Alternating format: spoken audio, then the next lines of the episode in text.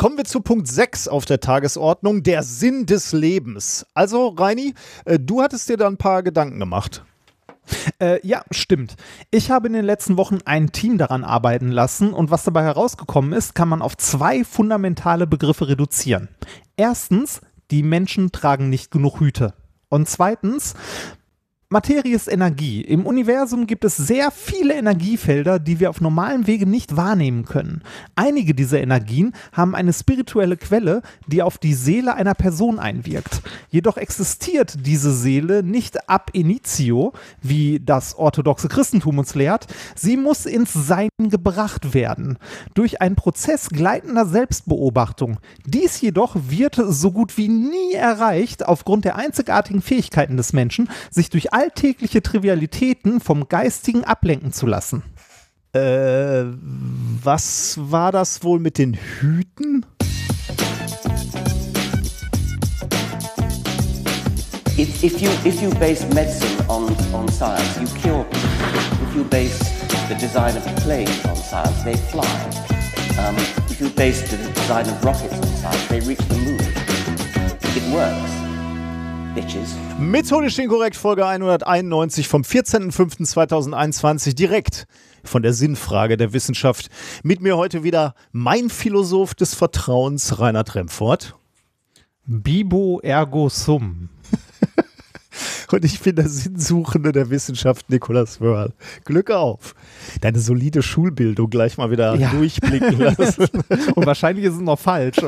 Also Bibere ist trinken, das weiß ich noch. Und erste Person Singular ist ein O am Ende, das weiß ich auch noch. Daher Bibo ergo sum könnte passen. Ja, du beeindruckst mich immer wieder. Das ist schon Ja, Wahnsinn, äh, ne? diese Schulbildung, das Abitur. Ich, also ich frage mich auch mit, also ne, Latein hat mich so oft so viel weitergebracht. Das war so sinnvoll, dass ich das in der Schule hatte. Ich bin immer noch dankbar. Aber ich muss sagen, so richtig weiter bin ich mit meinem Französisch auch nicht gekommen. Wobei ich äh, wenigstens mal Cro Croissants bestellen konnte in Frankreich. Ja, immerhin. Ne? Was konnte ich machen? Ich konnte, ich konnte in, äh, in Italien an irgendwelchen alten Tempeln rumstehen und sagen, ja, da steht Latein. Aber du kannst mich auch beeindrucken hier so im, im Intro. Das ist auch nicht schlecht. Ja, das, etwas. Genau. Ähm, wie läuft's bei uns? Ich habe ähm, ich war, war ja bei einer Podiumssitzung, ne? Äh, nee, nicht Podiumssitzung, sondern Podiumsdiskussion. ähm, äh, und da ging es unter anderem, also Zürich, Zürcher Kamingespräche und, und ich, äh, unter anderem war ich in der letzten Woche dann auch bei einem Blogger-Treffen und ähm, da ging es um die Frage, was ist guter Wissenschaftsjournalismus?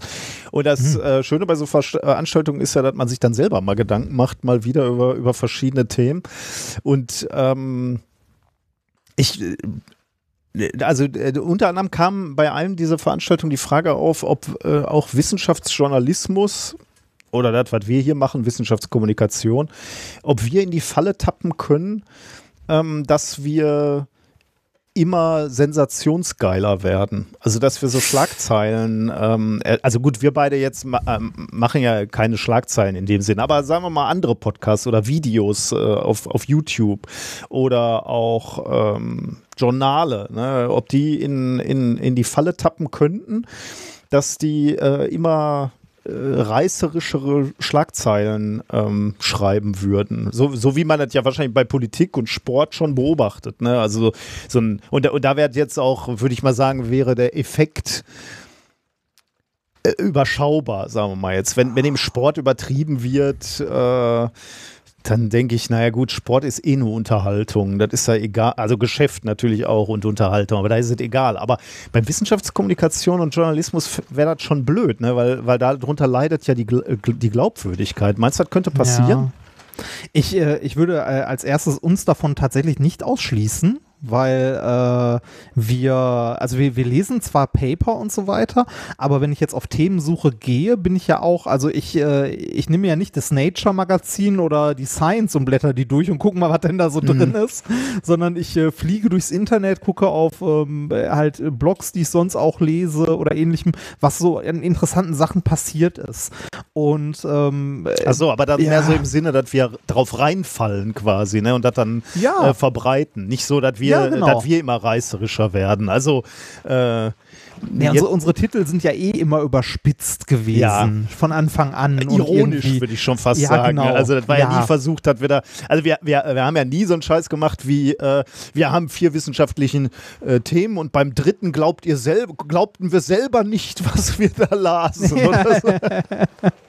Ja, ja. Also so sind wir Ähm. noch nicht drauf. Also ich würde sagen, über die sieben, acht Jahre, die wir jetzt machen, haben wir nicht irgendwie versucht, äh, da irgendwie reißerischer zu werden und zu sagen, so in der nächsten Folge haben wir die totale Sensation. Die Nee, nee, das glaube ich nicht. Aber du meinst, wir könnten drauf reinfallen, ja. Hm. Ja, und, und ich glaube, es ist in dem, im Journalismus ähnlich wie in der Wissenschaft selbst mit den Fördermitteln und so weiter. Du musst immer direkt sagen, wofür es gut ist und äh, warum man das braucht und warum das eine tolle Entdeckung ist. Und ich glaube, das ist im, in dem, im Journalismus nicht viel anders. Also, ähm, aber ich frage mich, ob das mehr geworden ist oder vielleicht schon immer so war, dass du, wenn du irgendeine Entdeckung hast oder irgendwas, was Wissenschaftliches halt kommunizierst oder ähm, dazu was schreibst oder so, dass du immer direkt sagst, so, das wird in 20 Jahren die Welt revolutionieren. Ja, aber, äh, aber äh, würdest du das grundsätzlich als falsch äh, erachten? Also äh, Kontext geben? Also ich, das würde ich schon sagen, ist einer meiner äh, Grundpfeiler meiner Kommunikation, dass ich irgendwie versuche, den Leuten einen Kontext zu bieten. Also wofür ist das gut? Warum ist das vor Klar. allem für dein Leben gut? Also äh, so wie du das jetzt gesagt hast, ist natürlich schwierig zu sagen, äh, in 20 Jahren brauchen wir keine andere Energiequelle mehr als. So, das finde ich schon ein bisschen hart. Aber zu sagen, das könnte eine potenziell neue Energiequelle sein, also Kontext im Allgemeinen finde ich jetzt gar nicht so schlecht. Nee, Kontext ist ja auch vollkommen, äh, ist ja auch vollkommen okay und auch erwünscht, ne, dass man sagt, wofür ist das denn gut und was könnte das sein. Aber das ist, äh, das ist, äh, das es vielleicht ein bisschen dahin tendiert, dass jede Entdeckung immer das ist, was die Revolution bringen wird. Weißt du, was ich meine? Ja, also, ja, ich, natürlich weiß ich, was du meinst. Ich meine, wir, wir haben ja selber schon auch das thematisiert. Ne? Also wenn, wenn Pressestellen von Universitäten äh, das Paper sich zur Hand nehmen und das dann aufplustern und genau so, wie du gerade sagst, ne? zu sagen, hier, hier wurde gerade äh, unsere Weltanschauung revolutioniert an unserer Uni. Da, die Tendenz sieht man ja schon, ne? weil, aber ich würde auch sagen, weil, weil die Pressestelle einer Universität so ein, in gewisser Weise so ein, so ein Hybrid ist aus Wissenschaftskommunikation und Wissenschaftspublicity. Ne? Also da geht es ja auch um Werbung einfach zu machen für die Uni. Da, Ja, da, ja, da ja, wäre ich genau. sowieso schon Das- immer vorsichtig, wenn, Ja. äh, wenn, wenn Unis kommunizieren. Äh, also von daher, da bin ich mir äh, sicher, dass, dass da die Tendenz äh, in die Ja. Richtung geht. Züricher Kamingespräche klingt übrigens ein bisschen elitär, finde ich. Ja, ich, ich saß da mit meinem äh, Ja, Käsefondue war's und ja. mit so einer Cohiba am- in meinem Ohrensessel und habe doziert. Stimmt, ne? Habe ich auch gedacht. Aber war ganz Ja. locker. Also hatte nichts mit einem Kamingespräch äh, zu tun, war Ah. nicht mal im Hintergrund. Meinst du, wir brauchen irgendeinen Mechanismus äh, für Qualitätskontrolle in der, im Wiss in der Wissenschaftskommunikation? Und, und wenn ja, wer könnte das sein? Also äh, ist ja auch schwierig, ne? Also ja. Das, also gerade, we- weißt du, es kommen ja immer mehr Podcasts, kommen immer mehr äh, Videokanäle. Wenn du jetzt so überlegst, bei YouTube kann ja jeder, ich meine, wir freuen uns ja, wenn, wenn Leute Wissenschaft kommunizieren auf, auf einem, äh, sagen wir mal, auf YouTube und gegenhalten, was, äh, was Fakten betrifft, jetzt äh, den, den Schwurblern, die ja auch ständig irgendwelche Kanäle aufmachen oder so. Aber vielleicht kommen wir auch irgendwann in die, in die Situation, wo wir sagen müssen, wir müssen äh, irgendwie, irgendwie muss man auch kontrollieren, dass irgendwie Qualität gewährleistet wird? Oder brauchen wir so ein Gütesiegel, der, die nur die Ah, ich glaub- Guten ich- Ich, nee, ich glaube, sowas, sowas kannst du nicht, äh, also das kannst du nicht von oben, von oben vorgeben, irgendwie mit Gütesiegeln oder sonst was. Ähm, ich denke, dass, dass du ähm, da äh, darauf vertrauen musst oder irgendwie gucken musst, dass die ähm, äh, etablierten Medien, sag ich mal, äh, so etwas, äh, ja, schwierig. Ähm, ich finde es schwierig zu beurteilen, äh, was denn, also ne, was denn ordentlich ist oder nicht, Mhm. weil ähm, so, das ist ja kein neues Phänomen, dass äh, Leute irgendwie jetzt plötzlich Videos veröffentlichen können und äh, Scheiß-Wissenschaftskommunikation oder, sch- oder doofen Wissenschaftsjournalismus machen.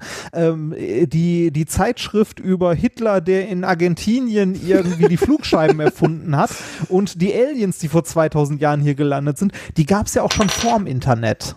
Ja, die Na, hat nur also keiner gelesen, ne? Ja, das würde ich so, da, da bin ich mir nicht so sicher.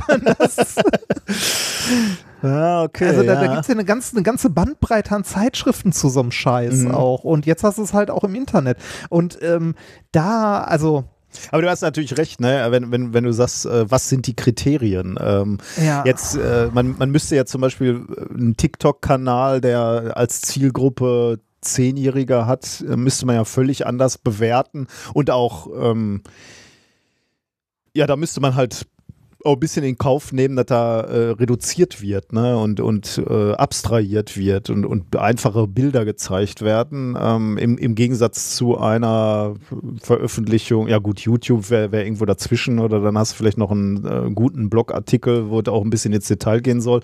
Äh, da, da legst du dann völlig andere Ansprüche an. Das heißt, man müsste erstmal diese Kriterien etablieren. Wo darf man wie verkürzen? Wo darf man wo Sensaz mehr auf die Sensation abzielen, damit überhaupt Interesse mal von der Zielgruppe erzeugt Ja, wird. und, und auch mal gucken, was so, was so im Kontext ist, ne? was da sonst noch so äh, von diesem Medium propagiert und weitergegeben wird. Ne? Mhm. Also wenn, wenn irgendwie ähm, ein Artikel bei, äh, bei aus irgendeinem Buch, also du guckst irgendein Buch an, das veröffentlicht wird oder irgendein, irgendeine, Z- äh, irgendein Artikel oder ein Video, was auch immer es ist, und du siehst, ah, das ist im Kopfverlag erschienen, ne? dann, dann weißt du schon, okay, das ist Bullshit mit 90-prozentiger Wahrscheinlichkeit.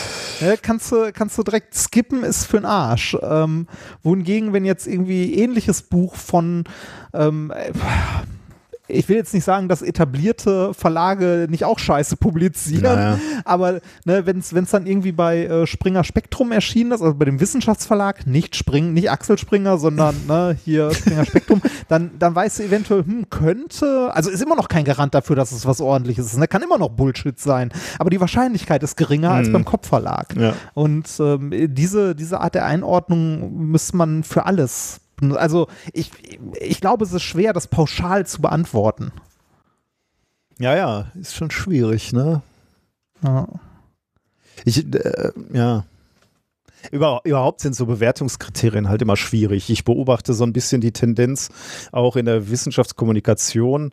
Also ich bin ja gelegentlich bei den entsprechenden Konferenzen für Wissenschaftskommunikation, äh, dass da halt gesagt wird, okay, das ist immer ein bisschen traurig, die Leute, die Wissenschaftlerinnen und Wissenschaftler, die Wissenschaftskommunikation machen, die werden dafür nicht belohnt. Also äh, du, du wirst zwar, wenn du jetzt bewertet wirst, wenn du eine Professur anstrebst, dann wird bewertet, wie viel du Drittmittel rangeschafft hast, wie viel du publiziert hast, möglicherweise die, die Qualität der Lehre, aber nie fragt einer, wie viel Wissenschaftskommunikation hast du denn gemacht? Und da, dann kommt eben auch immer die Diskussion, ja gut, aber wenn, wenn wir da irgendwie einrechnen, dann müsste man natürlich auch Kriterien haben dafür, was ist gute Wissenschaftskommunikation? Also ist das Reichweite, ist das Qualität der Reichweite?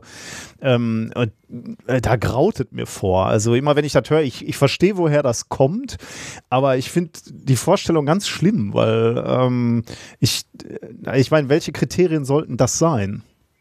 Hm.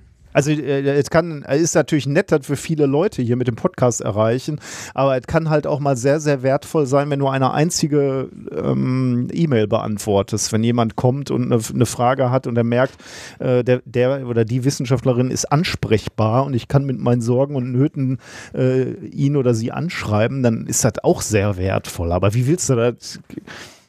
Wo, wo, wo sind da die, die Kriterien? Ne? Wie willst du da? Also, das finde ich irgendwie ganz komisch. Schwierig, Hm. ja. Äh, Ja. ja. Nee, äh, ich wollte nichts sagen. Ein, ein Gedanke, der mir dann auch noch kam, beziehungsweise nicht nur mir, sondern in der, dieser Diskussion, und das fand ich tatsächlich spannend. Ähm, da hätte ich auch gerne nochmal deine Meinung zu. Äh, wir, wir als Gesellschaft äh, gönnen uns ja ähm, politisch neutrale Medien, sage ich jetzt mal, durch die GEZ-Gebühren. Ne? Also du sagst einfach, die sind unabhängig, dadurch, dass wir den Geld zur Verfügung stellen als Gesellschaft und, äh, und dafür wird dann gesorgt, dass äh, da neutral berichtet wird. Wie gut das jetzt funktioniert, sei mal dahingestellt. Aber ähm, äh, müssten wir uns vielleicht als Gesellschaft auch öffentlich-rechtlich finanzierte Wissenschaftskommunikation gönnen?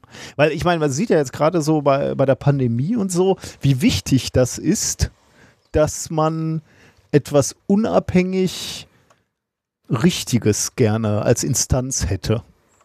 Hm.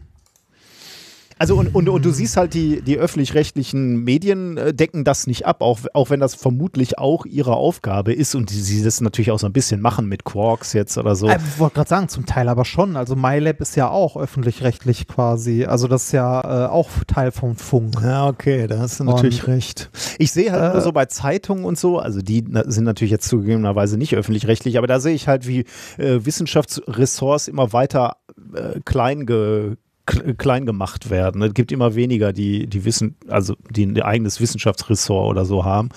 Ähm, und ich weiß gar nicht, ja, das ist eine gute Frage, ob ich beobachte, dass das im Öffentlich-Rechtlichen auch passiert, ob da immer weniger obwohl, das hast du Mhm. eigentlich genauso viel wahrscheinlich wie damals war es bei uns ähm, die Knopfhoff-Show, dafür hast du jetzt MyLab.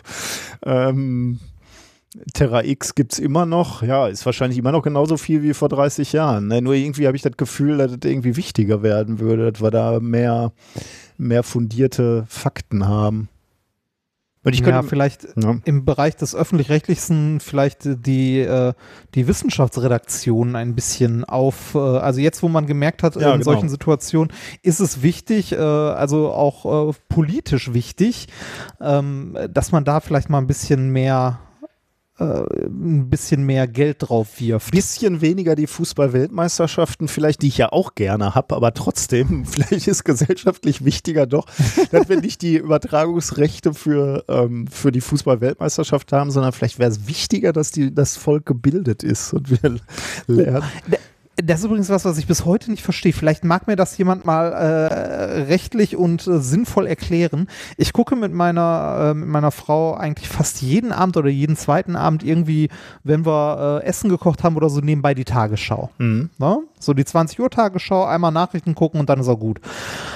Was mir immer wieder auffällt und was ich bis heute nicht verstehe, ist, warum bei der Sportberichterstattung, äh, wenn ich es nicht live gucke, sondern äh, Mhm. das Internetangebot, die Mediathek gucke, da immer diese Einblendung kommt. Aus rechtlichen Gründen dürfen wir diese Bilder nicht zeigen. Äh, Ernsthaft, wir sind an einem Punkt, also wir sind mit unserer Gesellschaft am Punkt angekommen, wo Sport so ausgeschlachtet wird, dass die öffentlich-rechtlichen Nachrichtensendungen, ne, die, die einen informieren sollen, äh, ne, und wenn das, also Sport ist anscheinend so wichtig für die meisten Leute, dass es dort irgendwie stattfinden muss. Aber wenn es dort schon stattfinden muss, warum zur Hölle dürfen die die Bilder nicht zeigen, aber die Tonspur? Das ist doch, das ist doch bescheuert. Mal ganz, das ist doch komplett bescheuert. Vor allem, zumal die da ja eh nur irgendwie 30 Sekunden zeigen. ne? Ja. Also du zeigst da halt ein Tor oder was. Also ich meine, da findet ja nichts anderes statt als, Wie- als Wie Fußball. mächtig muss diese Verwerterlobby von dem Scheiß sein? Ich, ich, ich verstehe das. Also es ist nicht so, dass ich das sehen will. Das ist mir Ja, scheißegal. ich, ich ne? bin ja schon völlig überrascht, dass du gelegentlich mal die Augen in Richtung Fernseher richtest, in dem Moment, wo, wo über Sport geredet wird. Da bin ich ja schon ganz froh. Aber äh, ja, gute Frage. Könnte, könnte Ich verstehe das nicht. Ja, also, gut. mir, mir, ist klar, dass es rechtliche Gründe hat, weil das steht auch da, ne, irgendwelche verwertungsrechtlichen Gründe. Aber wie konnten die so viel Macht bekommen, dass die verhindern, dass die Tagesschau, ne, also dass die Tagesschau 30 Sekunden zeigt, wie irgendein, irgendein viel, also irgendein extrem hochbezahlter junger Mensch äh, einen Ball in einen eckigen Kasten tritt, wirft oder mit dem Kopf stößt. Das, Und man, man muss ja noch dazu sagen, ne? äh, glaubst du, Sky oder wer auch immer gerade die Rechte hält, verkauft ein Abo weniger, weil sich jemand sagt, ach, die, die, das eine Tor sehe ich ja auch in der Tagesschau. Du siehst ja nicht alle, ne? Du siehst dann mal Ja. irgendein Tor, siehst du da. Und Ja. nö, dann, dann kaufe ich mir kein Sky-Abo. Ich sehe es ja in der Tagesschau. Beziehungsweise, Und- ja, genau. äh, zeigt die Sportschau das nicht auch? Ja, aber wahrscheinlich dann nicht im Fer also nicht, nicht im Stream, ne? Ich weiß nicht, ich Ah, habe schon ewig nicht mehr geguckt, wahrscheinlich so, ne? auch nur Ah, live, hm. ja. Aber weiß ich ehrlich gesagt nicht. Kann ich dir jetzt nicht sagen, ob es, Okay. weil für mich Sport eh nur live stattfindet. Also da irgendwas in Aufzeichnung zu gucken. Äh, Ich, also äh, äh, müß, müsste das nicht eher Werbung sein für Sky oder wen auch immer, äh, wer gerade rechter Inhaber ist, wenn du äh, bei, der, bei, der, bei der Tagesschau irgendeine äh, spannende Szene siehst, wo du so denkst, ach ja, ich könnte eigentlich auch mal wieder regelmäßig Fußball gucken. Ähm, das, das kann dir, das kann doch nur besser, also eher, eher Werbung für dich sein als, äh, als, als als negativ. Also das kann ich mir irgendwie alles nicht vorstellen. Aber gut, äh, sollen sie kaputt machen. Also sollen sie kaputt Ja. vermarkten. Irgendwann interessiert sich keine Sau mehr dafür.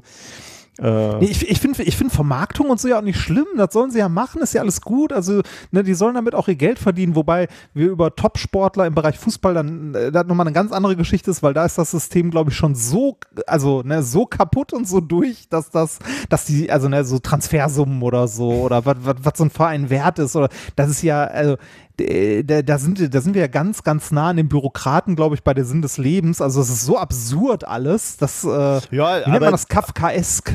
Wobei, das sehe ich äh, relativ entspannt, äh, weil ich immer denke, ähm, das, äh, das ist halt der, der Spruch, ähm, der Markt regelt das. Ne? Also der, ja. der, Fußballer sagt sich halt, äh, ich erwirtschafte ja auch das Geld. Also die verkaufen so viele Trikots von mir. Äh, also die, die Leute haben ja wirklich dat, äh, den, den Wert sozusagen. Äh, was natürlich ja. absurd ist, ist, äh, oder was blöd ist, ist, du darfst es natürlich nicht mit deren sportlichen Leistung vergleichen. Ne? Ein Tour de France-Fahrer, der, der drei Wochen durch Frankreich fährt äh, und sich schindet ähm, und dann mit Hautabschürfung irgendwann ins Ziel kommt nach drei Wochen, äh, der kriegt vielleicht eine Million oder ich weiß gar nicht, was die verdienen. Oder man kriegt halt einen Fußballer äh, easy irgendwo. Ne? Ähm, das ja. kannst du halt nicht mehr vergleichen. Und dann gibt es ja noch ganz andere Randsportarten. Also das ist natürlich wirklich albern, warum, warum wir, also medial eigentlich nur Fußball stattfindet. Aber aber ähm, warum der, der einzelne Fußballer dann sagt, boah, ist mir doch egal, ich natürlich verdiene ich das. Also so ein Ronaldo, der verkauft halt so dermaßen viele Tickets und, und, und Trikots und, und Merch. Der sagt, ich bin das wert. Das holt der Verein locker mit mir wieder rein. Aber naja. Ja, ja, ich verstehe es jedenfalls. Ich weiß gar nicht mehr, wie wir da drauf gekommen ja, sind äh, auf das über, Thema. Das über öffentlich-rechtlich äh, finanzierte ja. äh, Wissenschaftskommunikation, genau. Wir waren, äh, ja. wir waren eigentlich durch damit, ja. Ähm, Genau, und ich habe noch ein, äh, ich äh, habe noch ein, eine Podiumsdiskussion, die ich in, in dieser Woche noch mache, am Freitag, äh, 21.05. um 14 Uhr. Da diskutiere ich zu Wissenschaft zwischen Glaube und Fakt. Ich weiß auch noch nicht genau, was mich da erwartet, aber ich wurde da auch noch gefragt. Ich hatte gerade Lust, die letzte Podiumsdiskussion, man hatte so einen Spaß gemacht. Ähm, falls ihr, ich habe mal den Link reingehämmert in die Show Notes. Wenn ihr da Bock drauf habt, könnt ihr euch dann nochmal angucken. Das äh, ist eine etwas größere Veranstaltung. Äh, das Heidelberger Symposium vom 20. bis 22. Mai. Da sind schon sehr interessante Themen, muss ich sagen. Die haben das unter dem Motto gesteckt, gestellt, Unruhe bewahren. Das ist natürlich relativ frei, das Motto. Da kannst du natürlich viele äh, drunter ähm, einordnen. Und so sieht das Programm auch aus. Also gibt es äh, jemanden, äh, Tillmann Plen, der spricht über dunkle Materie. Ähm, der kommt vom CERN, glaube ich. Ähm, äh, ein schön spannender, also klingt zumindest spannender Vortrag über Tourette, Unruhe als Ressource. Äh, das finde ich irgendwie spannend. Über Kapitalismus wird gesprochen, ist die Zeit für einen Systemwechsel. Äh, also sehr, sehr interessante Vorträge. Ähm, und da ist, ist eben auch diese eine Podiumsdiskussion, wo ich dann teilnehmen darf. Bin hm. ich mal gespannt. Aber ich hoffe, zwischen Glaube und Fakt heißt nicht, dass wir äh, allzu sehr über Religion sprechen, weil da bin ich ja, ja bin ich ja eher. Äh, das ist immer schwierig, ne? Ja, man will ja, man will ja keinem was wegnehmen. Selbst wenn man ähm, selber jetzt nicht besonders religiös ist, ähm, will man ja keinem, keinem was wegnehmen. Ich finde es ja, spannend, die, äh, die kleine Marie hier bei mir zu Hause fängt an, so philosophische Fragen zu stellen. Ne? Wo, wo, wann hat die Welt angefangen? So, äh, oder gibt's Gott? Äh, oh. Das, und das sind halt Fragen, wo du, also ich, ich will eigentlich. Nein, mein Fa Kind. Ja, genau, ja, das will ich eigentlich nicht, ne? Also äh, jetzt so knallhart sagen, äh, nein, pff, das muss ja jeder auch so ein bisschen für sich finden. Also ich will da eigentlich jetzt nicht zu dominant und klar auftreten. Mache ich wahrscheinlich sowieso als, als Wissenschaftler hast du ja eine gewisse Weltsicht, die du dann über 20 Jahre vorlebst, äh, da, ja. da, kriegst du das Bad eh. Deswegen, äh, hm? ich meine. Du, du, kannst ja sagen, kommt drauf an. Die beste Antwort. Papa, gibt es Gott? Kommt drauf an. naja. Ja.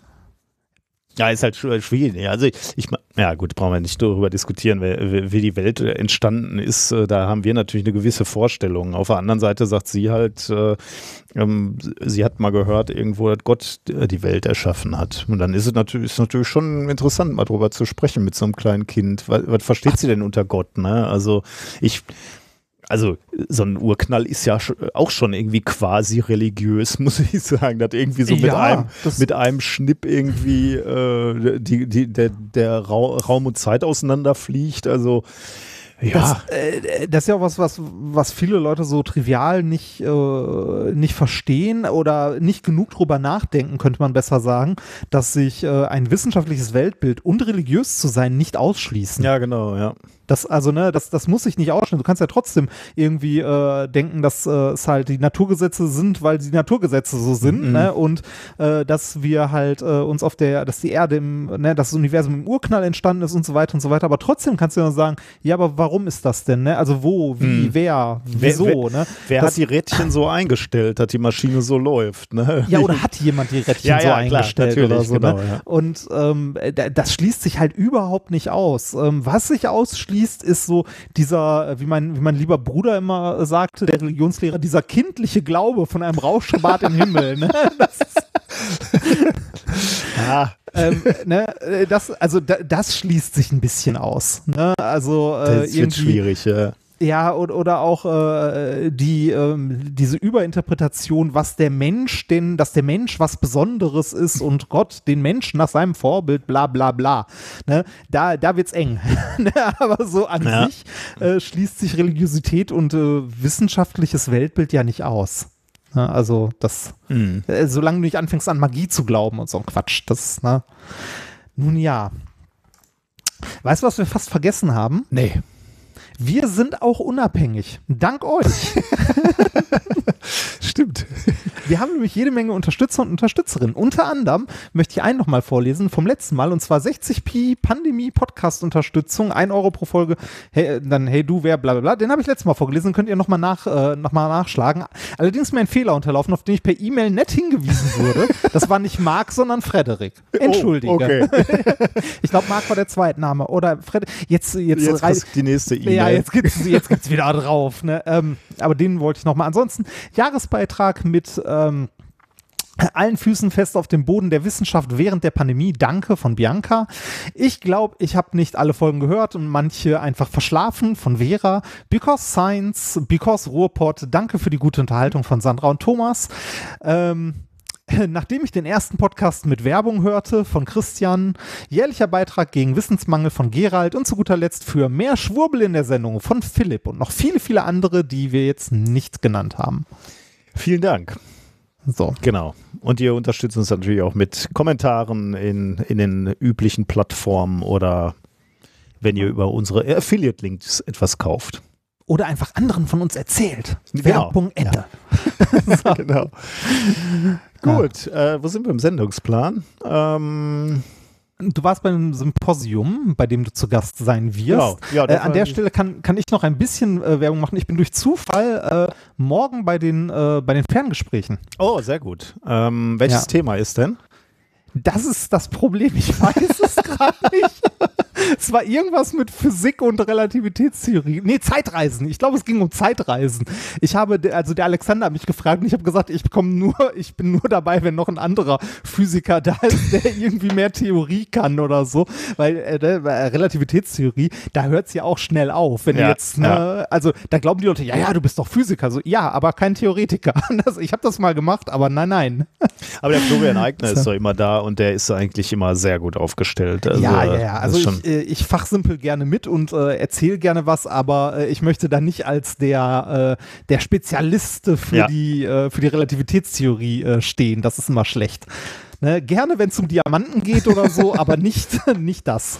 Oh, das wird dir Spaß machen. Das Schöne ist ja, wir haben ja wenig Erfahrung mit Podcasts, wo äh, vier oder fünf Leute äh, zugegen sind oder manchmal sogar Ja. sechs. Das heißt, da kannst du immer ganz gemütlich immer nur dann was sagen, wenn du auch was zu sagen hast. Nicht so wie hier. Hier muss man ja ständig wach bleiben. das kann ja jederzeit sein, dass du mal eine kurze Frage stellst, während du Oh, das, dozierst. heißt, ich, das heißt, ich kann essen. Ah nein, man sieht nicht, verdammt. ja, aber das ist ja auch. Ja, gut, Essen ist, äh, ist wahrscheinlich schwierig. Ja. Musst, du, Naja. so ein, musst du so ein, äh, so ein Greenscreen machen, wo du drauf bist, äh, wo du so interessiert nix, nickend guckst und dann kannst Genau, du so ein, dahinter so ein du dann- Video. Mhm. Genau, ja. Mhm. Bis dann irgendwann der Kater vorbeiläuft und irgendwas umreißt und man auffällt. Und zwar alle, alle 15 Sekunden oder alle 30 Ja. Sekunden kommt er dann vorbei und reißt was um. dann merkt man es. Genau. Ähm, Sind wir Ach schon? wir- das, äh, kurz Korrektur. Ich bin heute Abend bei den Ferngespielen, Ui. weil das erscheint ja am Dienstag. Ach so, ja, richtig. Äh, Ich wollte Ja. gerade schon sagen, müssen wir gleich irgendwann fertig sein hier? Nein, nein. Nee, stimmt, am, am Dienstag, ja. Gut. Ähm, haben wir sonst noch was? Sonst äh, kannst du das auch später bringen, ne? falls dir noch was einfällt, äh, weil wir müssen, wir haben ein paar Kommentare bekommen, äh, ein paar Ja. viele. Ähm, zum einen zum Beispiel ähm, hatte ich äh, die ähm, die Leistung von Windkraft, von modernen Windkraftanlagen völlig falsch eingeschätzt und da haben wir sehr, sehr viele äh, E-Mails zu bekommen und auch ein Audiokommentar und wir bedanken uns für alles. Ähm, ich hatte das, was ich angegeben hatte, aus dieser Studie, die wir zitiert hatten. Wir hatten ja diese äh, Windkraftanlagen, Infraschallstudie ähm, vorgestellt, die ja fehlerhaft war ähm, und ähm, da stand auch irgendeine ähm, eine, eine Leistungsangabe von modernen, damals modernen Windkraftanlagen drin und die habe ich zitiert und dann äh, habt ihr uns zum Glück korrigiert. Die Dinger sind extrem gewachsen in ihrer Leistungsfähigkeit, was äh, erfreulich ist, was ich ehrlich gesagt auch nicht so sehr äh, gedacht hätte. Also ich habe einfach die Zahl genommen, die da stand ähm, und es ist schon beeindruckend, wie, wie viel besser die Dinger geworden sind, zeigt aber auch, wie, wie so Technologie im Einsatz noch reifen kann. Ähm, da hat Kai uns einen Audiokommentar geschickt, den ich gerne mal eben einspielen möchte. Hallo ihr Lieben, ich höre gerade beim Abwasch MinCorrect Folge 190 und habe mich sehr gefreut, dass ihr das Thema vom BGR aufgegriffen habt bezüglich Windenergie und den jahrelangen falschen Schallannahmen, speziell Infraschall. Ich arbeite selber in, seit fast zehn Jahren in der Windenergiebranche in Nordrhein-Westfalen und habe zahlreiche Windenergieprojekte mitentwickelt. Und ähm, euch ist da leider am Ende der Diskussion ein kleiner Fehler unterlaufen bei der Einschätzung, wie leistungsfähig heute moderne Windenergieanlagen sind. Ähm, Niklas, du sprachst von 500 Kilowatt und dass das ja dann ganz schön viele wären, die man bauen müsste, um diesen 8 Gigawatt äh, jährlichen Ausbaukorridor zu schaffen. Es sind aber heute schon lange, lange nicht mehr 500 kW Nennleistung, sondern wir reden heute über 5 Megawatt Nennleistung, teilweise 6 Megawatt. Also die neueste Anlagengeneration fürs Binnenland mit 240, 250 Meter Gesamthöhe liegt locker bei 6,0 Megawatt, also 6000 kW. Das ist natürlich jetzt auch ein Unterschied um Faktor 10 und ich würde mich freuen, ähm, weil ihr ja gerade dieses Thema mit Schall glücklicherweise richtig gestellt habt in eurem Podcast, wenn du auch diese Zahl, ist ja auch immerhin der Faktor 10, ähm, nochmal richtig und klarstellen könntest. Besten Dank dafür. In dem Sinne, weiter geht's mit der Energiewende. Ja, das ist, doch eine das ist ein schöner Wunsch. Weiter geht's mit der Energiewende. Äh, ja, vielen Dank erstmal dafür für die Korrektur. Und ich habe noch einen Fehler gemacht, nämlich im gleichen Thema. Äh, da ging es um Schalldruck. Da hat äh, Marc ähm, äh, mich korrigiert. Ähm, ich lese mal aus der E-Mail vor. Ihr unterhaltet euch am Anfang über die fehlerhafte Lautstärkeangabe in der Publikation des BGR. Dann sage ich, 10 Dezibel bedeuten zehnmal so lautes Geräusch, was aber so nicht korrekt ist. Ihr vermischt da im Gespräch die Begrifflichkeiten Schalldruck und Lautstärke bzw. Lautheit. Jetzt kommen nämlich drei Definitionen, die beim, bei der Akustik oder beim Schall wichtig sein könnten. Erstens, in dB wird in der Akustik ja erstmal nur der Schalldruckpegel angegeben. Plus 10 dB entsprechen dabei dann einer etwa 3,16 Vervielfachung, also äh, 3,16 mal so großen Pegel, nämlich, nämlich Wurzel aus 10. Also das ist der Schalldruckpegel. Und jetzt der zweite Punkt, nützlicher für Menschen, ist nämlich in der Regel die Lautheit oder Lautstärke als psychoakustische Größe, was bei 10 dB aber nur einer Verdoppelung der wahrgenommenen Lautstärke entspricht. Also äh, da kommen so, ja, so Sachen, das ist halt eine, eine Frage, wie der Mensch diesen Schalldruck dann wahrnimmt. Wahrnimmt. Ne? Ja, genau. Mhm. Also da kommt die menschliche Komponente rein. Also, das ist schon mal ein guter Punkt. Äh, 10 dB, also eher, da reden wir eher über eine Verdopplung. Äh, Und drittens, das ist auch noch wichtig, eine Verzehnfachung gibt es bei der Schallleistung. Also das, wovon ich eigentlich gesprochen habe, war die Schallleistung, aber die spielt im normalen Gebrauch eigentlich keine Rolle.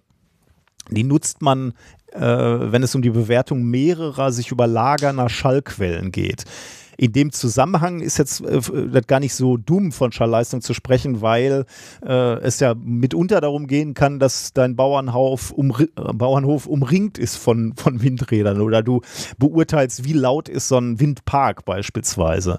Äh, dann würde die Schallleistung tatsächlich Sinn machen, aber nicht so, wie ich es dargestellt habe, von wegen äh, zehnmal so lautes Geräusch ist halt wirklich ein bisschen irreführend. Aber was trotzdem natürlich bleibt, war dieser Vergleich, den ich gebracht habe, der Vergleich Kreissäge zu, zu Gespräch, also äh, äh dieser Unterschied äh, von, von plus minus 36 dB, der da ja in der, ähm, in der Studie war. Also von daher danke, dass ihr das nochmal korrigiert habt und physikalisch glatt gezogen habt. Äh, ich hantiere so selten mit, mit, äh, mit den Größen der Lautstärke. Ähm, da ist mir ein Fehler unterlaufen.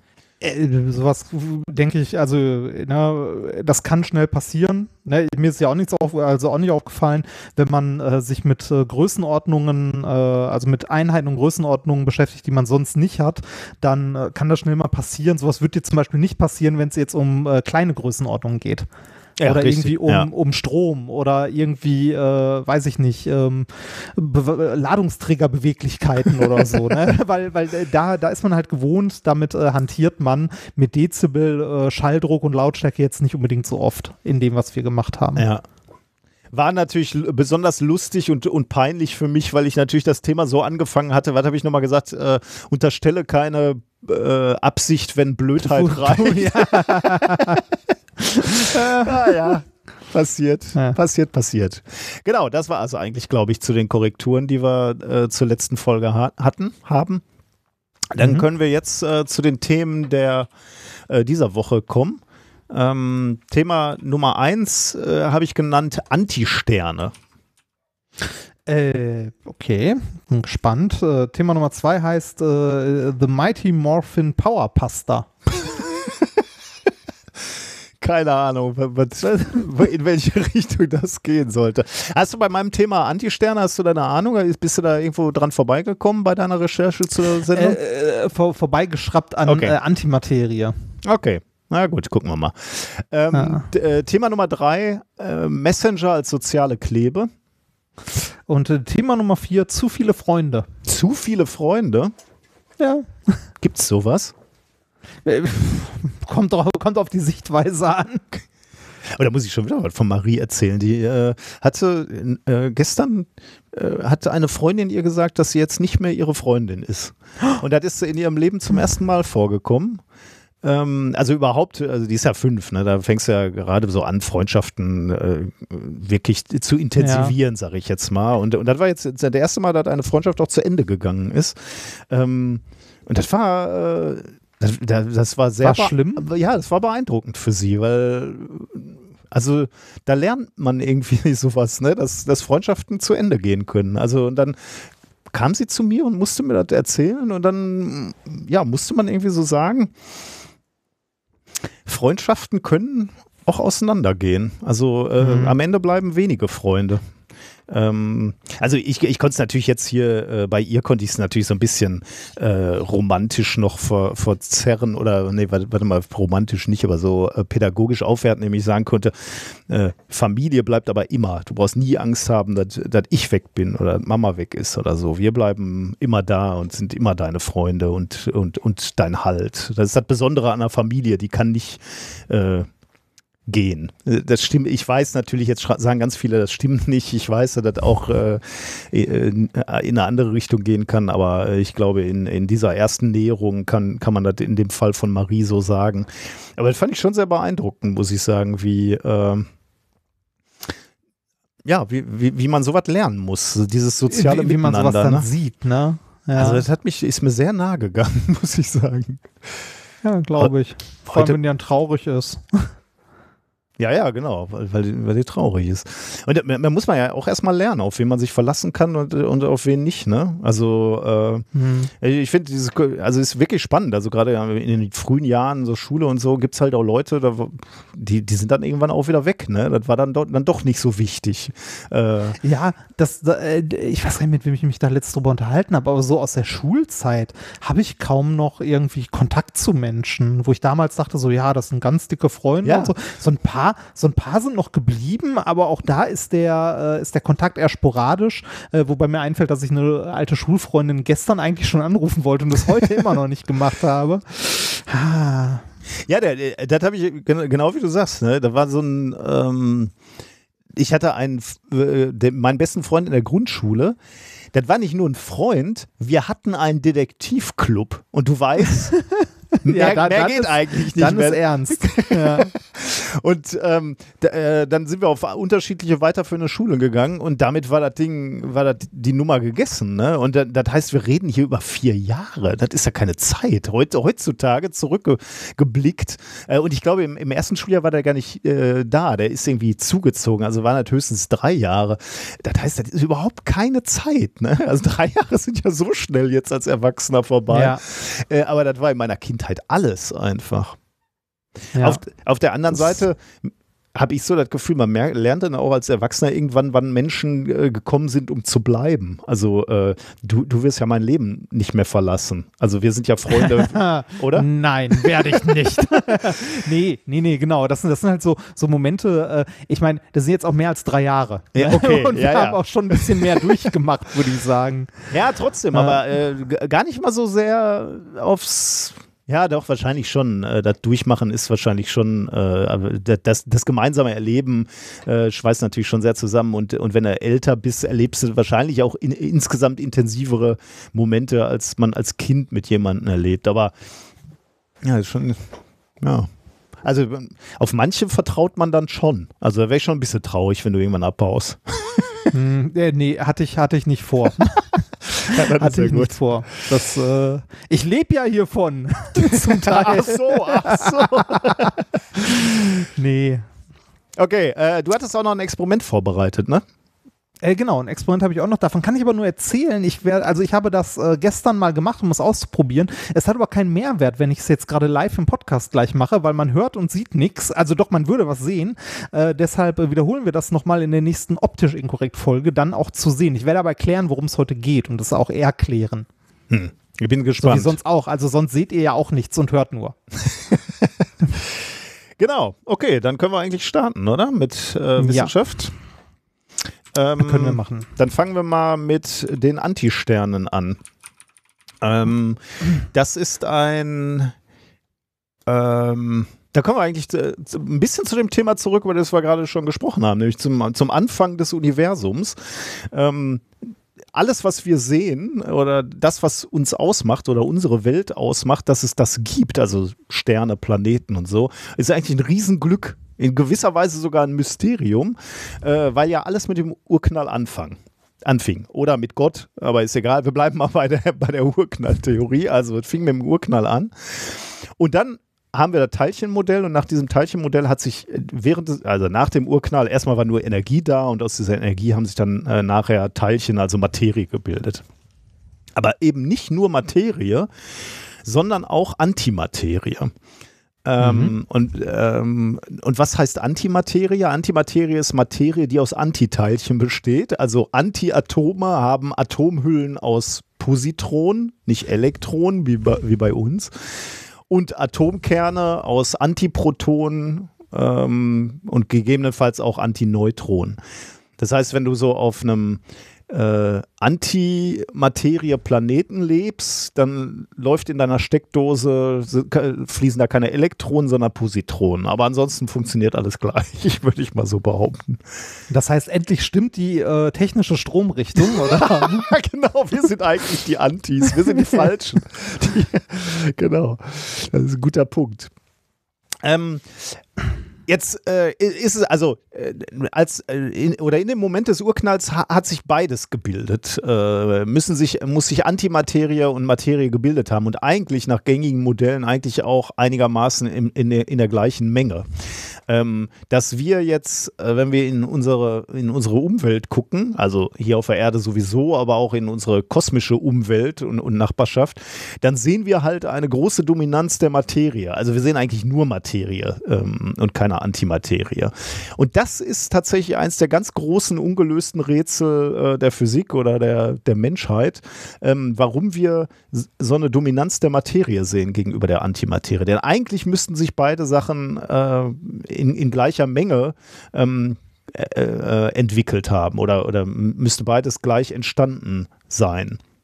Ähm, und also die, ähm, die nihilieren sich auch, also die verschwinden, oder? Wenn genau. Antimaterie und Materie zusammentrifft und da kommt dann als Summe nur Energie raus. Genau, oder? ja, ja, genau. Also das ist genau der Punkt. Äh, da wäre ich jetzt gleich noch drauf gekommen. Äh, wenn das nämlich wirklich so wäre, ne, dass, dass beides in gleichen Mengen entstanden wäre, dann hätten wir vermutlich sogar ein großes Problem. Dann, denn dann hätten sich beide äh, Materieformen ausgelöscht mittlerweile. Also genau wie du gesagt hast, Materie trifft auf Antimaterie und dann annihilieren die die sich, zerstrahlen. Äh, das hast du gerade schon genau richtig gesagt. Da, da wird dann reine Energie raus. Ähm, und äh, die Materie ist dann weg. Ähm, was man dann sieht, was man dann beobachtet, ist äh, Gammastrahlung. Äh, und zwar mit einem sehr charakteristischen Spektrum. Das heißt, ähm, das ist jetzt nichts irgendwas Hypothetisches, sondern es ist tatsächlich auch etwas, was man ähm, wo man weiß, was dann passiert, wenn Materie auf Antimaterie äh, trifft. Und man kann es sogar beobachten. Denn Antimaterie ist jetzt nicht irgend nur ein abgefahrenes, fancy Konzept, was man sich mal so überlegt hat, was ja irgendwie nett wäre, wenn, wenn Materie und Antimaterie gleichzeitig entsteht, sondern es ist etwas, was ähm, nicht nur in der Theorie Bestand äh, hat, sondern eben auch in der Praxis. Man kann es nämlich beobachten. Ähm, mhm. es gibt und, er, und, erzeugen, ne? Und also, erzeugen, ähm, genau, genau, ja. Aber äh, wie war das? Ähm, es, also ich weiß, dass man äh, Positronen und so weiter erzeugen kann. Ich weiß auch, dass man einfache Antiatome erzeugen kann, aber das ging nicht besonders weit, oder? Was heißt also jetzt so weit? Anti ja, Anti-Wasserstoff oder so ging noch, aber kein Anti-Eisen oder sowas, oder? Ja, also, nee, das, das geht auf keinen Fall. Also ich, ich meine auch, ich habe es jetzt nicht nochmal nachgelesen, aber ich meine mich auch zu erinnern, dass die für eine ganz, ganz kurze Zeit mal einen Anti-Wasserstoff ähm, gebildet haben. Also ein Positron hm. mit einem Anti, äh, Antiproton. Ähm, mhm. Aber ich weiß nicht, wie lange das Bestand hatte. Äh, das ist auch jetzt schon wirklich, wie du sagst, ne, das ist dann wirklich künstlich hergestellt. Ja. Ähm, was du normalerweise beobachtest in der Natur, sind äh, Antimaterieteilchen, die sich bei Blitzen zum Beispiel kurz bilden oder ah, okay. ähm, beim radioaktiven Zerfall kann man das wohl äh, beobachten. Ähm, in der Höhenstrahlung beobachtet man das, aber ähm, immer nur ganz, ganz kurz. Also äh, eben genau aus dem Effekt, den du gerade gesagt hast. Man kann sich vorstellen, wenn sich irgendwo in einer höheren Atmosphäre ein Antiteilchen bildet durch äh, Wechselwirkung mit der kosmischen Strahlung, ähm, dann trifft dieses Antiteilchen relativ bald auf ein äh, Materieteilchen, also ein äh, Antiteilchen trifft auf ein äh, Materieteilchen und dann zerstrahlen die halt. Das heißt, du hast nur ganz, ganz wenig Zeit, die überhaupt zu beobachten. Mhm. Und ich, ich weiß, ja, haben wir gerade schon gesagt, ne, die Konsequenz wäre jetzt halt, wenn das Universum wirklich symmetrisch wäre, also wenn es am Anfang genauso viel Materie wie Antimaterie gegeben hätte, dann wären wir gar nicht mehr da, weil dann alles schon zerstrahlt wäre. Ähm, okay, damit wissen wir schon mal, äh, theoretisch gibt es Antimaterie, scheinbar aber nicht so viel. Ähm, da, damit starten wir mal in, in, in dieses Paper, denn ähm, worauf das alles basiert, dieses Paper, äh, ist eine Messung, die auf der Internationalen Raumstation durchgeführt wurde, auf der ISS. Da gab es nämlich äh, einen Detektor, der konnte auch Antimaterie messen. Und dann wurden 2018 äh, Messungen gemacht und da wurde äh, Antimaterie festgestellt äh, im, in, äh, im, im Weltall sozusagen, aber in, in Nähe des, der Erde natürlich. Und äh, da konnte auch die, die Menge äh, festgestellt werden. Und da kam man auf das Ergebnis, dass etwa einer von 100 Millionen Heliumkerne in unserer galaktischen Nachbarschaft aus Antimaterie besteht. Also ein Heliumkern aus 100 Millionen ist Anti. Jetzt könnte okay. man sich die Frage stellen, wo kommt der her? Also ähm, der könnte natürlich irgendwie noch so aus der Urzeit kommen, aber dann wird erstaunlich, dass er nie irgendwann mal irgendwo gestoßen äh, hat. Und, ja, und dafür und, sind Und sich aufgelöst hat, ne? Genau, und sich aufgelöst hat, genau. Dann würde man halt äh, Hintergrundstrahlung sehen, äh, aber es wäre halt, also man, man würde nicht damit rechnen, dass es eben noch diesen, diesen Antihelium-Kern gibt. Deswegen äh, bleibt die Frage, wo kommen die Dinger her? Ähm, und äh, deswegen äh, haben Physikerinnen und Physiker mal die Hypothese geäußert, äh, dass es in unserem Universum auch größere Ansammlungen aus Antimaterie geben könnte. Und zwar beispielsweise in Form von Antisternen. Und da muss ich sagen, Okay. war meine Neu Neugierde wirklich geweckt, weil also die Vorstellung, dass du in den Hi- Nachthimmel guckst und du siehst da diese ganzen äh, Sterne und äh, dir sagt jetzt einer, äh, ja, da sind aber auch welche drunter, das sind Antisterne. Ähm, die bestehen komplett aus Antimaterie. Die Physik ist die gleiche, ne? Also die würden die, genau die Ja. gleichen Fusionen äh, ablaufen, nur die wären, äh, die, die, die würden aus Antimaterie bestehen. Ist natürlich irgendwie schon eine sehr faszinierende Vorstellung. Wie, wie ist denn dann der Übergang? Weil da, wo Materie und Antimaterie zu, zusammenstoßen, ähm, ne, da, da ist ja dann die Hölle los. Also ist das dann dem, dem Weltall geschuldet, dass wir, ähm, also dass, dass der meiste Raum einfach nichts enthält? Ja, genau. Also und dass das ist dann geht? Genau, also wenn du, sagen wir mal, du äh, hättest jetzt so, eine, so einen Antistern mitten in einer kosmischen äh, Gaswolke aus Materie, dann könntest du davon ausgehen, dass, ähm, äh, dass das nicht lange Bestand haben würde. Ne? Weil klar, man würde dann erwarten, dass, dass die ganze, dass der Stern früher oder später zerstrahlt. Oder man könnte sich auch überhaupt die Frage stellen, wie ist der überhaupt da hingekommen? Ne? Weil äh, der, der müsste da ja schon, also diese, diese Ansammlung an Antimaterie hätte es da dann schon etwas länger geben müssen. Ähm, aber da, da kommen wir vielleicht sogar gleich nochmal drauf. Ähm, äh, also Jetzt haben wir eine Hypothese. Ne? Wir sagen, möglicherweise gibt es da draußen Antisterne und von diesen Antisternen kommt das Antihelium, was wir hier mal gemessen haben, in einer Größenordnung, was äh, zumindest nahe liegt, dass es da draußen irgendwelche äh, Antimaterie Quellen oder ähm, An Ansammlungen gibt. Wie suchen wir jetzt danach? Was würdest du sagen? Also ich habe ja gerade gesagt, Ähm. du siehst einen anderen Stern, kann eine Antimaterie so. sein, kann nicht Antimaterie sein. Ich habe es gerade schon gespoilert Man, eigentlich. äh, man, man guckt, ob aus der Richtung was kommt, also so an äh, Antimaterieteilchen. Ja, das, wär, das wäre natürlich eine Möglichkeit. Das stimmt, da muss ich gerade mal überlegen. Boah, ich weiß gar nicht, ob Also das. Also da, so da brauchst du natürlich einen guten Detektor, ne? Da, da müsste es ja auch noch die Rech Richtung der Antimaterie. Äh, da müsst, boah, wie, wie würdest du die Richtung eines Antimaterieteilchens bestimmen? Vielleicht gibt es Detektoren, weiß ich nicht. Aber es geht einfacher. Es geht, du guckst einfach mal, äh, wo du viel Gammastrahlung siehst. Ne? Denn wir haben ja gerade gelernt, Ah. wenn äh, Materie und Antimaterie aufeinander trifft, dann entsteht Gammastrahlung. Das heißt, wir müssen eigentlich nur erstmal gucken, wo sehen wir Gammastrahlung? Und zwar natürlich Gammastrahlung mit dem ähm, spezifisch, mit der spezifischen Signatur, die man von, von dieser Annihilation erwarten würde. Ähm, Ja. Aber sie, würde man die dann nicht in dem Bereich eher sehen, wo der Übergang ist?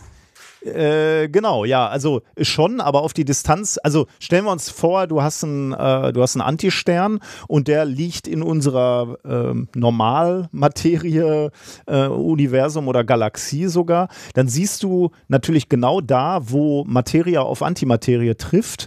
Und das wäre dann typischerweise eher so der Randbereich des Sterns. Ich kann dir jetzt ehrlich gesagt nicht sagen, wo dieser Randbereich definiert ist, weil äh, der strahlt natürlich und dann, dann würden natürlich auch damit, damit meine ich nicht die unmittelbare Oberfläche des Sterns, aber äh, da irgendwo in der Umgebung würde, würde dann halt ähm, die, der, der Hintergrund des Universums, also der, das Universum ist ja nicht komplett leer, sondern da sind ja so vereinzelte Atome noch, da müssen wir nochmal gucken, wie, wie viele, aber viel ist das ja nicht. Die trifft, treffen dann irgendwo in der Nähe des Sterns, des Antisterns aufeinander und zerstrahlen dann. Das heißt, man könnte schon sagen, irgendwo in der Nähe des Sterns und wenn die Sterne weit weg sind, sind das ja nur Punkte. Das heißt, du guckst irgendwo in die, Punkt, äh, in die Richtung und guckst, ob aus dieser Richtung der Stern, der Punkte, äh, ob da Gammastrahlung herkommt. Hm. Ähm, und das haben sie getan. Ähm, sie haben sich äh, Gammastrahlenquellen angeguckt äh, und das konnten sie, weil es äh, wohl ähm, äh, Teleskope gibt, die darauf äh, spezialisiert sind. Und sie haben die Ergebnisse ähm, publiziert in Constraints on the Anti-Star Fraction in the Solar System Neighborhood from a 10-Year Fermi Large Area Telescope Gamma Ray Source Catalog, veröffentlicht in Physics Review D am 20. April 2021. Sie haben sich auf den vierten Katalog des NASA Gammastrahlenteleskops Fermi gestürzt ähm, wo wohl 5787 ähm, Quellen erfasst sind. Und dann haben sie sich als erstes angeguckt, welche dieser Quellen sind punktförmig ähm, und welche dieser punktförmigen Gammaquellen passen nicht zu bisher bekannten Urhebern für Gammastrahler, nämlich beispielsweise Pulsare, da weiß man, dass da Gammastrahlen mhm. rauskommen. Man weiß, dass aktive Galaxiesterne, äh, Galaxiekerne ähm, Gammastrahlen aussenden. Die konnten sie dann erstmal alle, alle äh, ausschließen. Äh, die konnte man nicht anhand der, die konnte man nicht anhand der Signatur schon ausschließen bei den Gammastrahlen? Ja, ich glaube, das wäre einfach aufwendiger gewesen. Die haben sich erstmal, ah, okay. die haben erstmal alles rausgekickt, wo sie wissen, okay, das ist ein Pulsar, das sind Galaxienkerne, da brauchen wir gar nicht erst zu gucken, weil ja, okay, da lernen wir okay. nichts raus. Ja. Und das, was dann noch übrig geblieben ist, da haben sie genau sich angeguckt, äh, ob die dieses typische Spektrum aufweisen, äh, was du erwarten würdest, wenn Protonen und Antiprotonen aufeinandertreffen und annihilieren. Ähm, und als sie das gemacht haben, blieb von diesen 5787 Quellen blieben noch 14 übrig. 14 punktförmige Gammastrahlenquellen, äh, die genau diese sehr typische Signatur zeigen und die zu keinem bekannten Objekt passen. Und da sagen sie, okay, das könnten jetzt wirklich Antisterne sein. Und dann haben sie sich angeguckt, wo liegen die denn am Himmel? Also sie, sie, liegen die alle zusammen, so in einem Cluster oder gibt es irgendein Muster? Ähm, aber das können Sie nicht sehen. Also die sind völlig äh, ohne nachvollziehbares Muster über den Himmel verteilt und die strahlen nur extrem schwach. Ähm, und das, also, und ja, genau. Und das, das sind jetzt unsere Kandidaten äh, für möglicherweise Antisterne, die da draußen sind. Und da, was sie dann auch gemacht haben, ist, da können wir, also sie haben jetzt 14 Kandidaten gemessen und dann ist es natürlich spannend, sich zu, zu überlegen, wie viel gibt es denn dann wohl? Ne? Also äh, ja, wir sehen, wir haben jetzt mit diesem Teleskop dieses Teleskop hat einen gewissen Ausschnitt gemessen, äh, mit einer gewissen äh, Auflösung. Äh, und dann kannst du da natürlich mal überlegen, welche Helligkeit siehst du denn überhaupt? Also wie, wie hell müssen die Sterne sein, dass du die überhaupt siehst? In welchem Umkreis hast du gemessen? Ähm, und dann kannst du mal hochrechnen, was heißt denn, was heißen denn diese 14 gemessenen, detektierten Antisterne überhaupt, wenn du jetzt äh, sagst, wenn, wenn du jetzt so eine Aussage möchten, äh, machen möchtest, wie hoch ist die Dichte an Antisternen in unserer Galaxie? Und dann kommst du zu dem Ergebnis, oder kommen die zu dem Ergebnis, dass sie sagen, einer von 2,5, nee, warte mal, äh, ein, äh, jeder 400.000ste Stern könnte ein Antistern sein. So. Jeder, jeder wievielte? 400.000ste. Also auf 400.000 normale Sterne kommt ein Antistern. Klingt jetzt erstmal nicht so viel, aber wenn, man, wenn du bedenkst, wie viele äh, Sterne so in unserer äh, Milchstraße, also in unserer Galaxie äh, es gibt, dann sieht man, da sind dann doch einige Antisterne. Also dafür, dass mir das Konzept Antistern, ehrlich gesagt, vor zwei Tagen noch völlig unbekannt war, muss ich sagen, bin ich ziemlich begeistert von der Vorstellung, äh, dass wir in einer Welt, in einer Galaxie leben, wo möglicherweise Antisterne sind. Ich, ich frage mich, warum es so wenige sind, weil das ja immer noch irgendwie so dieses äh, Hälfte-Hälfte-Ding. Also ich hätte jetzt erwartet, dass es, also jetzt nicht die Hälfte ist, aber zumindest deutlich mehr. Oder? Also die Frage wäre natürlich jetzt vielleicht sogar auch noch, ob es Galaxien gibt. Also jetzt reden wir ja erstmal von, von diesen Außenseitern in unserer Galaxie. Ne? Also ah, äh, ja, äh, okay. die müssen okay. sich da natürlich erstmal behaupten. Ne? Aber es könnte natürlich sein, dass du äh, komplette Antistern, äh, das ist jetzt übrigens eine völlige ich improvisiere frei. Ich, das basiert jetzt auf keiner ja. kosmologischen, äh, auf keinem kosmologischen Paper. Möglicherweise rede ich jetzt völligen Sch äh, Schwachsinn. Aber möglicherweise gibt es ja komplette Galaxien, die aus Antimaterie bestehen. Aber man würde ja erwarten, dass sich eher so Cluster äh, der Gleichheit bilden. Ne? Also, ähm, dass bei uns halt eher nur wenige äh, Antisterne sich behaupten konnten. Das, für mich ist es eher ein Wunder, dass es die überhaupt gibt. Weil ich hätte gedacht, dass die schon längst äh, zusammengestoßen sind mit Materie und sich aufgelöst haben. Denn wenn man sich vorstellt, wie sich so Sterne bilden, die bilden sich ja aus kosmischem Staub, aus Gasen, Gaswolken. Das heißt, die müssen sich erstmal als Antigaswolke finden und sich dann verdichten und daraus werden dann Sterne. Ähm, mhm. Also, ja, also in so einer feindlichen Umgebung finde ich das schon relativ erstaunlich. Ja.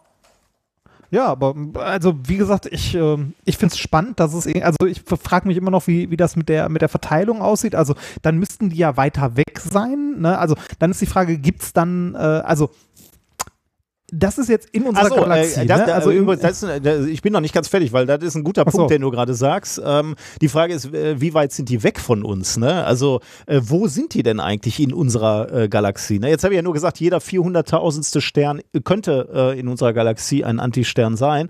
Wo ist der denn? Ähm, es scheint so, das sind natürlich jetzt früher Ergebnisse, dass unser Sonnensystem, unsere Sonne eher in einem Gebiet liegt, wo es eher weniger Antimaterie-Sterne gibt. Äh, das ist ja schon mal eine gute Nachricht.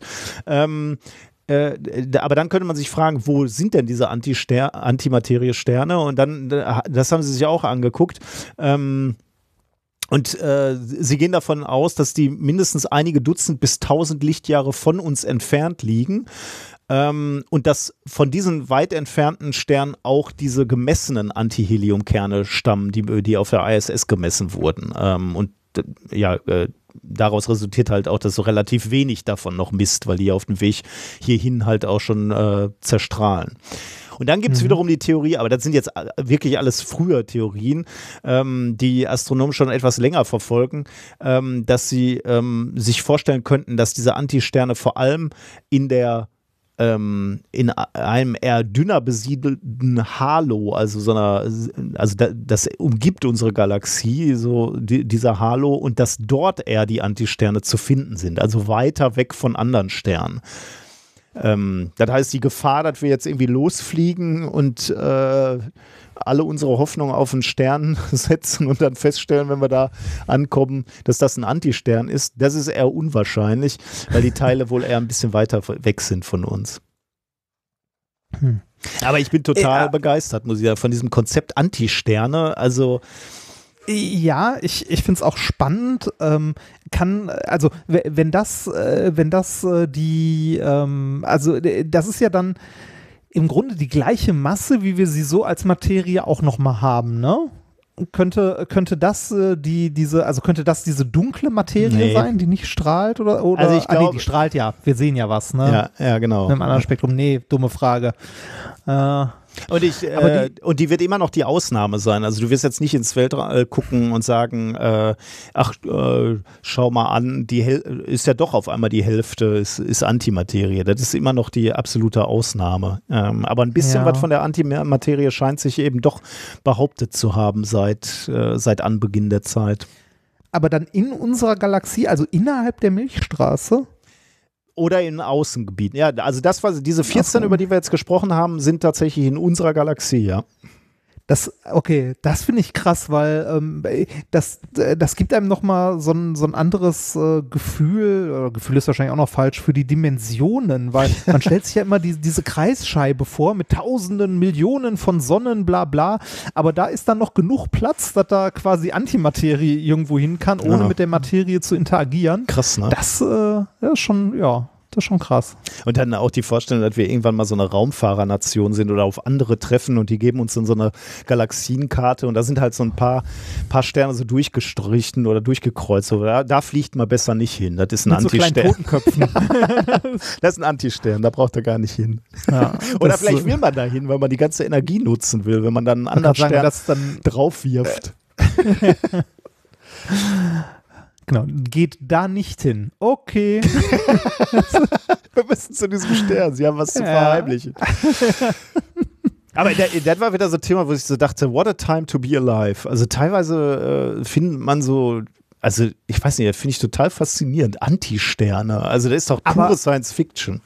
Aber ist das jetzt, ist das quasi eine gesicherte Erkenntnis, die wir so gemessen haben, oder ist das ein mögliches Erklärungsmodell für diese Signatur von äh, halt von Gammastrahlung, die wir da an der Stelle haben? Ja, man kann sich wahrscheinlich überlegen, warum, ähm, warum kommt die Gammastrahlung mit genau der Signatur von diesen punktförmigen Quellen. Äh, pff, ja, wenn du eine andere Theorie hast. Nee, also was heißt Beweis? Ne? Beweis Also ist ja, Be Beweis ist ja immer schwierig, aber Ja. das ist die wahrscheinlichste.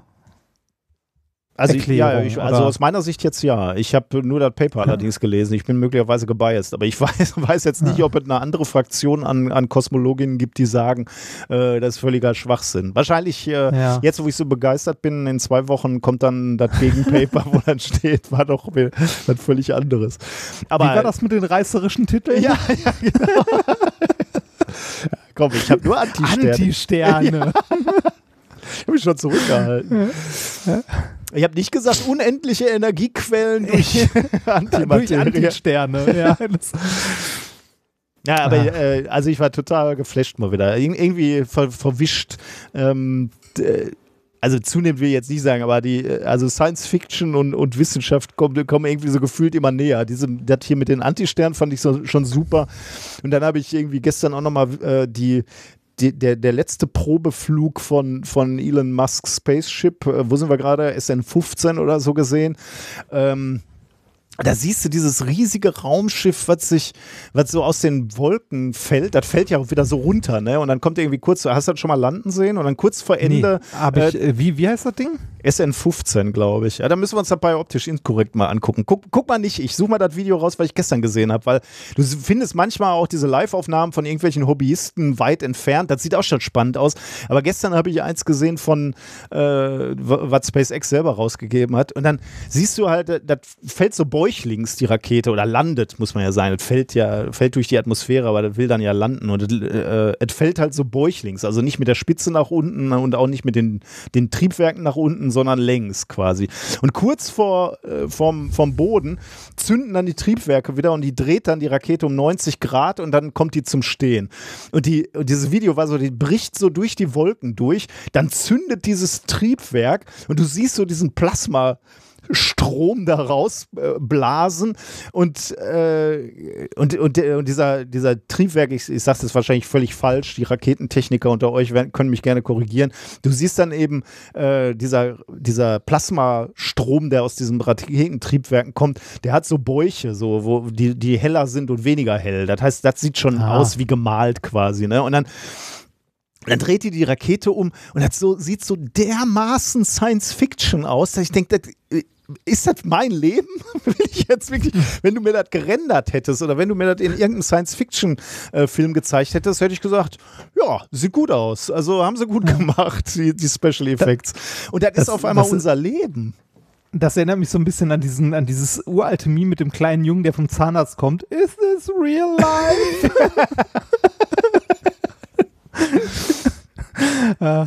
Wo- wofür ist das Ding überhaupt da? Also das Spaceship, soll das so ähm, Versorgung oder Das, wird ähm, zum, ist das, das, ist äh, unter anderem das, womit er zum äh, Mars will, aber als erstes äh, zum, zum Mond. Also dieses Ah, Ding okay. soll bemannt zum Mars, äh, zum Mond erstmal fliegen. Und Ah, das, okay. das auch relativ bald. Und wenn, wenn ich sehe, was der für Sprünge macht, äh, glaube ich, wir sind da nicht mehr so weit von entfernt. Und das wird unfassbar sein. Wir, wir leben dermaßen in der Zukunft. Das haben die in den 50ern auch gesagt. Ja, aber seitdem haben wir lange nicht mehr gesagt. Irgendwie habe ich das Gefühl, dieses, dieses, mein Gott, was ist auf einmal technisch möglich? Ähm, ist, äh, weiß ich nicht, ich habe so ein bisschen das Gefühl, das beschleunigt alles äh, noch immer so. Und wir hatten so eine Phase so, sage ich jetzt mal so 80er, 90er, 2000er.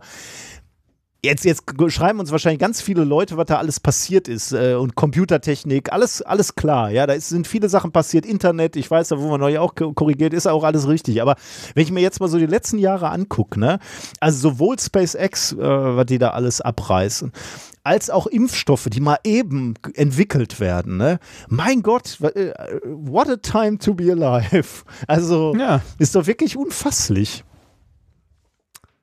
Äh, Ich finde es auch, ich find's auch krass, aber ich, ich glaube, dass das. äh, ich, wie gesagt, ich glaube, in den 60ern, 70ern, den Leuten ging es genauso. Ja, da auf jeden Fall. Also, äh, da die aus, dem, aus der kalten Hose äh, mal eben zu, äh, zum Mond geflogen sind, das war wahrscheinlich noch mal abgefahrener. Ich meine, da musst du Ja. dir mal überlegen, da hatten die wenigsten Fernseher und da fliegen die auf einmal äh, zum Mond. Also absolut irre. Äh, die, die Hippies lagen, äh, lagen in Woodstock zugedröhnt in der Wiese und gleichzeitig sagt, sagt die NASA oder, oder die Vereinigten Staaten, wir fliegen jetzt zum Mond. Also absolut. Also das war auch eine magische Zeit, keine Frage. Ähm, und, und auch eine, eine Phase, wo, wo die Menschheit einen echten Technologiesprung gemacht hat. Im Guten wie zum Bösen. Ne? Also Atomwaffen waren ja nun damals auch ein Thema. Ähm, aber irgendwie hat man so das Gefühl, so dieses, es geht vorwärts und zwar im positiven Sinne. Oder sehe ich das jetzt alles zu positiv? Äh, Weiß ich nicht. Geht es gerade vor die Hunde? Ich meine, wir haben Ich- ich natürlich glaube- auch die Schere in unserer Gesellschaft, dass Leute sich Ja. abkehren von der Technik und von der Wissenschaft. Vielleicht bin ich jetzt für heute einfach nur ein bisschen arch-optimistisch. Ich glaube, äh, ich glaube, diese, diese technische Entwicklung, die, die hatte irgendwie jede Generation. Es ist nur, ähm, dass, dass so große Ziele irgendwie wieder ins Auge, also äh, in greifbare Nähe rücken, sowas wie auf dem Mond landen. Das hat die Menschheit ja schon mal gemacht. Ähm, aber dann halt mit, nicht mit dem Ziel, auf dem Mond zu landen, Mhm. sondern weiter zu Mhm. fliegen zum Mars. Ja, also äh, ich, ich weiß es nicht, aber ich würde mich unglaublich äh, freuen, wenn wir zu unseren Lebzeiten, äh, auch wenn es für mich persönlich keinerlei Folgen hat, ähm, wenn wir es noch hin, also erleben würden, wie äh, der erste Mensch oder die ersten Menschen den Mars betreten. Ja, werden wir Bitte auf jeden in- Fall. In 8K live gestreamt. Ja, das werden wir auf jeden Fall noch sehen. Also wenn wir, wenn wir, wenn wir körperlich durchhalten, dann werden wir das noch sehen. Und das ist natürlich auch ein bedeutender Schritt. Ne? Also ich meine, klar, äh, erste Landung auf dem Mond ist jetzt auch nicht schlecht, aber zu sagen, äh, wir waren die Generation, die den, äh, den zum ersten Mal auf einem anderen Planeten gelandet ist, ist auch schon richtig geil. Ja, man, man könnte sich aber fragen, ob das dann auch was ist, wo was irgendwann so, so ein Haken dran, ne? Ja, wurde gemacht, aber keinerlei, also keine direkten Folgen hat, weil wenn man sich mal überlegt jetzt für äh, die Mondlandung, ne? natürlich hatte die technische Folgen ohne Ende und gesellschaftlich wahrscheinlich auch, aber so jetzt direkt so, ja, wir waren auf dem Mond. Ich, ich glaube, beim Mars ist es was anderes, weil du, du fliegst nicht zum Mars, um den kurz zu besuchen, sondern äh, in dem Moment, wo du den Mars besuchst, äh, kommst du, um zu bleiben, weil, weil die Reise einfach zu weit ist. Also die erste Mannschaft fliegt natürlich wieder nach Hause, das ist schon klar, aber ähm, dann wird relativ bald werden Leute da bleiben ähm, und, und eine äh, permanente Station aufbauen. Deswegen Ah. dieses äh, äh, Haken dran und das Wart lohnt nicht, äh, wird es diesmal nicht geben, glaube ich. Äh, Ich bin, ich bin gespannt, was für ein, was für ein Konstrukt da hinkommt. Ob es jetzt wirklich äh, der Multimilliardär ist, der irgendwie zu viel Geld über hat Ja. Ich und sagt, das machen wir jetzt, oder ob es äh, irgendeine Regierung ist. Aber es sieht gerade hart nach dem Multimilliardär Konzerne. aus. Ja, ja, wir sind in dieser, auch, auch das sind ja diese dystopischen äh, Filmprognosen, dass es irgendwelche Multikonzerne wuppen. Die haben einfach mehr Geld. Also ich meine, das ist einfach, Ja. der, der Musk kann halt das Geld, was er hat, kann, damit kann er halt machen, was er will, weil er sonst nichts Ja. anderes zu tun hat. Ne? Ist vor allem in dem Punkt so ein absolutistischer Herrscher, ne, was das Genau, ja. angeht. Der kann halt bei SpaceX durchlaufen und sagen, du bist raus. Machen wir nicht. Das- wir machen Ja. das noch, ist egal, machen wir nochmal, probieren wir halt nochmal. Und unser Staat muss halt auch noch andere Dinge am Laufen halten. Ne? Also Ja. Rente und äh, Militärausgaben oder was auch immer, wofür wir so Geld ausgeben. Ja. Und das muss er halt nicht. Also von daher glaube ich, das werden alles Firmen machen. Und wahrscheinlich sogar noch profitabel, wenn der erstmal da ist und dann anfangen kann, da zu schürfen oder ähm, Fernsehsender Sendungen vom Mars zu vermarkten. Äh, das ist so ein Selbstläufer. Big Brother Mars. Und wer, wer rausfliegt, muss, muss die Schleuse verlassen. ja, oder, oder, oder die spielen um den Rückflug. ja, genau, die haben nur zwei Plätze, genau. Ja. Glaub, glaubst du, da würden sie auch noch zehn Bekloppte melden für? Ja, klar. Das, äh, oder der Marsianer Real Life. Die wollte ich immer mal wieder gucken mit meinem Sohn, weil ich glaube, der Film ist gar nicht so schlecht. Nee, der Film ist tatsächlich, also der, der Film ist ganz gut. Ähm, das Buch ist aber, äh, also nein, das Buch ist nicht besser in dem Sinne von das Buch ist aber Oh. besser, sondern das Buch ist, das Buch ist länger. Detaillierter Und- wahrscheinlich auch äh, in genau, den Sachen. die- detaillierter und ja. so, aber der Film ist trotzdem gut. Gut, Ja, Dann- dann, äh, mach Thema ich mal weiter, würde ich Thema, sagen. Ne? Thema Nummer zwei mit einem sehr kryptischen Titel. Nein, das ist eigentlich, das ist sehr, sehr bezeichnend. Ähm, und ähm, meine Themen sind heute vielleicht beide ein bisschen kurz, aber wir gucken mal. Thema Nummer zwei, Mighty Morphin Power Pasta. Ich verstehe nichts. äh, Mighty Morphin Power Rangers kennst du doch, oder? Nein. Du, du, kennst doch, du kennst doch wohl die Power Ranger. Power Ranger ist mir noch ein Begriff, aber ähm, Ja, das ist sehr abgekürzt. Eigentlich heißen die Mighty Morphin Power Ranger. die heißen ernsthaft Mighty Morphin Power Ranger. Ja, davon gibt es noch viel, viel mehr. Das ist, ein, äh, das ist ein riesiges Franchise mit allem Möglichen. Also, Hm. äh, oder, oder warte mal, oder waren die Mighty Morphin Power Rangers nur ein Teil der Power Rangers? Also, äh, die Power Rangers wurden irgendwann relativ unübersichtlich, sage ich mal. Weil, ähm, nee, das waren die ersten tatsächlich. Mighty Morphin Power Rangers 1993. Später gab es noch Power Rangers Zeo, Turbo, In Space, Lost Galaxy, Lightspeed Rescue, Time Force und noch viel, viel, viel, viel mehr. Die erscheinen übrigens immer noch. Aktuell sind es die Power Rangers Dino Fury. Ach du Scheiße. ah, das ist tatsächlich an mir vorbeigegangen. Ich war dann schon zu alt, äh, 93, und äh, für meinen Sohn war es nie interessant. Da, da erlebe ich ja nochmal äh, manche Dinge, also beispielsweise die äh, Pokémons sind auch an mir vorbeigegangen, aber durch meinen Sohn äh, konnte ich die nochmal ein bisschen kennenlernen. Aber äh, Power Rangers sind vorbeigegangen. Ich glaube, das funktioniert nicht. Ja, das, ähm, ich weiß gar nicht, äh, Pokémon sind an mir so halt nicht ganz vorbeigegangen. Ein bisschen habe ich die noch mitbekommen, aber ich glaube, ähm, äh, einen Ticken jünger, dann hätte ich davon mehr noch mitbekommen. Also ich habe noch so den Anfang davon quasi mitbekommen. Ich hatte aber auch nie, ähm, äh, ich hatte nie eins der Pokémon-Spiele. Äh, mir sind Pokémon als erstes Mal durch die Fernsehserie begegnet damals. Naja, egal. Äh, aber um die geht es ja auch gar nicht. Auch nicht um die Power Rangers, sondern es geht um äh, die. Mighty Morphin Power Pasta. Genau. Als Sportler nimmst du ja wahrscheinlich häufig größere Mengen Kohlenhydrate zu dir, oder? Und das Liebste sind mir da tatsächlich Nudeln, weil davon kann, kann man eigentlich immer, zu jedem Zeitpunkt kann man Nudeln essen und auch in größeren Mengen, wenn, wenn die Soße Ja. nicht zu intensiv ist. Ich kann, ich kann Ja. Nudeln auch zum Frühstück essen, wenn es sein muss. Ja, ich auch und das ist, äh, das geht, glaube ich, vielen fetten Leuten so. dass, äh, Nudeln gehen immer äh, und auch, wie du schon sagst, in großen Mengen. Ja, genau. Also, die, die rutschen das, einfach super, ja. Ja, und die schmecken halt auch immer gut, ne? Und die gibt es in so vielen Variationen, äh, ne? Das ist einfach, naja, du hast da ja auch noch einen gewissen familiären Background und große Mengen Pasta wahrscheinlich Stimmt. irgendwo im Keller gebunkert. Natürlich, ja. Äh, was sind deine Lieblingsnudeln? Ich sagte ja gerade schon, die kommen in so vielen Varianten. Spaghetti, Tagliatelle, Farfalle, Penne, Gnocchi. Also ich äh, würde mal so sagen, äh, Spaghetti äh, sind schon äh, mit meine liebsten Nudeln. Äh, die kommen ja allerdings auch in der, in der halb, äh, halb italienischen Familie äh, am, am häufigsten auf dem Tisch. Und irgendwie mag ich auch, wie heißen denn diese klassischen Ringlis oder ne, wie heißen die, äh, diese äh, Spirelli oder so? Die so, äh, ja, ich glaube, ja, Fusilli. Fusilli?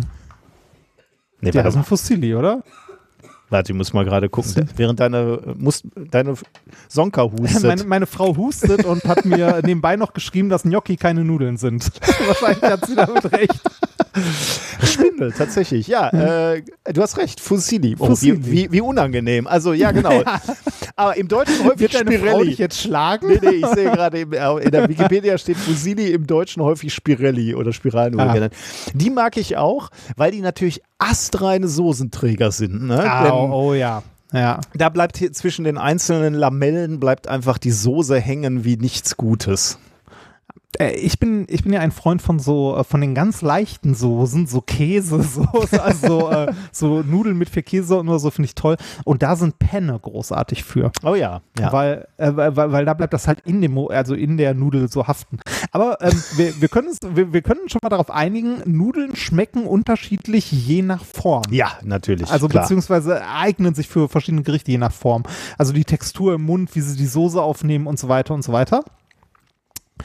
Ähm, Und äh, Nudeln haben wir gerade schon gesagt, warum isst man die so gerne als Sportler, wenn man irgendwie Carbloading oder wie auch immer man es nennen möchte, betreibt? Die sind ein unglaublich guter Energielieferant und haben eine sehr gute Energiedichte. Also ähm, wir hatten bei unseren langen Fahrradtouren äh, wenig Essen dabei, weil wir mal gesagt haben, wir sind irgendwo in Deutschland unterwegs, da müssen wir nicht so viel mitnehmen. Wir hatten aber immer eine Packung Spaghetti und ein Glas Ja. Pesto Ja. in irgendeiner der Taschen, weil das Packmaß ist einfach unschlagbar Ja, ja. und es ist das beste Essen, wenn er abends irgendwie auf dem Campingplatz sitzt, dir nochmal Nudeln irgendwie in ein Töpfchen haust und da Pesto drüber. Äh, ist, ist super. Wir hatten immer Spaghetti mit. Hast du eine Idee, warum gerade Spaghetti und keine anderen Nudeln? Boah, das könnte in der, in der äh, Verpackung tatsächlich äh, das kleinste Packmaß haben, oder? Die sind relativ dicht. Wenn ich mir Ja, so genau. die, ich meine, so Cannelloni, die sind ja im Wesentlichen Luft und hohl. Äh, und, und Spaghetti, die kannst du schon gut, dicht packen, ja.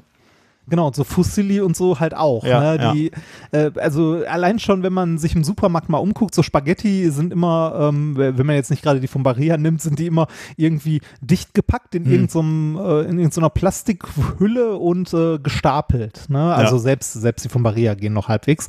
Ähm, aber die sind immer eng gepackt, wohingegen jetzt äh, die gleiche Menge Nudeln, also die gleiche Masse an Fusilli, Cannelloni, Penne, was auch immer, ähm, halt deutlich mehr Platz einnimmt. Ne, kein Wunder, weil dreidimensional geformt, viel Luft und so weiter. Und kannst du dir vorstellen, dass es Leute gibt, die sich darüber Gedanken machen? Über die Dichte, die Nudeldichte? Oder? Ja. Also wie, wie viel Platz Nudeln in einer Verpackung Oh, einnehmen bitte oder, nicht, ernsthaft? oder ja doch äh, klingt im ersten Moment auch total bescheuert, aber ja, es gibt Menschen, die sich darüber über das Packmaß von Nudeln Gedanken machen. Um Himmels Willen. Ähm, und zwar äh, jetzt im Vergleich Spaghetti zum Beispiel gegen Fusilli. Äh, Fusilli brauchen deutlich mehr Platz, weil so viel Luft. Ne? Mhm, ja. Äh, Dadurch, dass sie eine dreidimensionale Struktur haben. Jetzt haben wir hier ein paar Forscher, die sich äh, von Möbelhäusern äh, haben inspirieren lassen. Beispiel Ikea oder ähnliches. Die haben es ja auch geschafft, ihre Möbel so zu verpacken, dass sie möglichst Mhm. flach und leicht stapelbar sind und erst wenn sie benutzt werden, also ne, wenn man sie aufbaut, ihre Oh. eigentliche Form erhalten. Und die, oh, oh Gott. Ja? Die haben sich jetzt Nudeln erdacht, die erst beim Kochen dann äh, aufgehen, sozusagen. Exakt. genau. Das ist so wie diese, wie diese chinesischen Nudelnester, die man auch äh, kaufen kann, ne? Die man, also das ist natürlich jetzt was völlig anderes, aber die auch, auch ja relativ kompakt daherkommen. Die schmeißt du dann in Wasser Ja. und dann. Echt? Okay. Ja, ja, das ist, ähm, also äh, ich glaube, wenn man sich, also wir, wir gehen das äh, Paper so grob gleich mal durch, was die gemacht haben, äh, ist am Ende so eine Mischung aus äh, Science-Stunt, was, was wir können mit dem, was wir sonst so machen Ja. und vielleicht wirklich, also ich finde, das klingt ein bisschen sehr weit hergeholt, aber vielleicht irre ich mich da ja auch. Die haben das Ganze begründet damit, äh, dass äh, so dreidimensionale Nudeln im Sinne von Fossili und ähnlichem halt sehr viel äh, Platz in der Verpackung brauchen, dementsprechend auch, also weltweit sich das Ganze angeguckt, viel Lagerfläche und viel Volumen beim Transport, was auch wieder viel CO2 und so ausstößt. Ja, also ja, du kriegst gut, sie einfach nicht dichter gepackt. Und die Masse macht's am Ende. Und, Ja. und ich glaube, Nudeln werden wirklich viel gegessen. Ne? Also das ist schon, Ja. schon nicht dumm wahrscheinlich. Ja. Äh, Ich fand es trotzdem ein bisschen, ein bisschen komisch, aber gucken wir mal. Äh, die haben das Ganze auf jeden Fall, also die haben sich, äh, die haben genau das gemacht, was du, was du vermutest. Die haben Pasta erdacht, die sich erst später in ihre eigentliche Form begibt. Das Ganze haben sie veröffentlicht unter dem Titel Morphing Pasta and Beyond. Sehr gut. Ich muss in meinem Leben unbedingt mal ein Paper schreiben, was auch einen coolen Titel hat. Ich vergesse Ja. das immer. Immer dann, wenn wir ein Paper schreiben, vergesse ich, mir einen coolen Titel auszudenken. oder ein Akronym oder so, Ja, ja, ne? dass man ja. irgendwie den, ähm, ich fände es ja immer noch schön, äh, wenn man ein Paper so setzen kann, das hat garantiert schon mal jemand gemacht, ich habe das bei, ähm, bei Diplomarbeiten, glaube ich, schon mal gesehen, dass man, wenn man die erste Zeile, äh, also die Buchstaben runterliest, da never gonna give you up oder so steht. das gab es schon mal mit einem Paper. Das gab's schon, ja. ne? Mhm. Ja, okay. Ähm, Morphing Pasta and Beyond ist gar nicht mal so niedrig veröffentlicht und zwar in Science Advanced ist Boah. das erschienen. Am 5.5. Forscher aus den USA und China. Und das Ganze ähm, ist passiert in Pittsburgh am, äh, die, da sehen wir jetzt, wo die, wo die Forscher ursprünglich herkommen, am Morphing Matter Lab. Also die Forscher dort beschäftigen sich sowieso mit sich form, also sich selbst verformender Materie, Mhm. jetzt äh, Werkstoffe und ähnliches. Und hier haben sie ein äh, System erdacht und als Modellsystem dafür, äh, für das, was sie dort gemacht haben, halt Nudeln genommen. Und dann halt diese Erklärung, die ich gerade verkündet habe, also von wegen hier Platzbeilagerung und so. Ich glaube eher, das ist so ein, ich weiß nicht, wie ernst das ist. Ne? Also, Aber egal, Äh, was haben die gemacht? Die haben sich dem Packungsproblem von Pasta angenommen. Und äh, wie du vermutet hast, Pasta entwickelt, die erst beim Kochen ähm, ihre dreidimensionale Form äh, annimmt und bis dahin einfach flach ist. Also flache, flache ähm, äh, Blätter beziehungsweise flache Stücke, ähm, flache, längliche irgendwas. Wie haben die das gemacht? Oder kann man diese Nudeln noch essen? Was ist das Besondere daran? Also das ist Ähm, im Prinzip wie so ein Memory-Metall oder so, ne? Also das ist Ja, erst flach genau. und dann schmeißt du den in heißes Wasser oder so und dann verformt sie. Ja, irre. Äh. So, so, so ein bisschen so, genau. Also mit, mit sowas beschäftigen sie sich sonst. Ähm, bei so Memory-Metallen ist das ja so, dass die eine bestimmte Legierung haben, die halt auf eine gewisse Temperatur gebracht werden und ähm, man die später kalt verformen kann. Wenn man die wieder auf die Temperatur bringt, ordnen, ordnet sich die Kristallstruktur wieder zurück. Ne? Ähm, hier ist es ein bisschen anders. Und zwar geht es hier um Material, das, ähm, also Nudelteig ist ja ein Material, der, wenn er getrocknet ist, sehr fest ist, der dann aber im Wasser beim Kochen aufquillt und weich wird. Und genau das haben die sich hier als Mechanismus für die Formung dieser dreidimensionalen Objekte äh, zunutze gemacht. Und zwar, indem sie gezielt an bestimmten Stellen Rillenmuster in die Nudel eingebracht haben. Mm.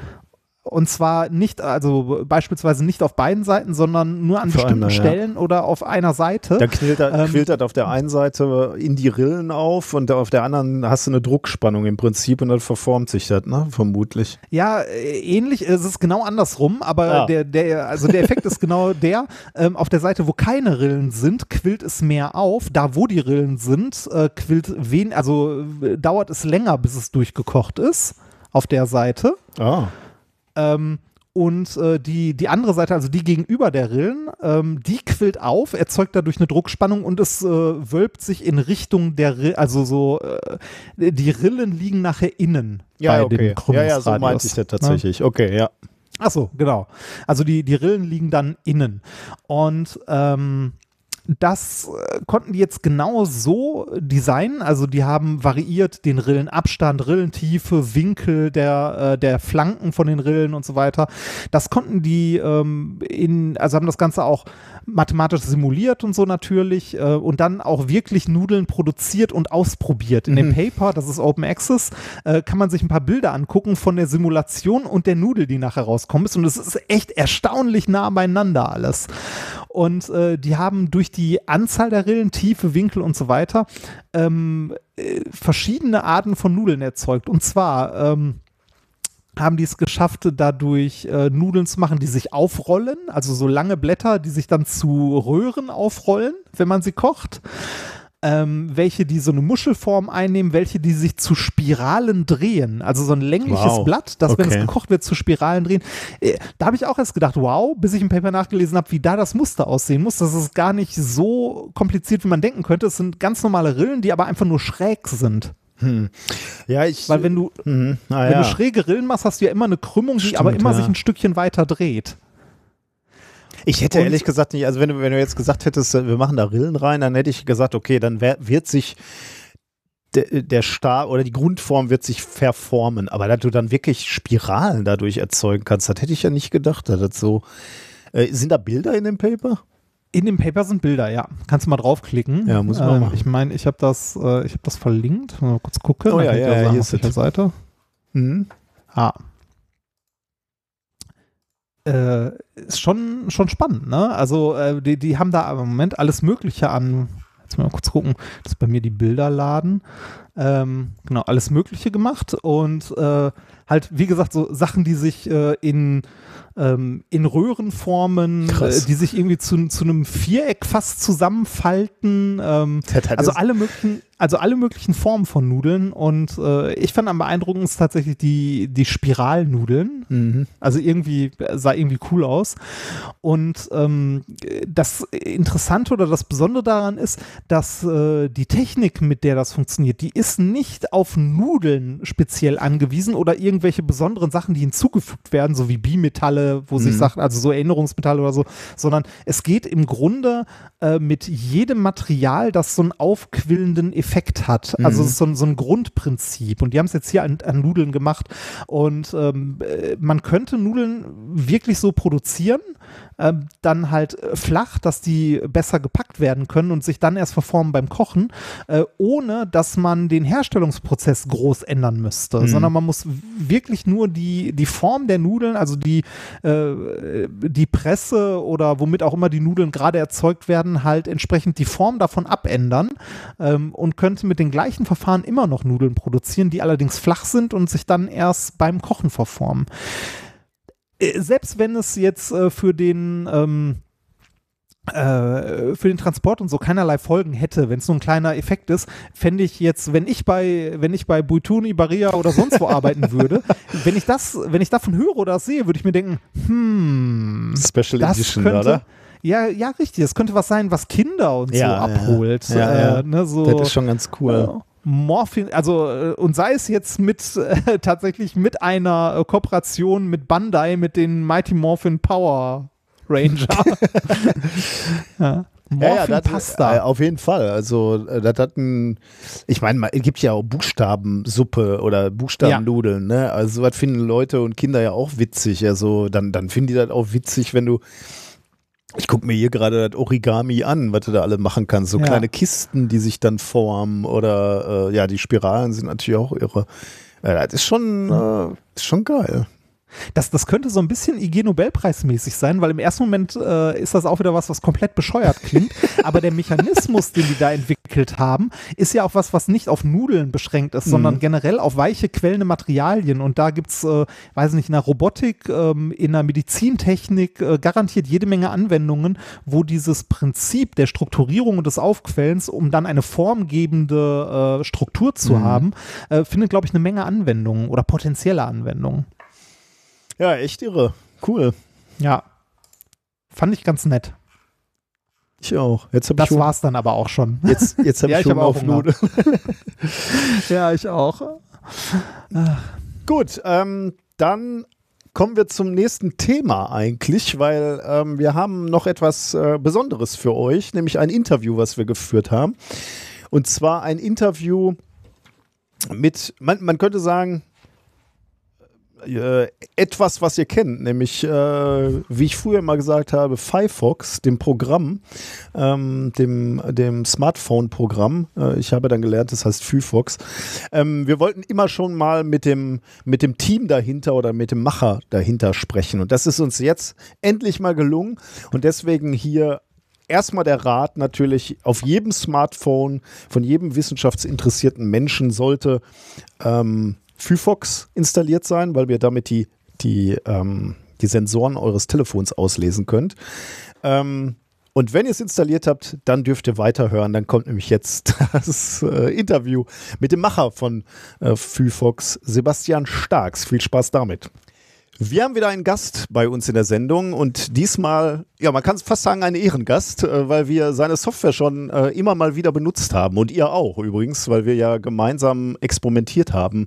Ähm, ich erinnere nur an das legendäre Kühlschrank-Experiment, was wir alle gemacht haben. Wir begrüßen Sebastian Starks bei uns in der Sendung. Hallo Sebastian.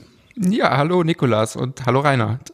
Hi. Ähm, möglicherweise sagt euch der äh, Name jetzt nichts. Äh, das äh, ist zu verzeihen, aber äh, das, was er erschaffen hat, das äh, sagt euch mit Sicherheit was. Er ist nämlich der Macher, möchte ich jetzt mal behaupten, und möglicherweise kannst du mich gleich korrigieren, der Macher hinter Fifox. Ich habe immer der Software, ich habe häufig in, in unserem Podcast von Firefox gesprochen und du hast uns gerade schon im, ähm, im Vorgespräch ein wenig korrigiert, weil äh, Fifox äh, steht ja für Physical Phone Experiments, also ist, ein, ist die Abkürzung dafür. Ist das richtig? Genau, ja. Also deswegen im Deutschen halt eher Phyfox, weil Physik schreibt man ja mit Ü, wie man weiß, und äh, im Englischen ist dann eher Phyfox. Äh, aber wir sind auch jetzt niemandem böse, wenn es dann halt anders ausgesprochen wird. Also eigentlich der Name ist, wir sind eigentlich mit dem Namen ganz glücklich, weil es halt wirklich so ein eigenes Wort ist, mhm. aber für Audioformate ist das natürlich ein bisschen bescheiden. Deswegen müssen wir es meistens dann buchstabieren und dann kriegen Leute trotzdem falsch. Wir haben auch sehr viele Aufrufe unserer Seite von Leuten, die nach Viehbox suchen, also wie die Aha. Box. Äh, das ist definitiv ah, falsch. Okay. Ja, ich glaube, ähm, also ich werde mir zumindest Mühe geben, in Zukunft äh, etwas mehr am, äh, an, an eurer Aussprache zu bleiben. Also wir sind bei diesem bei dieser wunderbaren Software, die äh, ich auf meinem iPhone habe und die es auch für andere mobile Telefone gibt ähm, nähern wir uns äh, der Software mal. Ähm, also für, für die, die es noch überhaupt nicht kennen, shame on you, aber es ist diese Software, womit man im Wesentlichen die Sensoren in eurem Smartphone auslesen kann und damit ganz wunderbare Experimente machen kann. Wann habt ihr angefangen, dieses Stück Software zu entwickeln?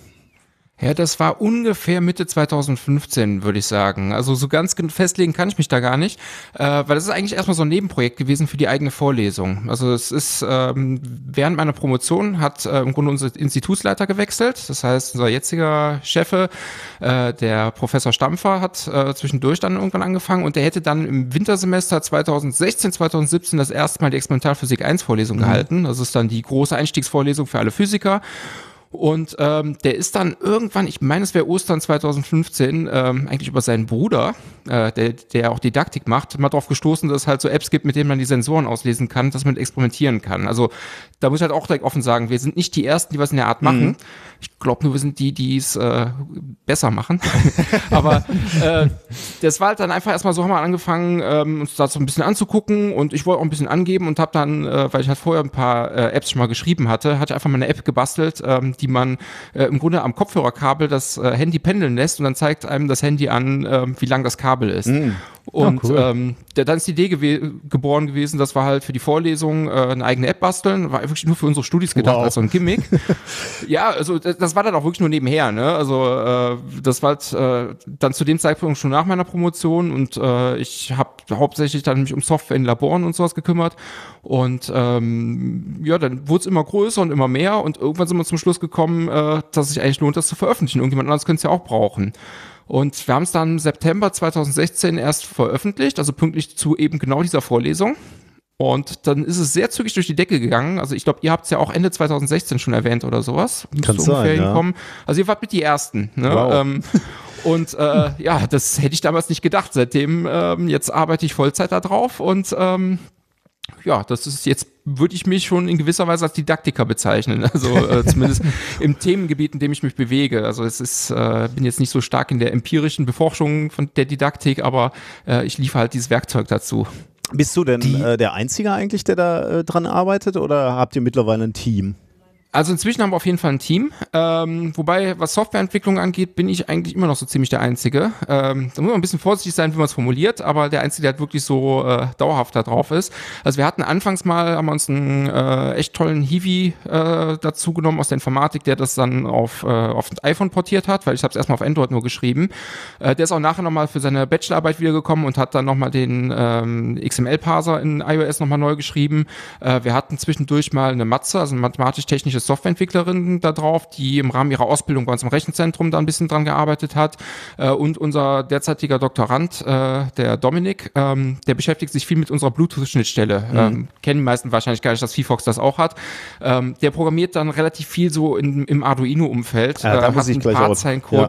Ja. ja, da ist noch nicht ähm, so ganz lange dabei, oder? Dass man jetzt auch mit dem Arduino koppeln kann oder ist, ist mir das nur erst kürzlich begegnet? Nein, also es ist ähm, also eigentlich die grundsätzliche Möglichkeit, diese Bluetooth-Schnittstelle, die ist jetzt, glaube ich, schon fast zwei Jahre drin. Ui, also okay. bin ich mir nicht ganz sicher, aber wir haben Ende letzten Jahres, ähm, also mh, mm, ja, September letzten Jahres, glaube ich, war es, haben wir dann eine richtige Arduino-Bibliothek veröffentlicht, ähm, die es viel einfacher macht. Also VFox hat eine ganz allgemeine Bluetooth Low Energy Schnittstelle. Damit können wir einen Haufen mhm. Sensoren ähm, benutzen, die ähm, äh, also die gar nicht für VFox angedacht waren. Also da gibt's dann, ja, äh, zum Beispiel äh, benutzt man oft von Texas Instruments ein Sensortech nennt sich das. Ich weiß gar nicht, ob es den noch zu kaufen gibt.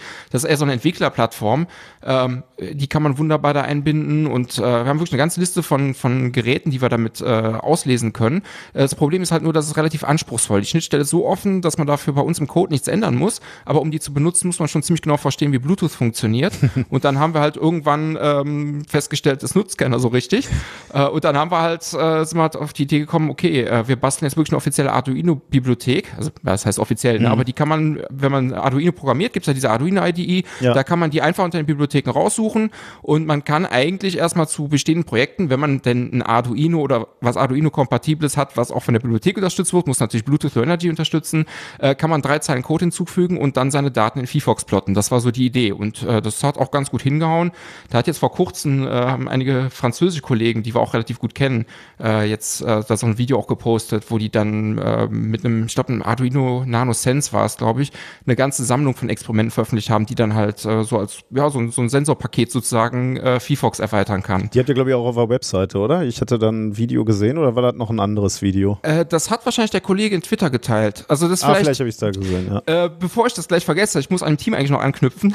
weil, also ich habe jetzt ja gerade eigentlich bloß äh, erwähnt, wer es programmiert, ähm, weil wo man jetzt wirklich sagen kann, vom festen Team, was jetzt größer geworden ist, äh, haben wir jetzt dank der äh, Hans-Hermann-Voss-Stiftung seit äh, ich überlege gerade, ja, eigentlich auch etwas mehr als ein Jahr jetzt, äh, haben wir halt eben jetzt auch einen Kollegen, der sich ein bisschen darum kümmert, wie wir langfristig halt äh, das ein bisschen besser tragen können, das Projekt, und einen Kollegen, der halt ähm, Lehrerfortbildung und ähm, äh, Social Media und sowas äh, mit betreut. Und dann ist auf jeden Fall natürlich noch erwähnenswert, wer von Anfang an dabei war, eben ja äh, der Leiter unseres Instituts, der Professor Stampfer, wobei der, unser Institut ist halt eigentlich ein Festkörperinstitut äh, und äh, Professor Heidrun Heinke, äh, die das von der Didaktikseite mhm. äh, halt eben noch betreut. Also bevor ich da jetzt nachher jemand vergessen hätte, weil wir äh, beim, beim Vorstellen jetzt schon bei zu Bluetooth abgebogen sind. Ja, das sind schon, du hast jetzt gerade schon so viel angesprochen, weil ich gleich alles noch fragen wollte. Also von daher, ähm, wir sind auf einem guten Weg. Eine Frage, die sich gerade noch angeschlossen hat, äh, du sagtest, ähm, du, du, bist mit deiner Promotion ja fertig, ne? Äh, du bist aber trotzdem noch äh, äh in, in Aachen, ne? Genau. Bist du da jetzt also, irgendwie fest eingestellt oder? Äh, ja, sogar verbeamtet. Wow. Also das ist auf jeden Fall, ähm, also wenn ich jetzt auch eben angesprochen hatte, dass ein Kollege guckt, wie wir halt langfristig das, äh, also VFox aufstellen können und sowas, ähm, die Grundentwicklung von VFox ist gesichert. Ne? Also bevor dann nachher irgendjemand Panik schiebt, weil das halt äh, hoffentlich ja der eine oder andere vielleicht auch wirklich als Lehrer, der zuhört, das im Unterricht einsetzt. Äh, ich bin auf jeden Fall sicher an der RWTH, die werden mich nicht mehr los. Und äh, solange ähm, Interesse an VFox besteht, also da haben wir auch Top-Rückhalt, also, also einerseits halt von so einem Institutsleiter, der ja eigentlich äh, ja, Festkörperphysik macht, ne? also der jetzt eigentlich keinen Grund hat, einen seiner mhm. wenigen äh, sicheren ähm, äh, äh ja, Mittelbau-Mitarbeiter halt äh, auf so ein Projekt zu setzen. Von dem, äh, also der ist da mit Herzblut dabei und auch vom Rektorat haben wir viel Rückhaltung. Also solange Interesse da ist, äh, bin ich da auf jeden Fall auf dem Projekt gesichert. Ne? Also bevor das gleich irgendjemand falsch versteht. also ja. Ich, ich wollte gerade mal fragen, also ähm, die, äh, die Anwender oder die, Leute, die so als erstes einmal als Anwender einfallen, sind halt Lehrer, so für Schulunterricht oder vielleicht auch für Vorlesungen, ne? also für Physikvorlesungen, äh, die sowas machen. Das heißt, eure direkte, wenn man sie mal so nennen möchte, in Anführungszeichen Konkurrenz, ähm, sind ja diese, diese Standard, äh, ja, diese Standardexperimente für den Unterricht, die jeder so kennt und hasst, äh, die teilweise auch sehr angestaubt sind. Ähm, Nichtsdestotrotz, wenn man die neu kauft, also wenn ich mir so die äh, Leibold-Apotheke oder Püve oder sonstiges angucke, ähm, äh, die sind ja schon recht teuer. Ne? Mhm. Also wenn ich, wenn ich, mir so ein, weiß nicht, von Leibold heißt das Ding, glaube ich, Cassie oder so, da zahlt man für so ein Basismodul alleine irgendwie 1000 Euro und am Ende äh, hat man da nicht mal einen Sensor dabei. Das ist nur das Ding, wo ich dann Sensoren dran anschließe. Und ihr habt ja jetzt eine Möglichkeit geschaffen, quasi mit dem Handy direkt Versuche zu machen. Ne, ähm, habt ihr von den Herstellern, die eigentlich so ein Zeug für Unterrichtsmaterialien so machen und so Experimente bauen, mal irgendwie was gehört? Haben die sich mal bei euch gemeldet und mal gefragt, so was macht ihr da so? Oder mal ja, also so Kooperation? Normale feindliche Übernahme. Oder, oder Pferdekopf also vor die Tür oder so? nee, also es ist unterschiedlich. Ich glaube, also weitestgehend ist es einfach eine friedliche Koexistenz. So viel haben wir jetzt nicht direkt an Kontakt. Äh, liegt auch daran, dass wir, glaube ich, für die jetzt nicht so eine große Gefahr sind. Einfach deswegen, ähm, weil weil natürlich erstmal äh, die, das Hauptgeschäft von VFox sind natürlich die, die Sensoren im Handy und äh, da sind dann die Möglichkeiten doch recht eingeschränkt. Ne? Also muss man, das sage ich dann halt immer, wenn die Lehrer dann, wenn ich die angefixt habe, die sind begeistert und sagen, ich will das jetzt einsetzen, äh, kommt dann ein bisschen die Bremse, wo ich dann sagen muss, okay, hier ist die Liste der Experimente, die gut funktionieren. Mhm. Ähm, andersrum ist halt meistens schwierig. Also wenn die dann ankommen und sagen, okay, wir haben jetzt nächste Woche, keine Ahnung, dies oder äh, ganz bestimmtes Thema, ja, und äh, was kann man denn damit VFox machen? Dann muss ich dann meist mit den Schultern zucken und sagen, boah, ja, schwer, ne? ähm, also weil zum Beispiel äh, das meiste, was wir machen, ist halt äh, in der Mechanik so ein bisschen verankert, äh, weil wir haben Beschleunigungssensor, mhm. Gyroskop, ähm, was haben wir noch, Luftdrucksensor ist meistens auch, ja. genau, mhm. geht auch meistens Aber da geht in die ja Richtung. schon eine Menge.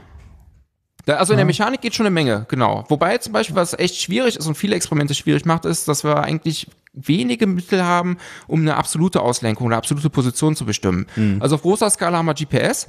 Ähm, wir haben in der Höhe durch den Luftdrucksensor einen interessanten ja, Sensor. un unglaublich sensibel ist. Ne? Genau, also wer, wer, ist der das Hammer. Mal, ja. wer das schon mal erlebt hat, also in, einem Fahrstuhl eine Etage fahren und du siehst einfach, dass du dich bewegt hast am Luftdruck, das glaubt man ja gar nicht eigentlich. Ja, ja oder halt einfach, also wenn man wirklich das äh, vorsichtig handhabt, also bei wasserdichten Gehäusen kann manchmal bei der Handhabung der Druck schon eine Schwankung ähm, erzeugen. Aber wenn man da ein bisschen aufpasst, dann kann man wirklich im Stehen einfach das Handy hochhalten, runterhalten und wow. systematisch eine Änderung sehen. Ne? Das ist halt, äh, als ich das ähm, erstmal den ausgelesen habe, habe ich das auch bestimmt zehnmal wiederholt, bis ich geglaubt habe, dass es kein Zufall mhm. ist. Das ist echt der Hammer. Mhm. Aber deswegen sind halt, äh, ich glaube, die Lehrmittelhersteller haben da jetzt nicht so sehr ein Problem mit. Und es gibt auch einzelne, äh, die, also jetzt im Rahmen von der Bluetooth-Schnelle, äh, Bluetooth-Schnittstelle hatten wir erstmal versucht, ein paar zu kontaktieren und zu fragen, erstmal, weil wir dachten, okay, die Lehrer haben sowas rumfliegen, lass doch einbinden, ist für alle gut. Äh, haben wir gefragt, ob wir es einbinden dürfen. Manche haben nicht geantwortet, manche waren eher skeptisch, was wir da machen. Es gibt auch welche, die dann irgendwann sich bei uns gemeldet haben, die allerdings auf äh, WLAN setzen statt auf Bluetooth ähm, mhm. und äh, dann mir sogar ein Gerät gegeben haben, ob ich das nicht auch einbinden könnte. Mhm, okay. ähm, ich muss gestehen, falls da sich jemand, falls das jemand zufällig von denen hört und sich angesprochen fühlt, das habe ich nicht vergessen, das liegt schon eine Weile hier. ähm, wir nähern uns der, der Netzwerkschnittstelle an der Stelle und äh, ich ja kriege schon ein schlechtes Gewissen, falls er das gerade hört. Aber äh, es gibt halt wirklich ein paar, die relativ aufgeschlossen sind. Es gibt viele, die uns gar nicht so wirklich äh, so sehr wahrnehmen, weil ich glaube, der, der Überlapp ist nicht so groß. Also ich sage auch den Lehrern immer, es ist, äh, VFox ist natürlich spannend für jede Schule, ob die jetzt viel oder wenig Mittel mhm. haben, äh, weil wenn man jetzt wirklich tatsächlich mal ein Experiment ersetzen kann oder halt einfach das Novum da ist, ne? Also ich betone auch immer, ich bin kein Didaktiker, deswegen will ich mir nicht anmaßen zu sagen, was im Unterricht jetzt wirklich gut funktioniert, sondern ich biete halt erstmal die Werkzeuge an. Aber was ich mir dann schon herausnehme, als zu sagen, ist, dass äh, wenn man als Lehrer von der Klasse steht und das Smartphone in eine Salatschleuder steckt, ähm, dann hat man wenigstens mal für fünf Minuten die Aufmerksamkeit und das ist auch was wert. Ne? Und ähm, wenn man halt eben ein Experiment, was halt sonst äh, man von Leibold dann gehabt hätte, damit ersetzen kann, mhm. ähm, dann wird das Geld halt woanders Leibold gegeben. Ne? Also es ist jetzt nicht so, ähm, als wenn die Schulen jetzt, äh, also ja, ja. Die wüssten, die wissen schon, wo sie ihr Geld hinstecken und am Ende landet es wahrscheinlich auch trotzdem noch bei den Herstellern dann. Ne? Also von daher äh, glaube ich, ist da ist da jetzt nicht viel Missgunst irgendwo. Und die, und die Faszination ist ja, dass die Kinder und Jugendliche das dann selber in die Hand nehmen können, ne? selber in ihrem Smartphone haben und mit nach Hause nehmen können und selber experimentieren können, was du ja bei so einem Leibold-Experiment dann eher nicht machen kannst oder eher selten. Mhm. Ich glaube, da geht auch eine gewisse Faszination von aus. Ja, das ist vor allem für Projekte und Jugendforschung und so natürlich genau, dann auch ja. spannend. Ne? Ja. Also es ist, ist, wirklich sehr vielschichtig. Es gibt ein paar Sachen, die sind einfach spannend ähm, als Demonstrationsversuch, weil es ungewöhnlich ist. Äh, es ist spannend, Messwerterfassung zu haben, ohne Geld investieren zu müssen, wenn halt wirklich überhaupt keine Mittel dafür da sind. Ähm, es ist auch spannend, einfach mal ein paar Messgrößen zu haben, die man sonst nicht hat. Also tatsächlich, ähm, also das mit der Salatschleuder, das ist halt ein Experiment, wo wir die Zentripetalbeschleunigung messen, äh, indem wir halt den Beschleunigungssensor und das Gyroskop vom Handy kombinieren. Äh, das haben wir in der Vorlesung uns vorgeführt, weil also wir haben eigentlich eine tolle Sammlung ähm, an der RWTH, also bin ich riesen Fan von, riesen Spielplatz. äh, aber das Experiment haben wir im Handy vorgeführt, weil wir einfach nichts griffbereit hatten, was das so konnte. Ne? Und dann am Ende ist dann noch äh, der Faktor, dass man halt äh, das Gerät mitnehmen kann, das Gerät einfach zur Verfügung hat. Also das sind halt wirklich verschiedene Aspekte in verschiedenen Situationen, die da zusammenkommen. Und natürlich nicht zuletzt jetzt mit Corona, ähm, halt ist es halt einfach das eine Gerät, was überhaupt zu Hause verfügbar ist, mhm. wenn die Schüler gar nicht erst zur Schule kommen können, um irgendwas in die Hand gedrückt zu bekommen. Ich hatte, ähm, also in der App gibt's ja zum einen ähm, Abschnitte, wo du einfach die, die Sensoren direkt ansprechen kannst und direkt auslesen kannst. Und dann gibt's auch, ich sag jetzt mal so fertig konfektionierte Experimente, ne, wo du äh, beispielsweise, was haben wir da, eine, eine Kugel fallen lässt und dann, dann äh, irgendwie das Aufhüpfen misst, glaube ich, ne? Ähm, das Aufprallen. Mhm. Ähm, äh, und dazu habe ich gesehen, habt ihr zum Teil auch Unterrichtsmaterialien auf der Webseite. Ne? Also ihr geht da wirklich so den, den Weg, dass ihr den Lehrerinnen und Lehrern schon direkt ähm, Unterrichtsmaterialien anbietet, oder? Ja, wobei, äh, da hätten wir gerne eigentlich ein ganzes Stückchen mehr. Und mhm. da fehlt uns ein bisschen auch immer noch so richtig der einheitliche Weg, also selbst nach fünf Jahren noch, mhm. wir das ähm, wirklich so anbieten, dass es richtig nützlich ist. Äh, das hat einerseits damit zu tun, ähm, dass äh, VFox natürlich sehr international unterwegs ist. Also äh, wenn wir dann mal erzählen, ey, wir haben inzwischen, äh, ich jetzt fast oder vielleicht drüber, bin ich nicht ganz sicher, so um die zwei Millionen Installationen. Äh, das ist natürlich inzwischen oh. weltweit. Do in mhm. Deutschland am stärksten, klar, da haben wir losgelegt und da äh, hilft wahrscheinlich auch der Name äh, RWTH, ein bisschen Vertrauen mhm. zu schaffen. Im Ausland klingt RWTH wahrscheinlich eher wie eine Firma.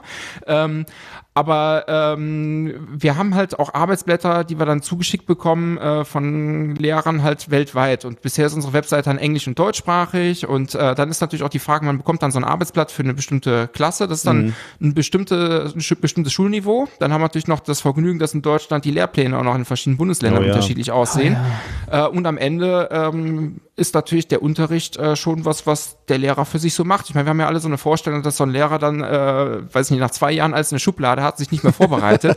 so ist es dann aber nicht, ne? sondern die würden halt gerne auch an dem Blatt was ändern. Ja, dann ist natürlich die Frage, laden wir jetzt ein Word-Dokument hoch, dann mhm. haben wir jetzt wieder nur Word und also ist halt so ein bisschen, sind wir da immer noch nicht ganz sicher, was wir am besten machen, sondern was wir stattdessen eher eigentlich anbieten, was wir viel haben, äh, wo ich jetzt auch endlich wieder losgelegt habe, äh, ist halt ähm, Videos, äh, wo wir die Experimente vorführen, also hauptsächlich das Experiment an mhm. sich und halt eben auch Erklärmaterial zu den Experimenten und äh, entsprechend anbieten. Wobei da halt auch zu sagen ist, äh, was du gerade eben sagtest, dass wir halt diese Vor vorgefertigten Experimente haben, äh, die sind auch nicht statisch. Ne? Also jeder Eintrag in VFox, also wenn man VFox aufmacht, ähm, wer es vielleicht nicht so gut kennt, oben hat man so sechs oder sieben Einträge, wo wirklich die Rohdaten der Sensoren aufgelesen, äh, also ausgelesen werden.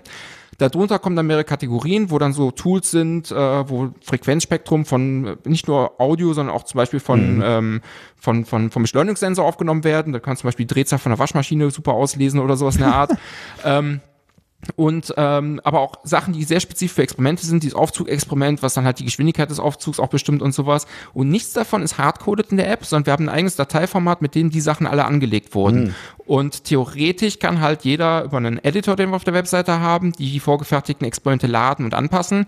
Äh, beispielsweise mit dem Aufzug, äh, der arbeitet über die barometrische Höhenformel, holt er sich die Höhe und die Geschwindigkeit. Ähm, und eigentlich, was da entsteht, ist so ein typisches STV-TAT-Diagramm. Ne? Also diese mhm. Geschwindigkeits-, ja. äh, Ort- und äh, Beschleunigungsdiagramme, die halt ähm, ja je nach dem, je nach Schulklasse auch erstmal etwas ist, was man äh, ja, verstehen lernen muss, ne, wo es dann toll ist, wenn man als Schüler dann halt die Beschleunigung vom Aufzug spürt und gleichzeitig aufgetragen wird, weil es hat eine, eine, Bewegung, die man ja komplett versteht. Ja, Aber wenn ja. jetzt ein Lehrer dann zum Beispiel sagt, okay, ähm, wir haben jetzt ähm, heute ein Experiment ähm, zum, ähm, also äh, wir haben jetzt nicht das Thema STV-TAT-Diagramm, sondern wir haben das Thema barometrische Höhenformel, äh, könnte er oder sie halt einfach das Experiment im Editor aufmachen, äh, die Formel rausschmeißen, ein paar andere Verknüpfungen wiederherstellen und so im Grunde ein eigenes Experiment erstellen. Und ähm, der Editor ist dann noch ein bisschen eingeschränkt, weil der ist etwas vereinfacht, aber letztendlich äh, äh, ist das komplette Format von uns mhm. äh, sogar Turing vollständig, also im Grunde frei programmierbar. Und darüber mhm. ist dann letztendlich auch diese Bluetooth-Schnittstelle drin ähm, und äh, auch jetzt die Netzwerkschnittstelle, die wir jetzt inzwischen haben. Ja, also das ist halt ja. Damit kann man also dann auch neue, neue Experimente äh, teilen, ne? weil ich äh, immer, immer wenn ich äh, VFox wieder aufmache, äh, erschrecke ich mich kurz, wenn ich sehe, dass ich un in, unter der Kategorie Schwurbel äh, das Meter habe und ich immer wieder frage, ja. wie ist das da reingeraten und äh, ist das jetzt äh, äh, bei jeder Installation müssen jeder, jede Leute, musst du jeden Leu erstmal erklären, warum da ein Meter drin ist, aber den nee, habt ihr mal irgendwann äh, mir zu, oder uns zukommen lassen wahrscheinlich wahrscheinlich. Ne? Den habt ihr mal genau, da hast du äh, damals einen QR-Code gescannt, denke ich mal, ja. oder es äh, über die Webseite geöffnet, weiß ich jetzt gar nicht genau, aber ich vermute ein QR-Code, das ist das Typischste.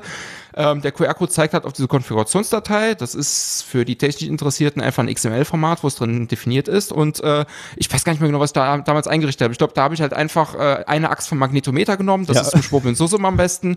Äh, irgendeinen Faktor davor gepackt, damit die Zahlen schön aussehen und dann die Achsenbeschriftung angepasst. Ne? Also mehr ist das, glaube ich, nicht. Ich freue mich, äh, freue mich immer wieder, wenn ich das sehe und macht natürlich einfach so ein Programm auch ein bisschen seriöser, ne? wenn, wenn da eine ordentliche ja, ja, Einheit ist. ähm, ja, wunderbar. Ähm, äh, Du hattest gerade schon angesprochen, Internationalisierung und Downloads, hattest du schon gesagt, zwei Millionen äh, Deutschland äh, meiste Downloads. In welchen Ländern seid ihr noch stark?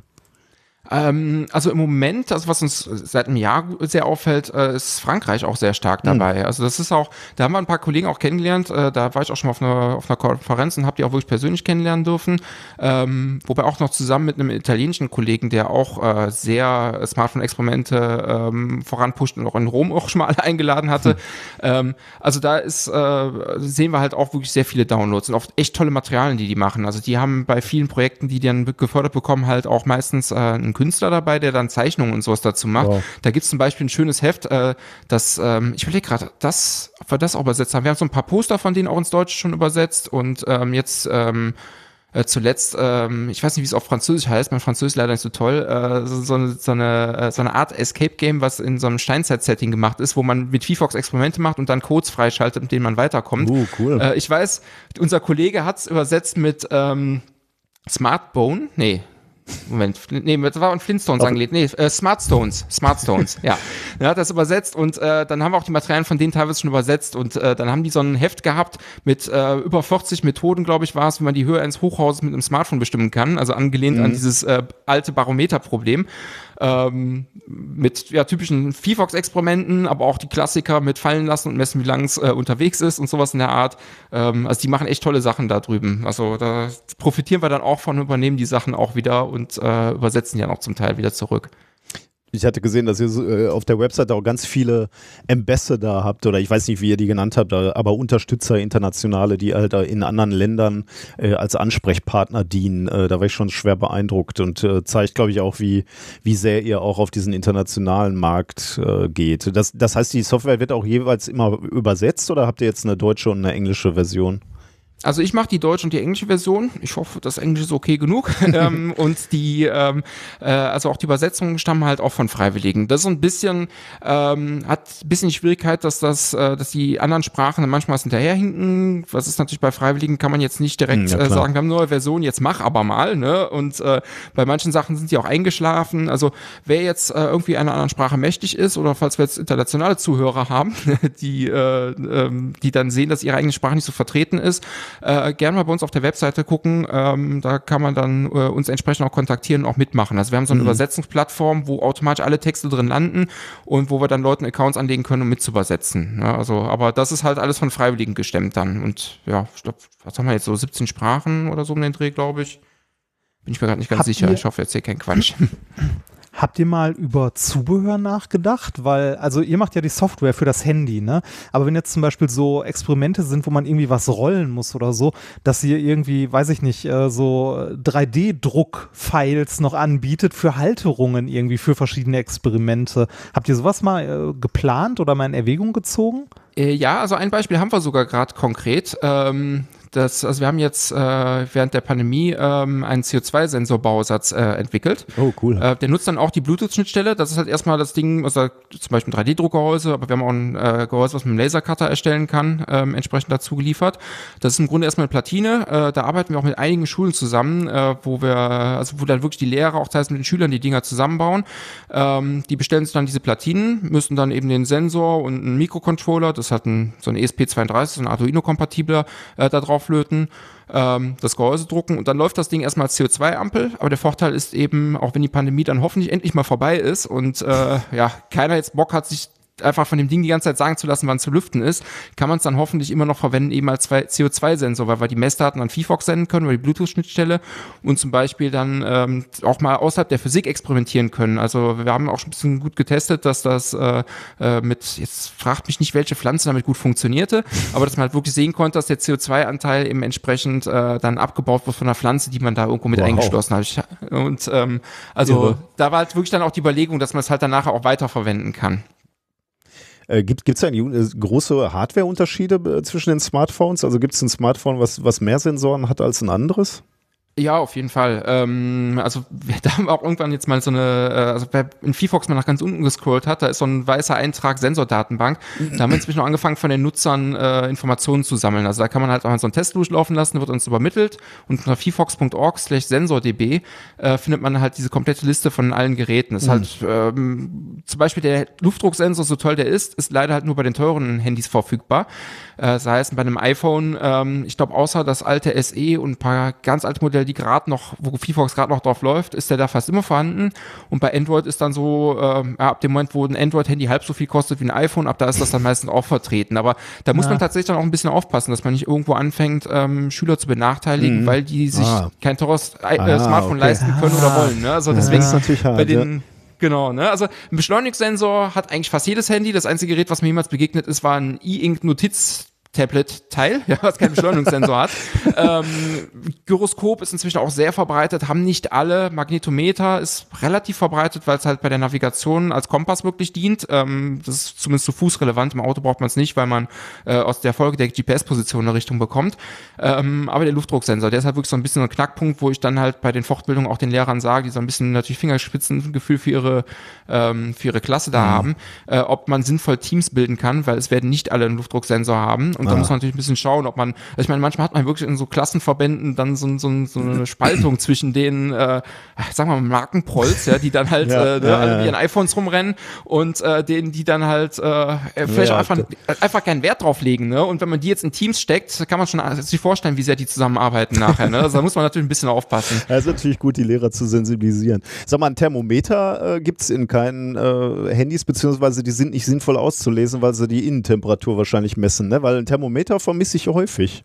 Ja, also das ist der Grund, warum wir es halt auch nicht so offensiv äh, einbauen. Also tatsächlich VFox unterstützt es, teilweise sogar, wenn das nicht mehr offiziell drin ist. Also man kann unten über dieses Plusmenü ein, wir nennen es einfaches Experiment hinzufügen. Äh, das ist halt, wenn man nicht über den Editor gehen will, kann man halt dann da auch ein, zwei andere Sensoren auswählen. Ähm, ich glaube, auf dem iPhone, ihr beide seid ja iPhone-Leute, ne? Äh, da haben wir, äh, glaube ich, kein, wüsste ich jetzt keine Schnittstelle, um an Tempo, äh, Thermometer Okay. zu kommen, aber da ist zum Beispiel auch schon schwierig, an einen Helligkeitssensor zu kommen, der eigentlich immer da ist. Da gibt es einfach keine Schnittstelle für. Äh, unter Android gibt es dann durchaus einige Handys, die ein Thermometer anbieten. Bei ein paar erkennen wir am Namen, dass ein Thermometer ist, obwohl das eigentlich nicht offiziell drin ist. Aber ehrlich gesagt, bei 90 Prozent der Fälle, also oder nee, eigentlich noch mehr. Also mir ist noch kein Handy begegnet, wo ich wirklich sagen würde, mit dem Thermometer kann man was anfangen. Man, man Ja, schaltet ja. so ein Handy ein und es wird warm. Ja, ne? und es gibt ein paar Geräte, die es rausrechnen wollen, aber das ist dann auch ein bisschen Hokuspokus. Ne? Okay. Also Ich habe gerade auch mal auf mein, auf mein Handy geguckt. Äh, ich habe zum Beispiel keinen Lichtsensor Ja, angeblich. Ja, das ist genau, was ich meinte. Also den, den habt ihr. Es gibt halt nur beim, äh, bei Apple keine Schnittstelle dafür. Ja, genau. Also es gibt drei, ein paar Tricks, drei Kameras, äh, aber bevor kein wahrscheinlich jetzt. Kommentare kommen dazu. ähm, da, da gibt es halt ein äh, paar Wege, wie man halt äh, trotzdem an die Daten kommt. Auch ein paar Apps, die danach aussehen. Also es gibt Apps, die Helligkeitinformationen bieten. Das geht dann über die Kamera. Ähm, Mhm. Es ist ein physikalisch etwas anderer Wert. Es wird jetzt, glaube ich, ein bisschen ausarten. Ähm, aber äh, da ist auch einfach der Punkt, dass wir die Kamera noch nicht unterstützen. Ist geplant, schon seit langem. Ähm, müssen wir mal zukommen. Ähm, und es gibt auch ein paar Apps, die dann zum Beispiel um die Ecke das machen, die dann halt Helligkeitsänderungen des Displays erkennen, die dann wahrscheinlich durch den Helligkeitssensor kamen. Aber ähm, bis heute Oh, wow. gibt es da keine direkte Schnittstelle, um wirklich auszulesen. Ja, das ist tricky. Okay, wir sind schon äh, wieder viel zu lang dabei, äh, aber es ist auch Ja. eben auch so spannend. Aber was ich, äh, was wir unbedingt noch fragen wollen, ist, äh, wo wollt ihr hin mit der App? Also welche Ziele habt ihr so in der näheren Zukunft und vor allem, ähm, wie könnt, könnt, kann man euch unterstützen? Was braucht ihr? Also äh, wir haben gerade schon darüber gesprochen, äh, über, über Materialien, die möglicherweise von Lehrerinnen und Lehrern kommen. Würde das helfen? Oder möglicherweise auch die Finanzierung? Also irgendwo muss ja auch Geld für die, für die ganzen Leute herkommen, beziehungsweise für die, für die Entwicklung der App. Ähm, wo wollt ihr hin und wie kann man euch unterstützen? Ähm, also wo wir hinwollen, Weltherrschaft. nee, also ähm, wir sind da jetzt, also äh, inhaltlich, technisch sind wir, ähm, also ist das nächste größere Ding ziemlich sicher die Kamera. Ähm, das hat immer noch lange immer die Frage, wann wir dazu kommen, weil ich tatsächlich der einzige richtige Entwickler bin und es wird jetzt angenehmer dadurch, dass halt wir jetzt ein kleines Team haben, die äh, eben auch viel über, übernehmen. Also die ersten Jahre habe ich dann wirklich alles gemacht, ne? diese Videos erstellt, äh, sämtliche E-Mails und äh, Tweets und sonst was beantwortet, plus durch die Welt gereist für Lehrerfortbildungen, plus natürlich dann noch Konferenzen, weil soll ja irgendwas Wissenschaftliches drin sein, parallel zu dem normalen Job mit Lehre und dann halt noch entwickeln ist halt nicht mehr viel. Ne? Und ähm, da haben wir jetzt entsprechend ein paar Kollegen. Und ähm, ja, also wo jetzt das finanziell anfragst, das ist halt die Sache, wo wir ein bisschen gucken müssen, wie wir dieses Team halten können. Also die, ähm, wie gesagt, meine Stelle ist sicher. Das heißt, wenn da jetzt irgendwas in die Hose geht, heißt das nicht, dass äh, VFox direkt tot ist, aber das heißt halt, dass wir eben entsprechend nicht äh, solche Lehrerfortbildungen anbieten können oder ähm, auch eben entsprechend nicht so einen Support bei uns im Forum und so liefern können. Äh, oder halt eben dann auch diese Kooperation äh, mit den Kollegen in Frankreich halt schwieriger wird, weil wir eben nicht die ganze Zeit aufwenden können, um äh, die, mit denen halt zusammenzuarbeiten, dass diese Schnittstelle halt äh, ordentlich genutzt wird. Und ähm, da ist halt äh, der Punkt, wo es halt schwer ist, das von der RWTH irgendwie finanziert zu bekommen. Also wir haben halt, ähm, meine Stelle wird halt von der RWTH bezahlt oder beziehungsweise ne, äh, letztendlich unser Institutsleiter ist dann halt äh, natürlich dazu bereit, mich dann, obwohl es halt keine Festkörperforschung ist, äh, dafür halt äh, daran komplett arbeiten zu lassen. Äh, wir haben auch an der RWTH ein paar tolle Projekte, wo halt äh, Lehrinnovationen gefördert werden. Das nennt sich Exploratory Teaching Space, haben wir schon mehrmals Geld drüber bekommen. Wir haben Top-Unterstützung durchs Rektorat ähm, und äh, durchs CLS, das ist unsere Einrichtung Einrichtung, die wirklich, also die für die Digitalisierung der Lehre oder alles, was mit Blended Learning so zu tun hat, zuständig, zuständig ist. Ähm, und wir haben auch eigentlich immer ganz gute Chancen, Projektgelder ranzubekommen. Das heißt, einen Doktoranden zu bezahlen, klappt eigentlich auch immer ganz gut, hm. wenn man sich halt irgendwas Tolles überlegt, weil äh, ja, so, so typische Forschungsförderung ja, halt ja. dann in der Didaktik. Das Problem sind halt die nicht wissenschaftlichen Stellen. Das heißt also, der Kollege, der halt die Lehrerfortbildung macht, der Kollege, der halt äh, eben entsprechend auch schaut, wie wir halt vielleicht mal äh, über eine Stiftung irgendwo dran bekommen. Da haben wir jetzt dank der Hans-Hermann-Voss-Stiftung, die ich eben sagte, halt eben diese zwei Stellen geschaffen bekommen. Das Problem ist halt nur, äh, da kannst du alle paar Jahre halt wieder mhm. äh, irgendwo zu Kreuze kriechen und gucken, ob du das Geld bekommst. Da müssen die Projekte natürlich auch von der Laufzeit passen. Ne? Also einen Doktoranden kann man aus, aus einer Haushaltsstelle dann mal überbrücken oder äh, kennt ihr ja auch, dann hat man dann zwei, drei Stellen an einem größeren Institut und kann da so ein bisschen jonglieren. Mhm. Das geht ganz gut. Aber letztendlich für äh, diese nicht wissenschaftlichen Stellen, diese Servicestellen, gibt's da halt relativ wenig. Und wo wir jetzt da drin sind, ist ähm, ähm, vom Stifterverband. Im Moment läuft da ein Projekt äh, Wirkung hoch 100 nennt sich das, äh, wo dann halt ähm, ja eigentlich 100 Projekte im Moment erstmal gefördert werden, wo es halt da Richtung geht, halt irgendwie so eine, also wir überlegen halt eine, irgendeine gemeinnützige Institution darum zu gründen, beziehungsweise wir haben auch schon einen gemeinnützigen Verein, über den äh, wir jetzt äh, im Grunde auch schon Spenden annehmen können. Und da ist es jetzt so gewesen, jetzt äh, vor einem Monat, da wurde die Sendung jetzt leider zu spät gekommen, ja, leider, äh, haben die einen Spendenmarathon gestartet, ähm, wo äh, wir halt jetzt, sag mal, das erste Mal jetzt unsere Füße äh, in so einen Crowdfunding-Pool reingesteckt haben, um mal zu gucken, was da zustande kommt. Ähm, ich muss sagen, ja, war jetzt noch nicht so die Riesenausbeute, die oh, wir jetzt Mann. hatten. Ähm, also es ist halt so ein bisschen halt, äh, das hat jetzt erstmal so einen Wettbewerbcharakter. Sie haben mhm. die, im Grunde die Plattform vorgegeben, das ist jetzt äh, Better Place, das ist auch äh, eine gemeinnützige deutsche Plattform. Äh, also da geht es auch jetzt wirklich um Spenden und nicht sowas wie was man von, ähm, ach, wer ist diese typische Crowdfunding-Plattform? Kickstarter. Ähm, Kickstarter, genau. Bei Kickstarter sind ja keine Spenden, sondern bekommt man ja auch Gegenleistungen für. Und das ist halt wirklich so ein reines Spendending. Ähm, und jetzt beim Wettbewerb, jetzt gerade, wo wir reden, nächste Woche wissen wir es besser, ist der Wettbewerb vorbei, ne, äh, sind wir gerade auf Platz 5. Ähm, das hat damit zu tun, dass es halt auch vom Stifterverband auch Zuschüsse dazu gibt. Ne? Mhm. Das ist natürlich für uns auch relativ relevant, auch einfach zu zeigen, dass Interesse da ist, weil diese Wirkung hoch 100 äh, ist auch, hat auch einen Wettbewerbscharakter, da wird dann halt gefiltert, danach bleiben 30 Leute, dann 10 ähm, dann fünf und dann, glaube ich, nochmal drei Projekte übrig. Nee, die fünf war Quatsch. Am Ende bleiben drei Projekte übrig und am Ende fließen auch ganz gute Fördergelder dann. Ähm, und ähm, ja, da sind wir jetzt ehrlich gesagt ein bisschen enttäuscht, dass wir nicht ganz so schön oben gelandet sind, aber andererseits äh, wollen wir halt dieses Crowdfunding als eine Stütze auch langfristig laufen lassen. Ne? Also es ist jetzt nicht für uns der Wettbewerb, wäre jetzt ja, spannend, weil ja. da halt äh, ne, entsprechend äh, noch eine zusätzliche Förderung vom Stifterverband dazu kommt. Aber äh, langfristig äh, müssen wir einfach mal gucken, was da reinkommt, ob man dann zum Beispiel dann zwischen Projekten überbrücken kann oder sowas. Mal gucken, was da realistisch ist. Also sei es ein, äh, ne, ähm, Spenden nehmen wir gerne an. Für uns ist sehr hilfreich eher äh, eine kleine Spende, die aber dafür kalkulierbar ist, die dann wiederkehrend ist. Mhm. Da haben wir jetzt bisher kaum Werbung gemacht, weil es dieser Wettbewerb war und erstmal viel wollten, um beim Wettbewerb was ja, abzustauben. Ja. Aber in die Richtung hoffen wir, dass man da auch schon ein bisschen was überbrücken kann. Aber abgesehen davon, dass bevor ich jetzt hier nochmal zehn Minuten über äh, also Geldanfrage, also wer da interessiert ist, vfox.org slash spenden, aber da ist auch ein schöner Button auf der Webseite. Ansonsten, wie man uns auch unterstützen kann, ist natürlich, wir freuen uns über Material, im Moment eher im Forum, dass man da Sachen austauscht, weil wir da noch nicht so eine schöne Plattform für haben. Wir freuen uns über Setzer, äh, über Übersetzer, da waren über zu wenig, ne? Und ähm, äh, wer gern programmiert, VFox ist Open Source, freuen wir uns auch, wenn da jemand mitmacht. Ähm, der Super. alte Teil von VFox ist ein bisschen unübersichtlich, da muss man sich was reinwühlen, aber ich, da äh, gebe ich auch gerne eine kleine Einführung, falls da jemand Schwierigkeiten hat. Problem ist, dass Android und iOS separat entwickelt werden, deswegen ist das immer im Grunde doppelt notwendig. Aber ähm, ja, ne, ähm, eigentlich, wir sind in jederlei Hinsicht offen äh, und freuen uns über jeden Beitrag. Also wer eine tolle Experimentidee hat, freuen wir uns auch drüber. Ne? Also wie ihr damals mit dem Kühlschrank ähm, oder ich weiß nicht, ob ihr die Sache kennt mit der Flugzeugtoilette. Äh, nee, aber ich kann, Nee. also da, da misst du wahrscheinlich einen Unterdruck oder. Ähm, Ja, ähm, äh, sagt euch Physics Girl was? Das ist eine Ja. YouTuberin. Ja, ähm, die hat halt irgendwann auf Twitter mal so einen, äh, so, einen, so einen Druckverlauf gezeigt, wo dann halt der Luftdruck plötzlich einbrach und wieder anstieg. Das, sie schrieb ja auch aus diesem Flugzeug und die Leute sollten raten, was es ist. Und es war die Flugzeugtoilette. Und ein paar Monate später hatten wir dann von einem anderen, äh, von einem anderen User auf Twitter äh, so einen ganzen Graph mit lauter Dips drin. Äh, bei dem Flugzeug konnte man scheinbar von Sitzplatz aus das messen. Und dann gab's halt äh, irgendwie Turbulenzen, keiner durfte aufs Klo. Danach haben die wieder geöffnet und der hat vom Platz dann geguckt, wie dann die Spülung betätigt wurde. Wobei mir auch schon Leute sagten, das geht nicht in jedem Flugzeug. Also so Okay. oft fliege ich dann auch wieder nicht, um das nachvollziehen zu können. Ja, irre. Ähm, ja, äh, Links sch schmeißen wir natürlich in die Shownotes. Das heißt, wenn ihr da ähm, mal auf die Plattform wollt, äh, möglicherweise zum Spenden oder um äh, zu unterstützen auf irgendeine Art und Weise, dann folgt gerne dem Links, benutzt die Software äh, und du weißt ja, wir, wir sind große Fans, also wir werden die Software immer mal wieder vermutlich in der Sendung benutzen. Äh, ich habe sie zu Hause sogar noch öfter in der Hand, um immer mal ein bisschen rumzuspielen. Ja, Sebastian, vielen, vielen Dank, dass du dir die Zeit genommen hast. Ich hoffe, wir sehen uns auch mal in echt, wenn die Pandemie vorbei ist, weil ich glaube, da, wir könnten noch äh, Stunden weiter plaudern. Ähm, Ja, würde mich sehr freuen. vielleicht War auf jeden Fall eine tolle Erfahrung, mal, dass ihr antwortet. Also das ist echt äh, etwas surreal gerade. Äh, wenn ich im Auto irgendwo mal was zu dazu sage, antwortet ihr mir nie. Also deswegen. Genau, wenn du meckerst, wenn wir mal wieder was falsch sagen. Äh, du hast ja, du ste steckst ja auch in der Ti- tief in der Physik. Ähm, ja, vielleicht sehen wir uns mal an der, an der Uni in Essen oder ich äh, komme mal in Aachen vorbei oder wir kommen mal in Aachen vorbei. Es wird sich sicherlich irgendwann in besseren Zeiten mal wieder anbieten.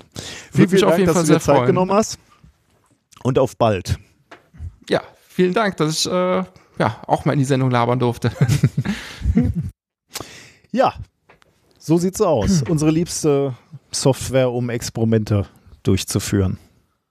Apropos Experimente. Wir haben eins heute, Ja. für das wir aber nicht, äh, nicht das Handy brauchen, sondern etwas anderes.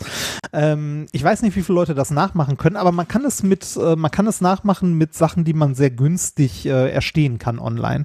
Und zwar, man braucht für dieses Experiment ein möglichst hohes, durchsichtiges Glas, ähm, Zucker, Wasser und zwei Polarisationsfilter. da sind die exotischeren Sachen. Ähm, und zwar zwei lineare Polarisationsfilter. Aber äh, Glas, weil du sagtest hoch, also reicht so ein Kölschglas oder muss das schon. Ähm, Ähm, ich habe es ich hab mal- ich hab's mit dem höchsten probiert, was ich hier habe. Damit ging es ganz okay, aber ich glaube, wenn das Glas höher ist, ist besser. Hm. Also Kölschglas könnte aber auch funktionieren. Müsst, also müsste man mal ausprobieren. Und zwar, es geht um Folgendes. Ähm, wir hatten ja bei unserer Show auch gezeigt, dass wenn man zwei lineare Polarisationsfilter 90 Grad verdreht vor eine Lichtquelle hält, dann kommt da nichts mehr durch. ja, kein Ja? Licht. Ähm, genau, kein, da kommt da kein Licht mehr durch, weil das äh, linear polarisierte Licht, das kann man sich im Grunde vorstellen wie so ein Gitter und wenn man die, also ne, die Filter und wenn man die 90 Grad zueinander ähm, versetzt, dann kommt da nichts mehr durch. Das haben wir auch schon ein paar Mal erklärt und schon ein paar Mal gezeigt. Wenn man jetzt aber Folgendes macht, man nimmt sich eine Lichtquelle, die man äh, beispielsweise das Display eines Handys, das man vor sich auf den Tisch legt, legt da nochmal einen Polarisationsfilter drauf, auch wenn das Licht schon polarisiert ist, aber äh, ich habe es äh, mit meinem ähm, gestern ausprobiert und es war besser, wenn ich nochmal einen Polarisationsfilter draufgelegt habe. Der ist wirklich linear polarisiert. Das Licht, das da rauskommt, könnte vielleicht an der Schutzfolie liegen, die ich noch auf dem Display drauf habe oder so. Oder dadurch, dass es ein Touchscreen ist, der dann noch zwischen ist. Ne? Auf jeden Fall funktioniert es ohne nicht ganz so gut. Auf jeden Fall helle Lichtquelle, Polarisationsfilter drauf, so dass da auf jeden Fall linear polarisiertes Licht aus der Lichtquelle kommt. Dann stellen wir dort ein Wasserglas drauf mit einer Zuckerlösung. Okay. Und ähm, da kann man direkt noch ein Experiment machen und mal gucken, wie viel Zucker man denn so in Wasser lösen kann. Und äh, Spoiler, es ist verdammt viel. also, mit ich hab anderen Worten, je mehr, desto besser für das Experiment. Ja, kann man so sagen. Ähm, ich habe äh, ein Wasserglas genommen und ich glaube, ich habe da drei Esslöffel Zucker drin auflösen können. Also, äh, das, äh, wenn man das noch warm macht, geht noch mehr. Ich habe so lauwarmes Wasser einfach genommen. Also auf jeden Fall eine schöne, ordentliche Zuckerlösung machen. Ähm, die stellt man drauf. Und jetzt kann man eine interessante Beobachtung machen. Und zwar, wenn man jetzt den zweiten Polarisationsfilter nimmt und 90 Grad zum ersten dreht und den über den Polarisationsfilter hält, ist wie zu erwarten nichts zu sehen. Außer in dem Bereich, wo das Glas mit der Zuckerlösung steht. Hm. Da sieht man plötzlich was. Und zwar äh, ist äh, dort ähm, das Ganze wieder durchsichtig. Und wenn man dann ein bisschen den Polarisationsfilter dreht, nicht so genau 90 Grad, sondern so, weiß nicht, 87, 88 so ein bisschen, dann sieht man, dass das Licht, das durch die Zuckerlösung zu sehen ist, die Farbe auch noch ändert. Uh, ein bisschen. nice. Ja. Jetzt können wir sich fragen, okay, warum sieht man da plötzlich Licht, wenn eigentlich zu, also warum sieht man Licht, das durch zwei Polarisationsfilter durchgeht, die zu 90 Grad zueinander verstellt sind, wenn dazwischen Zuckerlösung ist? Das bedeutet ja, dass die Zuckerlösung mit der Polarisation des Lichtes irgendwas machen muss. Ne? Also die irgendwie verändert. Und das tut die Zuckerlösung auch. Und zwar ähm, äh, dreht die Zuckerlösung ähm, das, die Polarisationsebene des Lichts. Also wenn das Licht, das aus dem Dis also aus dem ersten Polarisationsfilter rauskommt, ähm, sagen wir mal so polarisiert ist, dass das immer nach oben und unten schwingt, dann kippt äh, die Zuckerlösung das ein Stückchen nach rechts ein paar Grad und das kann sehr weit gehen. Das kann, äh, das kann 90 Grad oder eigentlich, wenn die, wenn die Wassersäule lang genug ist, beliebig weit gehen. Ne? Ähm, also je, je, länger, je länger der Weg durch die Zuckerlösung ist, desto mehr wird es gedreht und auch je höher die Konzentration ist vom Zucker da drin. Warum ist das so? Also warum, äh, also offensichtlich dreht Zucker die Polarisationsebene von äh, linear polarisiertem Licht. Das macht man auch als Experiment im, äh, ich glaube mittlerweile ersten oder zweiten Semester im Physikstudium. Ist Weiß zu lange mehr. her Wir haben es damals im weiß Dr- ich nicht. Wir haben es im, ja, bei uns hat das Anfängerpraktikum auch erst im dritten Semester angefangen. Das ist ja mittlerweile anders. Mit Bachelor Master fängt das im ersten Semester an, dass man Versuche macht. Das ist ein bisschen länger gestreckt und so. Auf jeden Fall, bei uns war es damals, glaube ich, im dritten Semester, da macht man das auch und dann äh, guckt man bei, also nimmt man zwei linear, also zwei lineare Polarisationsfilter und dreht den zweiten im Vergleich zum ersten und misst, bei welchem Winkel man wie viel Intensität daraus kitzeln kann und kann dann rückberechnen, wie hoch die Konzentration der Zuckerlösung ist. Ja, krass. Ähm, dafür, wird, dafür wird sowas zum Beispiel benutzt. Damit kann man Konzentration von Zuckerlösungen sehr genau bestimmen. Ähm, aber hier äh, in unserem Experiment ist es einfach nur ein schöner Effekt. Wir sehen, dass, der, dass die Zuckerlösung die Polarisationsrichtung von Licht dreht, also die Polarisationsebene von linear polarisiertem Licht. Jetzt kann man sich lange die Frage stellen, warum, Warum? oder wie. Ne? Ja. Ähm, dazu muss man ein bisschen theoretische Vorarbeit leisten. Und zwar, ähm, das ist jetzt ohne da was zu sehen sehr schwer vorzustellen, denke ich. Und zwar, ähm, wenn man, äh, man kann sich linear polarisiertes Licht vorstellen als eine Überlagerung von zwei zirkulär polarisierten Wellen. Ja, schwierig. Ähm, also wenn man zwei, wenn man zwei linear polarisierte Wellen hat, die eine läuft links rum, die andere rechts rum und die sich überlagern, dann ist das Resultat davon eine linear polarisierte Lichtwelle, wenn man so möchte. Und je nachdem, um wie viel Grad Phasen verschoben die beiden linear, äh, die beiden zirkulär polarisierten äh, Anteile sind, wird halt die, ähm, äh, die Ebene des linear polarisierten Lichts gekippt. Da gibt's ein, also das ist, äh, wahrscheinlich kann sich das gerade niemand vorstellen. Wenn man es aber einmal gesehen hat, kann man sich das ganz gut vorstellen. Deshalb zeigen wir das auch im nächsten Stream nochmal. Ähm, das Ganze wird in einem Video von Steve Mold, von dem hatten wir schon häufiger was, sehr, sehr schön erklärt. Der macht auch dieses Experiment und hat dann Animationen dazu gemacht. Die zeigen wir dann in der nächsten optisch inkorrekt Folge, wieso zwei zirkulär polarisierte Wellen äh, in der Überlagerung eine linear polarisierte ergeben. Das müssen wir jetzt einfach mal so akzeptieren. Ne? Also zwei gegeneinanderläufige zirkular polarisierte Wellen ergeben eine linear polarisierte Welle. Und wenn die, wenn der Phasenunterschied von denen variiert, von den äh, zirkulär polarisierten Wellen, dann kippt das die Ebene des linear polarisierten Lichts. Und da kommen wir der Antwort, warum der Zucker ähm, die Polarisationsebene kippt, schon ein gutes Stück näher. Diese Zuckerlösung ist nämlich für die beiden, wenn man sich das als zirkulär polarisierte Wellen vorstellt, nicht gleich.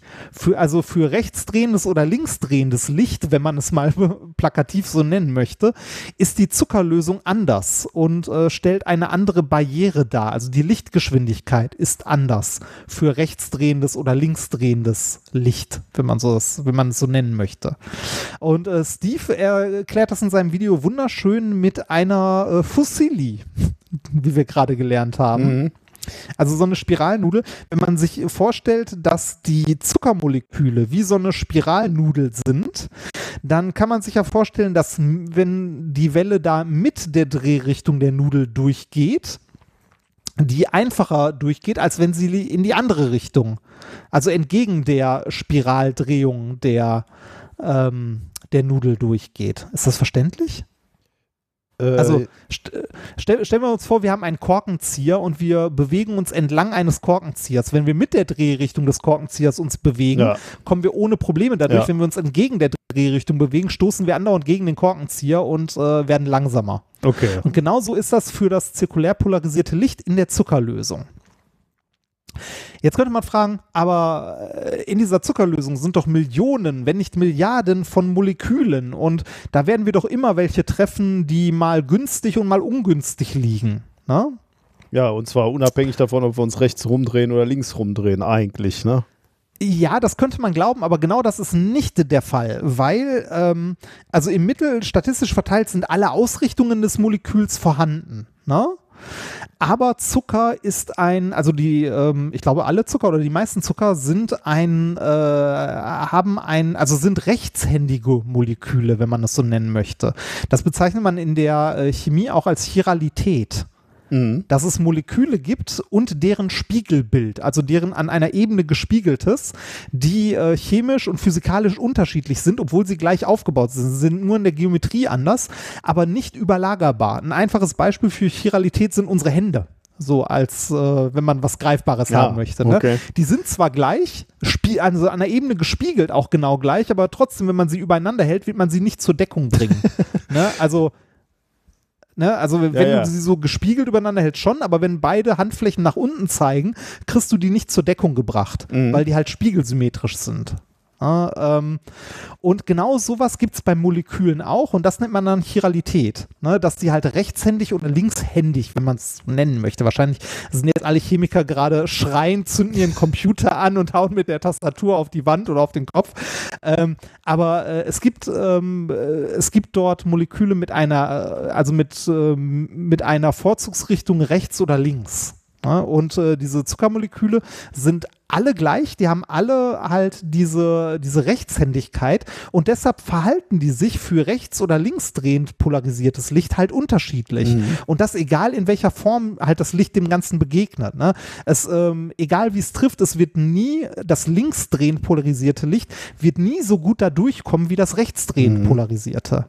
Und deshalb wird das linksdrehend polarisierte immer ein bisschen verlangsamt Ne? Ähm, also die, das links polarisierte, der Anteil dieser Überlagerung von dem linear polarisierten und deshalb kippt das die Ebene des linear polarisierten Lichts. Und Faszinierend. für alle, die jetzt, ja, für alle, die jetzt ausgestiegen sind, empfehle ich in, den nächsten, in der nächsten Folge optisch inkorrekt mal reinzugucken, weil das ist, ähm, also es ist ein schönes Experiment, wenn man es sieht. Also es, äh, der Effekt ist äh, bei dem Glas, das ich hatte, so mittelgut, aber sichtbar. Ähm, und die Erklärungen mit den Animationen, die Steve Mold dazu gemacht hat, die sind wundervoll. Also dann ist es auch wirklich leicht zu verstehen, was ich gerade mit vielen, vielen Worten äh, versucht habe zu erklären. Aber spannend ist ja auch, dass du dann offensichtlich äh, über, als, äh, über das Licht als dein Testmedium Informationen über den molekularen Aufbau von Zucker bekommst. Ne? Also klar, Ja, du musst es dann noch verstehen, was du da beobachtest. Ähm, aber dann äh, ja, lernst du, weil, ja, weil, weil eben das Licht wechselwirkt mit den, mit den Zuckermolekülen, lernst du etwas über den Aufbau des Zuckers. Und zwar auf der molekularen Ebene. Da ist das schon echt abgefahren. Ja, das ist witzig, ne? Ich weiß gar nicht, ob diese, ähm, ob diese Öxle äh, hier Zuckergehalt-Dinger, ob die genau so funktionieren. Ich Weißt weiß du gar, das? Nee, ich Wie- weiß gar nicht, wie die, wie die- aussehen. Äh, da, da- das sind diese Dinger, wo man äh, Zuckertropfen drauf macht, zuklappt und dann äh, halt in eine Lichtquelle guckt Ah. und dann den, äh, den Zuckergehalt von, Oh, ja, äh, von sein. Traubensaft und sowas bestimmen kann. Und das klingt doch sehr danach Das gerade, klingt sehr oder? danach, ja. Ja, also äh, ich weiß es jetzt nicht, aber ich hätte, ich hätte gedacht, dass das, äh, dass das funktioniert. Naja, äh, auf jeden Fall schönes Experiment, sollte man mal gesehen haben. Guckt euch entweder unseren Stream an oder das äh, Video von Steve Moll, der das wundervoll erklärt. Das verlinken wir auch noch. Ja, das wäre äh, unser Experiment der Woche. Mal wieder etwas, ähm, äh, schwieriger, zumindest nachzuvollziehen. Ja, aber sehr spannend. Wenn, also sofern man irgendwie die Hände an Polarisationsfilter äh, kriegt. Ich habe dafür einen von meinen, äh, von meinen Gameboy-Bastelsachen zerschnitten, ja. Weil ich hatte keinen mehr hier.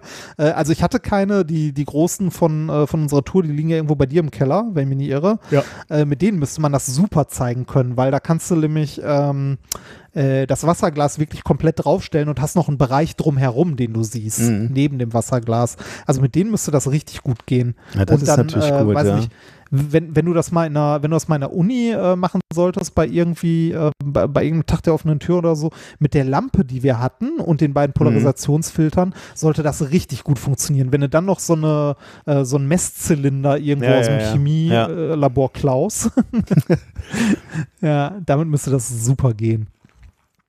Nun ja, ja so viel cool. zum Experiment. Gut, dann äh, machen wir weiter mit dem äh, Thema Nummer drei äh, in der heutigen Sendung. Und äh, da haben wir äh, tatsächlich aus aktuellem Anlass äh, noch ein Interview, weil wir in der Presse, wir haben heute schon über Presse von Hochschulen gesprochen, weil, weil ich in der Presse gelesen hatte, dass es eine Veröffentlichung gab, die uns, glaube ich, alle im Moment sehr interessiert, nämlich die Veröffentlichung Putting the Social Back into Physical Distancing, the Role of Digital Connections in a Pandemic Crisis. Ähm, also wie wir technische Möglichkeiten nutzen können und sollten in der Pandemie, um uns nicht sozial distanziert zu fühlen. Und da äh, hatten wir das große Glück mit äh, Filipa Stojanova sprechen zu können, die äh, in diesem Gebiet geforscht hat an der Universität Duisburg-Essen. Und da hören wir doch mal rein, äh, was die lieben Kollegen rausgefunden haben. Fürs nächste Thema haben wir wieder einen Gast und diesmal einen besonderen, der, denn er kommt von der gleichen Universität wie ich, äh, von der Universität Duisburg-Essen. Äh, ich begrüße Filipa Stojanova. Herzlich willkommen und vielen Dank, dass du, uns, dass du dir Zeit nimmst für uns. Ja, sehr gerne. Sehr gerne. Äh, fangen wir vielleicht erstmal ein bisschen allgemein an, bevor ich sage, wie, wie wir auf dich aufmerksam geworden sind. Ähm, in welchem Gebiet forschst du an der Uni Duisburg-Essen und äh, was hast du studiert vielleicht? Ähm, vorweg möchte ich ganz kurz erwähnen, wo es gerade um die Zeit ging. Ähm, ich muss unbedingt meinen Kollegen ähm, Herrn Jan-Philipp Kluck erwähnen, äh, der eigentlich Erstautor bei uns äh, auch wenn es noch nicht darum geht, we um welche Studie ja. es geht. Auf jeden Fall ist das der Erstautor, der gerade in der finalen Phase seiner Dichs ähm, sich befindet und äh, dessen geschuldet äh, darf ich heute ihn hier vertreten und ähm, ja, viel Glück noch, Jan. Auf jeden Fall, ähm, was ich studiert habe, ist angewandte Kommunikations- und Medienwissenschaften an der Uni Duisburg-Essen mit äh, Bachelor und Master und ich habe dann noch anschließend promoviert am Lehrstuhl für Sozialpsychologie, Medien und Kommunikation unter der Leitung von Professor Dr. Nicole Kremer und woran ich äh, geforscht habe, also in meiner DIS ging es letztendlich darum, äh, wie ein System für kleine online lernende Gruppen ähm, sein sollte, um möglichst gut angenommen zu werden. Also hm. nicht nur, wie es aussehen soll, sondern auch, äh, wie es kommunizieren darf, um äh, auffordernde Nachrichten äh, und potenzielle Gruppenkonflikte ähm, oh. aus den Gruppen wegzuschaffen, sozusagen. Aber äh, also ist das so, ein, so, ein, äh, so, ein, äh, so, eine Software wie Moodle oder wie muss ich mir das vorstellen? Oder eher ein kleineres mm. System?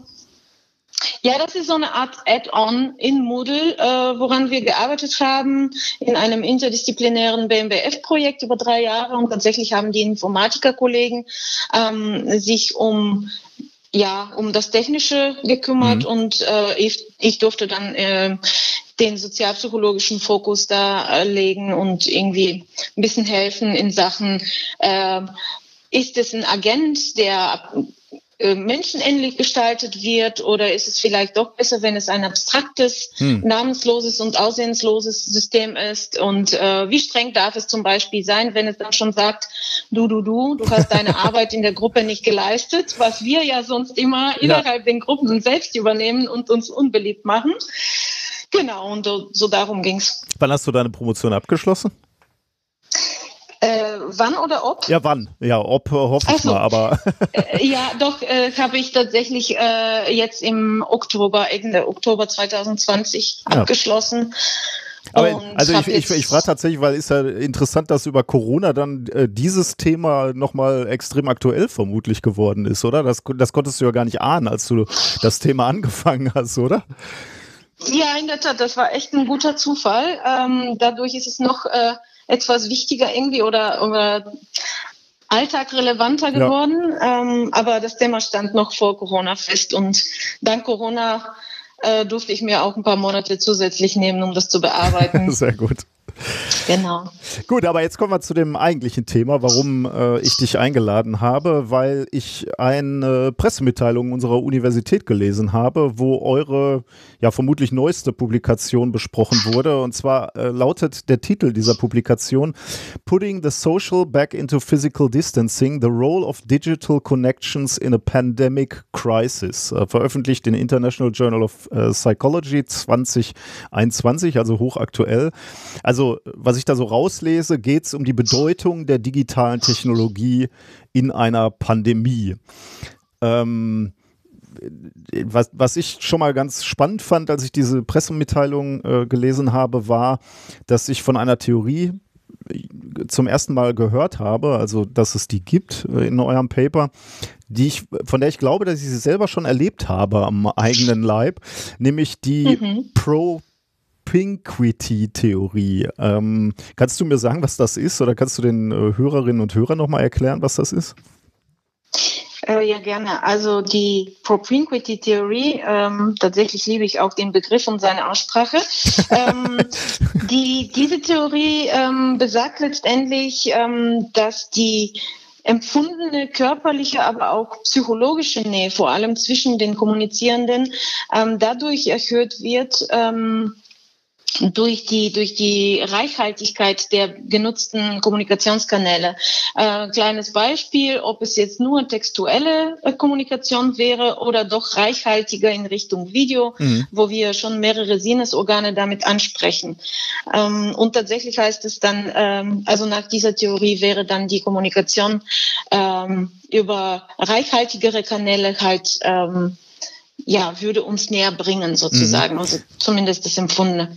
Ich finde es ganz spannend, weil das ist ein, eine Sache, die ich an mir beobachtet habe und von der ich, und, und zwar vor jetzt mittlerweile Jahrzehnten, nämlich als ich meine Frau kennengelernt habe, ähm, da fand ich es ganz toll, sie auf möglichst vielen Kanälen anzuschreiben. Also äh, ich habe ihr äh, Briefe, also handschriftliche Briefe geschrieben, ich habe ihr E-Mails geschrieben, ich habe sie natürlich angerufen und ich hatte immer das Gefühl, wann immer wir einen neuen Kanal erschlossen haben, habe ich mich ihr noch näher gef äh, gef äh, gefühlt und das war insbesondere in der Phase, wo wir äh, zusammenkamen, haben wir auch die ersten Handys bekommen. Ähm, und äh, das Haus zu verlassen und zu wissen, ich kann ihr jetzt noch SMS schreiben und ich kann sie noch anrufen, äh, hat sich so toll angefühlt. Und ich habe mich wirklich seit 20 Jahren gefragt, ob das ein Gefühl ist, was, was ich in mir getragen habe, oder ob es dafür äh, eine, eine psychologische Beschreibung gibt. Und das scheint mir so ein bisschen diese Theorie zu sein. Würdest du sagen, das äh, passt da so in die, in die Richtung rein?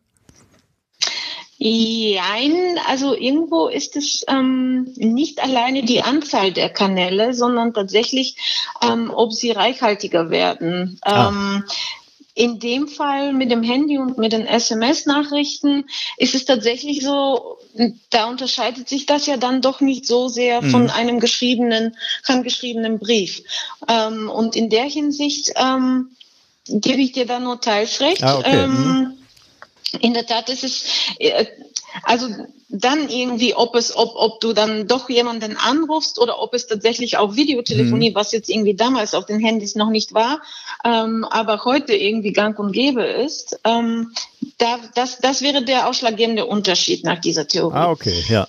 Okay, dann, dann habe ich das ver verstanden. Also äh, Video würde zum Beispiel zusätzliche Informationen mir bieten und damit würde ich mich näher fühlen. Aber das, das ist, okay, das ist so, Genau. so die Ausgangsbasis oder die Hypothese, äh, weil dann, dann wäre es ja so, dass wir äh, die Frage stellen können, äh, hat sich das in der Pandemie bestätigt? Weil wenn ich mir so jetzt so angucke, wie viel ich ähm, äh, per Videoplattform äh, kommuniziere mit Arbeitskollegen, äh, dann, dann sind da ja viele, viele Kanäle neu geöffnet worden irgendwie. Oder mit meinen Eltern.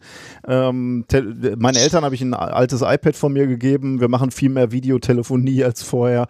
Man könnte also vermuten, dass wir uns näher fühlen.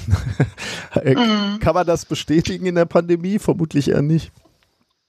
Äh, ja, geht so. Also wir haben tatsächlich mit unserer Studie herausgefunden, ähm, dass es nicht unbedingt der Fall ist, dass diese reichhaltigere Videokommunikation äh, letztendlich die audiovisuelle äh, Hinweisreize bietet. Mhm. Ähm, dass sie dann zufriedenstellender ist. Eigentlich äh, haben wir herausgefunden, dass ähm, das Gefühl der sozialen Unterstützung, also so gesehen ähm, ich bin mit jemandem verbunden, jemand interessiert sich für mich und ich interessiere mich für jemanden und ich stehe sozusagen in Kontakt.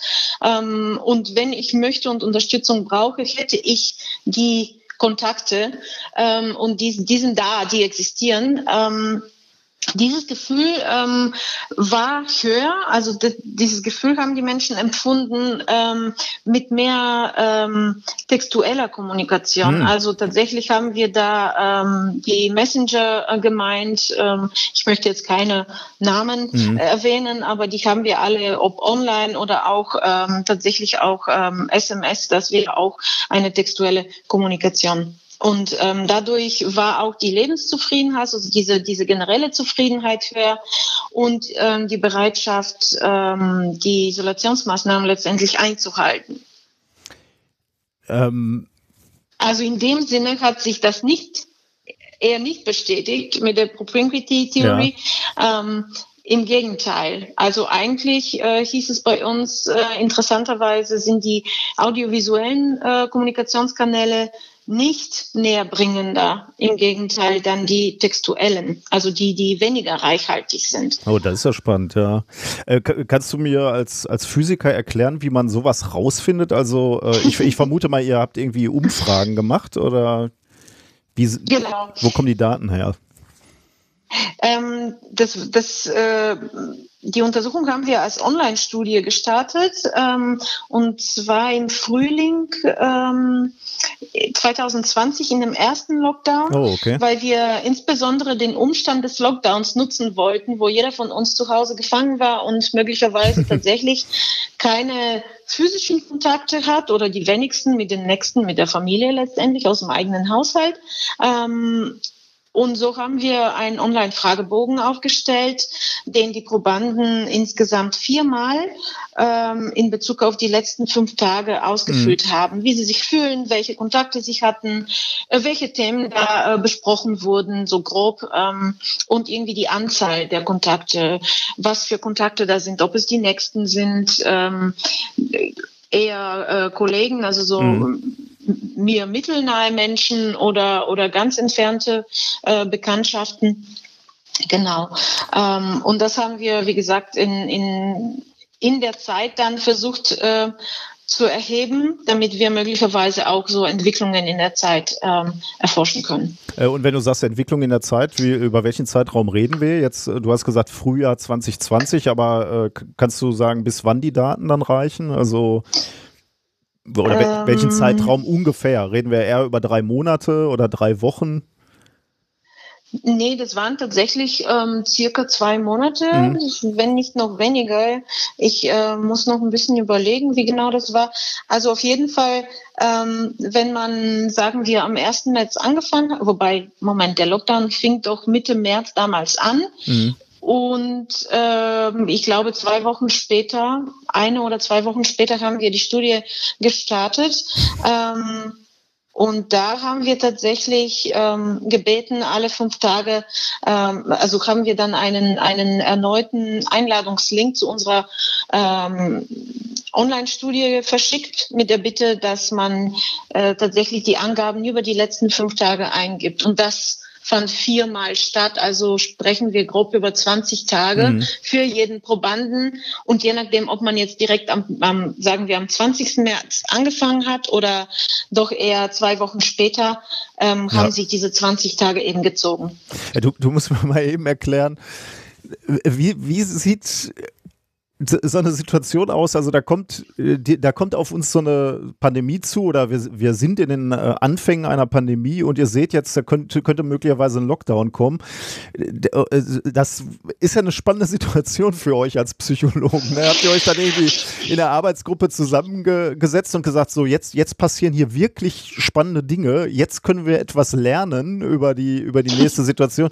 Habt ihr dann sozusagen so Not-Arbeitsgruppentreffen zusammengerufen? Aufrufen, um zu sagen, so welche, welche ähm, Studien können wir jetzt auf den Weg bringen, aus denen wir dann über Jahrzehnte wahrscheinlich noch Paper schreiben können. Also seid ihr so richtig hektisch geworden, könnte ich mir persönlich vorstellen.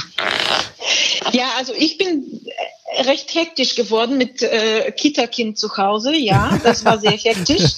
ähm, nein, also ähm, es gab keine Notsitzung, in der wir besprochen haben, wie können wir diese ähm, außergewöhnliche Situation mhm. nutzen. Aber tatsächlich ähm, war die Idee ähm, bei mir entstanden, hm, wir haben jetzt eigentlich in jedem einzelnen Haushalt mehr oder weniger Laborbedingungen, weil man sich eben isolieren soll mhm. und kann und eigentlich gar nicht anders, äh, äh, gar keine andere Möglichkeiten da sind. Ähm, und da haben wir tatsächlich, ähm, da sind wir mit der Idee ähm, losgegangen. Tatsächlich mit, mit diesem Gedanken, das ist eine einmalige, wie wir jetzt leider gelernt haben, mhm. keine einmalige Situation, aber ähm, tatsächlich äh, wir sollten das nutzen und diese, diese Isolation auch als Chance ansehen, mhm. dass wir da ähm, mehr erfahren, als wenn wir die Leute sonst bitten, sich vorzustellen, dass sie isoliert wären ja, und ja. sonst keinen Kontakt hätten. Das ist dann natürlich nicht so aussagekräftig. Ja, also und es ist umso schwieriger, so viele Menschen in Laborsettings einzuladen. Mhm. Das ist dann wiederum also ich, ich glaube, als Proband äh, ist, ist so, eine, so eine Umfrage schon wahnsinnig spannend, weil ich habe jetzt gerade darüber nachgedacht, dass du erzählt hast, welche Fragen die Probanden beantworten mussten. Also beispielsweise mit wie vielen Leuten hatten sie Kontakt, wie wie, wie nah sind die Kontakte. Ähm, da habe ich überlegt, mit wie vielen Leuten hatte ich wohl in den letzten fünf Tagen Kontakt? Mit wie vielen Leuten hatte ich, habe ich geschrieben in den letzten fünf Tagen? Ich, ich weiß gar nicht, ob ich das vernünftig beantworten könnte. Ich müsste halt erstmal nachgucken und dann wäre ich vermutlich auch überrascht, und lerne schon alleine über mich etwas in dem Moment, wo ich, wo ich an eurer Umfrage teilnehme. Da, abgesehen davon, dass ihr natürlich auch etwas aus den Daten lernt. Also von daher finde ich es auch schon spannend für die Leute daran teilzunehmen, weil sie möglicherweise ihr Kon Kommunikationsverhalten auch ein bisschen hinterfragen, so in der Pandemie. Ja, in der Tat. Also da ist man besonders achtsam, wenn man dann feststellt, hm, was habe ich eigentlich anderes gemacht, als mit diversen Menschen zu schreiben genau. und zu kommunizieren. Aber ja. ja du hast gerade so in so einem Halbsatz schon etwas gesagt, was mich total überrascht hat, als ich euer Paper äh, durchgesehen habe. Da hast du gesagt, dass diese diese Art der Kommunikation, die du jetzt vorgestellt hast, ne? also diese kurzen Nachrichten quasi, also diese, ja, diese Messenger, die man benutzt, dass die auch unterstützen, dass man bereit ist, die Maßnahmen der Kontaktreduktion mitzutragen. Ähm, Habe ich das richtig verstanden? Also äh, ist, könnt ihr das aus den Daten rauslesen, dass die Leute eher bereit, sich, äh, bereit sind, sich an diese Kontaktreduktion zu halten, wenn, wenn sie denn viele Kontakte haben, also Messenger-Kontakte? Ähm, ja, in der Tat. Also mh, mm, zumindest war das im Gegensatz zu Video äh, Kommunikation, zu audiovisuellen Kommunikation, ähm, hat es tatsächlich dazu geführt, ähm, nee, das wäre jetzt falsch auszusagen. Ähm, die Kausalitäten sind tatsächlich schwer zu deuten. Mhm. Ähm, und über Kausalitäten sollte man eigentlich nicht reden. Ähm, aber in der Tat ähm, hatten die, die ähm, Textkommunikation genutzt haben, ähm, ein erhöhtes Empfinden von äh, sozialer Unterstützung, von Lebenszufriedenheit oder mhm. Zufriedenheit mhm. generell und auch ähm, Bereitschaft, die Maßnahmen einzuhalten. Also die Fragen, die ich erwähnt habe, bezogen sich eher darauf, wie wir die Kontakte erfragt haben. Mhm. Aber natürlich haben wir dann auch so Sachen ähm, ähm, erfragt wie Lebenszufriedenheit, wie mhm. zufrieden sind sie insgesamt mit der Situation oder mit ihrem Leben momentan, aber auch ähm, inwieweit äh, hat man, also empfindet man die soziale Unterstützung? Da sind dann so Fragen wie, ähm, inwieweit habe ich Kontakt zu Menschen, die mir Unterstützung geben würden, die mir gegebenenfalls mhm. positives oder negatives Feedback geben würden ähm, oder auch eben zu den ähm, Einschränkungen und die Bereitschaft, die einzuhalten.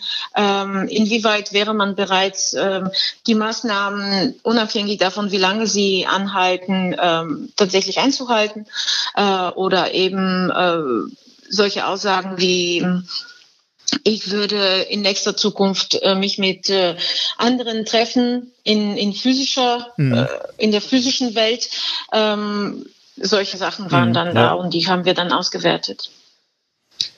Ähm, und wenn, wenn ich das Paper richtig verstanden habe, äh, geht es dann auch bei diesen Textnachrichten nicht darum, dass man jetzt mit einer Person oder mit mehreren Personen äh, viele, viele Nachrichten austauscht, sich also stundenlang unterhält, sondern äh, teilweise sind es die kurzen äh, Nachrichten, äh, so vom, vom Inhalt, äh, ich, ich bin bei dir oder ich, also ich denke an dich ähm, oder was tust du gerade? Also es geht nicht immer um, um ganze Gespräche, die sich da, dort abbilden müssen, sondern es geht um kurze Nachrichten. Nachrichten. Äh, du bist nicht, äh, die sozusagen signalisieren, du bist nicht alleine, sondern äh, ich bin da und denke an dich.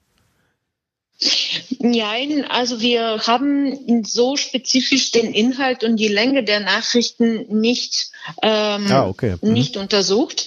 Ähm, das wäre nur möglich, wenn wir jetzt in der kurzen Zeit noch schnell eine App oder so ähm, aufgestellt hätten, die dann tatsächlich sehr viele private Daten, aber auch die Inhalte ja, und ja, die Länge der Nachrichten editiert hätte. Das haben wir nicht gemacht. Ähm, aber die Probanden durften und sollten sich erinnern, ähm, inwieweit die, inwieweit sie besonders diesen Kanal genutzt haben. Mhm. Und tatsächlich, wenn wir die Beispiele, wenn, wenn es sich äh, um äh, textuelle äh, Kommunikation ähm, wenn es um die textuelle Kommunikation ging, ähm, haben wir Beispiele gegeben mit äh, den gängigen Messengern. Und da ist es tatsächlich so, dass man sich ähm, eher mit kürzeren Nachrichten austauscht über den Tag mhm. verteilt, würde mhm. ich sagen. Und da sind nicht immer Romane oder wie mhm. handgeschriebene Briefe, sondern eher kurze Meldungen, ähm, die uns aber scheinbar zu verstehen geben, ähm, die Menschen sind da, die mhm. denken an mich und ich denke an sie und ich habe halt die Möglichkeit, diese soziale Unterstützung mir zu holen oder sie ist da. Sie, die sind alle da, auch wenn ich sie jetzt nicht mhm. real treffe.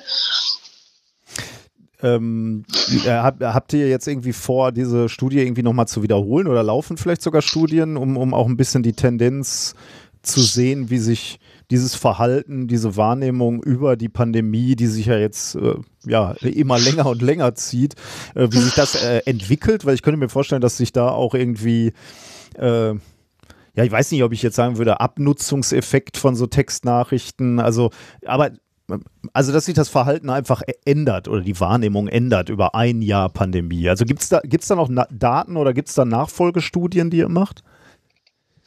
Ähm, ja, in der Tat, ähm, auch wenn wir das eigentlich uns alle nicht wünschen, hat der Lockdown und der zweite Lockdown doch noch was ähm, angehalten. Ähm, und da kamen wir jetzt auf die Idee, äh, eventuell die letzten Wochen des Lockdowns hier noch zu nutzen, ähm, um eine ja, sozusagen Fol Folgestudie mhm. zu starten. Ähm, für uns selbst war das sehr überraschend, dass die ähm, audiovisuelle Kommunikation nicht ähm, ja als reichhaltigeres Medium eben befriedigender in der Hinsicht war. Ähm, und da kam uns die Idee, dass äh, es eventuell an so einer Art Sehnsucht liegen könnte, ähm, dass diese Sehnsucht größer wird, wenn man die audiovisuellen Kanäle genutzt hat, mhm. dass man dann besonders irgendwie auflegt und vielleicht ähm, das Verlangen hat, die Menschen, die man gerade fast real gesprochen hat, wow. mit so vielen, also Audio- und Video-Hinweisreize, äh, die man im, mhm. äh, real wahrnimmt, ähm, dass man dann tatsächlich auflegt und äh, umso trauriger ist, dass man diese Menschen jetzt am liebsten sofort mhm. noch real begegnen würde. Ähm, und da wollen wir eigentlich genau diesem Phänomen eventuell auf den Grund gehen. Mm, es fragt sich nur, wie lange hält noch die Situation an.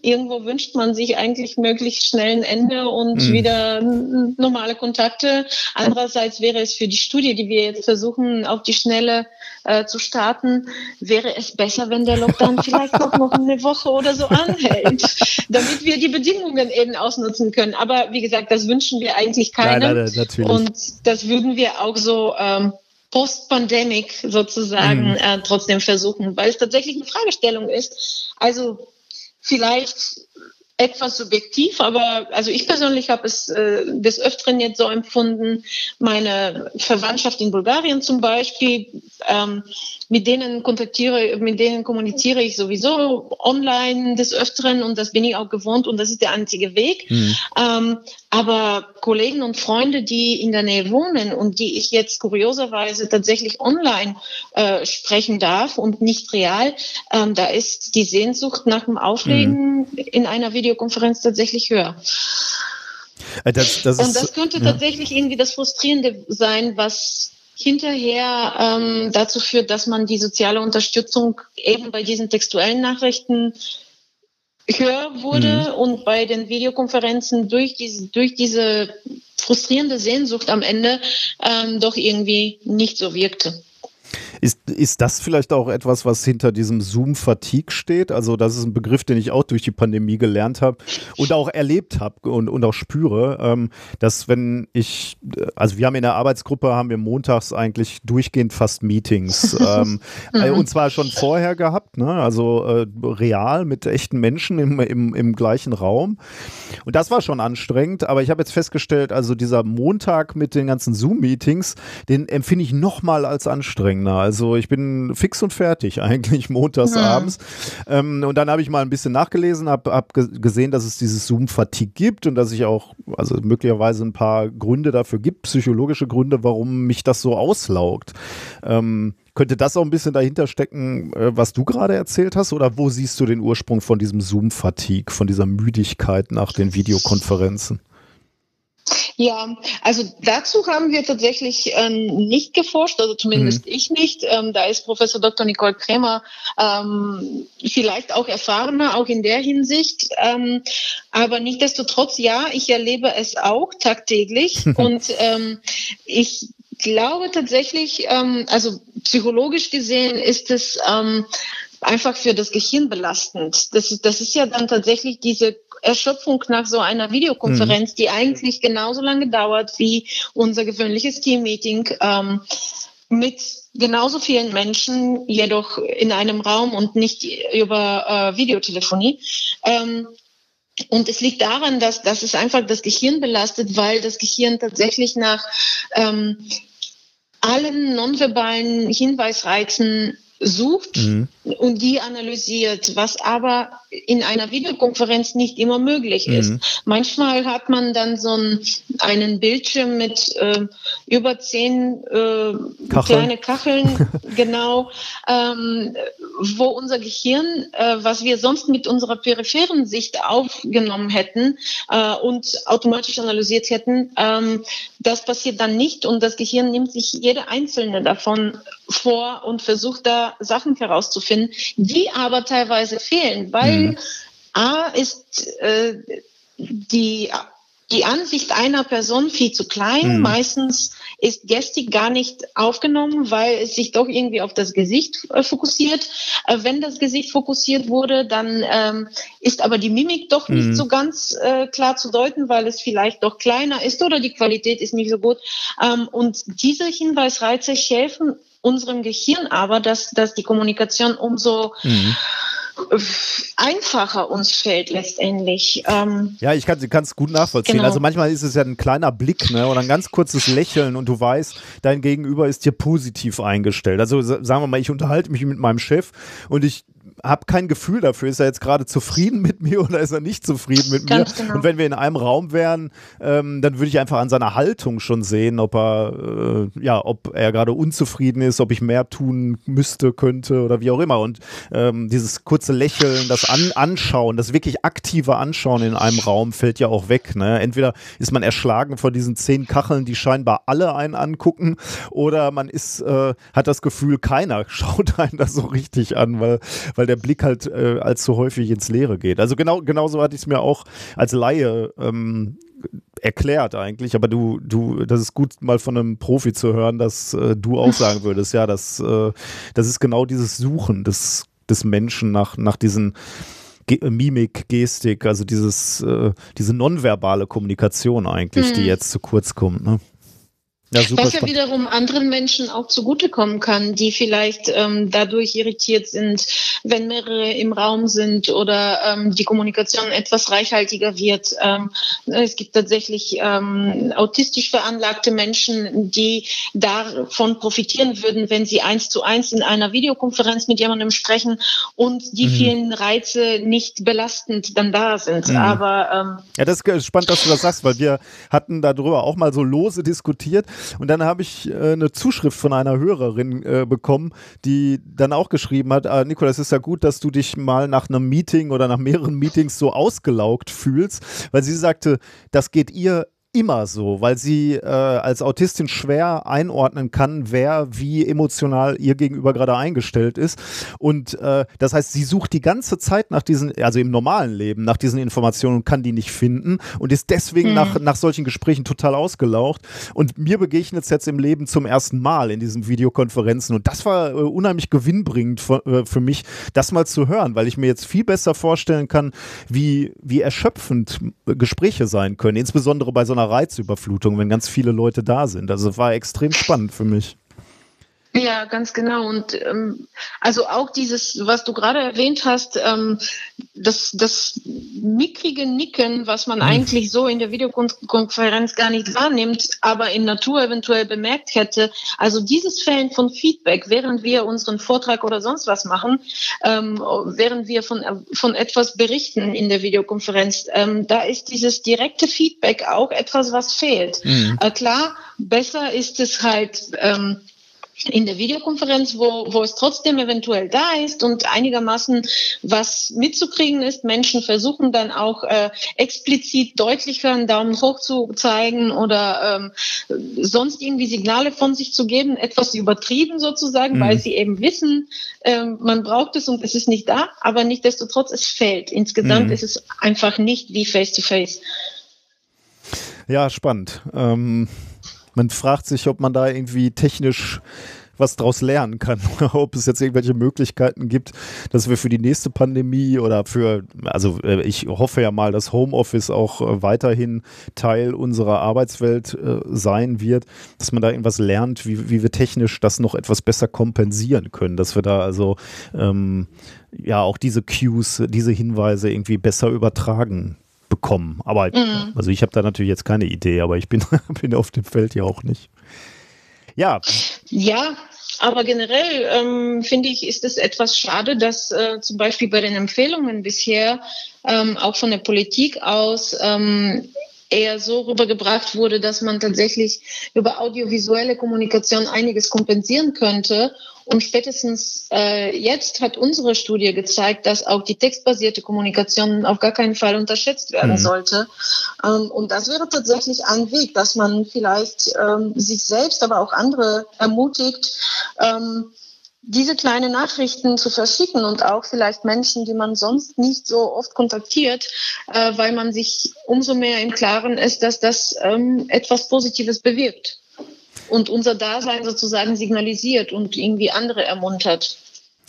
Das, äh, da nimmst du meine Schlussfrage vor, vorweg, weil ich hätte dich jetzt gerade als Expertin noch, äh, noch genau das gefragt. So, was rätst du uns äh, für die letzten Wochen äh, Lockdown, äh, wie wir jetzt äh, psychisch gesund noch durchkommen? Aber du hast es jetzt im Prinzip schon gesagt. Ne?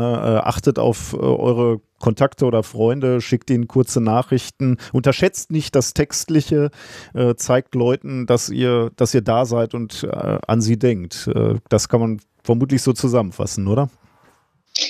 Ja, genau. Also bis auf das man sich wünscht irgendwie, es wäre noch mehr digital und online möglich, was jetzt unsere Kinder betrifft, ähm, was uns natürlich umso mehr das Leben schwer macht, weil weil es eine absolute Zumutung ist, der Arbeit, dem Kind und der Beschulung irgendwie recht zu werden, alles gleichzeitig. Ähm, aber ganz abgesehen davon, also ich persönlich habe tatsächlich äh, seit der Studie und den ersten Ergebnissen noch vor der Veröffentlichung ähm, für mich dann irgendwie beschlossen, na gut, dann äh, versuche ich meinerseits tatsächlich die Videotelefonie nur dann einzusetzen, wenn es wirklich über physisch weit entfernte ähm, mhm. Freunde geht und wenn es eben die sind, die in der Nähe wohnen, ähm, also ich für mich habe tatsächlich diese Sehnsucht danach so deutlich gemerkt, mhm. dass ich dann irgendwann gemeint habe, es ist A, sehr anstrengend, so eine Videokonferenz überhaupt zu organisieren. Äh, gleiche Zeit, äh, auch wenn jeder an seinem Ort bleibt, ist irgendwie nicht immer einfach. Und dann zieht sich das auch oft, weil eben die Reihenfolge nicht ganz klar ist. Man mhm. unterbricht sich, dann mhm. gibt man sich ständig noch irgendwie ähm, das Recht sozusagen, nee, sag du jetzt, nee, sag du jetzt. Ähm, und bis man dann äh, die paar Sachen ausgesprochen hat, äh, vergehen Stunden. Und danach bin ich persönlich dann tatsächlich etwas traurig. Ähm, ja, dann warten wir halt das Ende des Lockdowns ab und, und, und schicken uns Textnachrichten lieber. Und ich meine, da kann man auch so kreativ heutzutage sein. Mhm. Dann hat man die ganzen GIFs und Mems und ja, ja. Äh, kleine Videos, auch irgendwie Sekundenlänge. Ähm, die dann, die man sich auch später, wenn, wenn einem vielleicht doch noch ein bisschen äh, die Sehnsucht erwischt hat, dass man das dann doch wieder abspielt mhm. und sich anschaut. Also gesehen ist es echt eine schöne Sache eigentlich.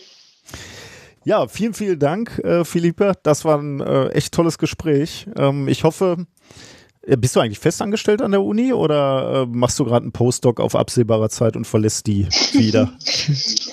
Ich ähm, habe die Uni Duisburg-Essen gerade Mitte April schon etwas verlassen sozusagen. Ähm, ich bin jetzt an der äh, TH Köln und habe da gerade ein Projekt angefangen als oh, okay. Postdoc. Mm.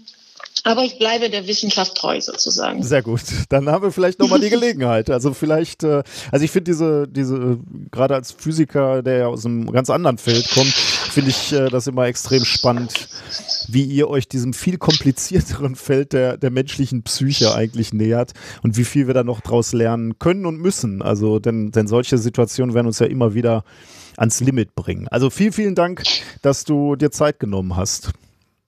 Gerne. Und ich verspreche zu berichten, sobald wir die Studie mit äh, Professor Dr. Kremer, ähm, die neue, tatsächlich ähm, in Kooperation äh, durchgeführt haben. Und äh, dann ja, nehme ich dich, hören uns auf jeden Fall ich, wieder. dann nehme ich dich beim Wort. Das würde mich sehr freuen, da nochmal ein, ein Update zu kriegen. Vielen, vielen Dank.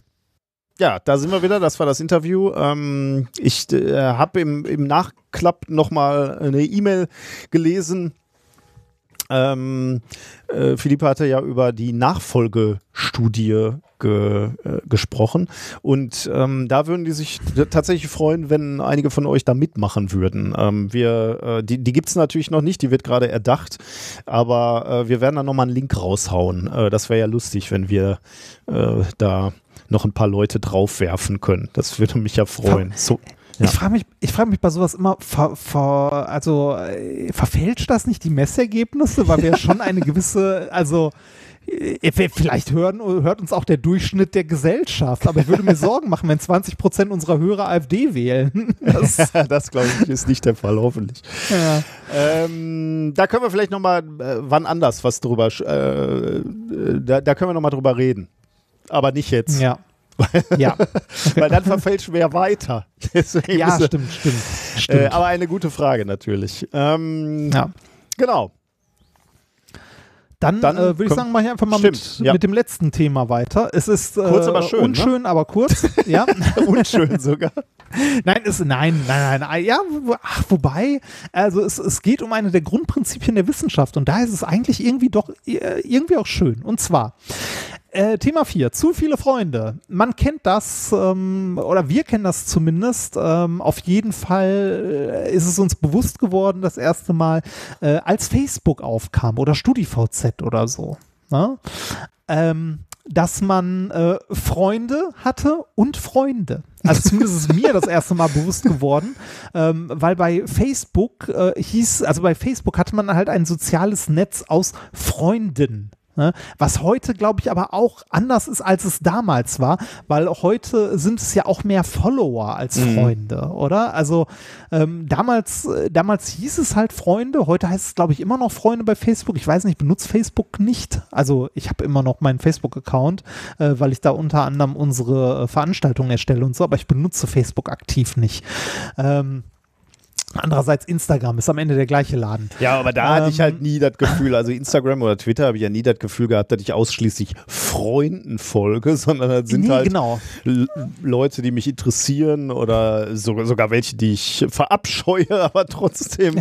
äh, also man muss ja wissen, was der, was die andere Seite denkt. So man, manchen folgst ja aus den Gründen. Also, aber da würde ich ja, Ja. Aber natürlich sind da auch Freunde drunter, klar. Ja, ja, genau. Aber ma- man kennt das da, man hat da, äh, also ne, Follower, Schrägstrich Freunde. Also wenn du irgendwann bei Facebook äh, 2.000, 3.000 Freunde hast, kannst du überlegen, hm, wer ist das? ne? Also äh, soziale, also soziale Medienkontakte sind ungleich sozialen Kontakten. Ja, ja. Ne? Also äh, das ist äh, halt was anderes. Eine Frage jetzt so bei, wenn du irgendwie ein paar tausend Follower oder so hast oder Freunde, ne, wie viele, also da, da drängt sich ja irgendwann so ein bisschen die Frage auf, wie viele soziale Kontakte hat man als Mensch denn wirklich? Oh, das ist, glaube Also ich. so im, im ja. richtigen Leben. Und gibt es da eine Grenze?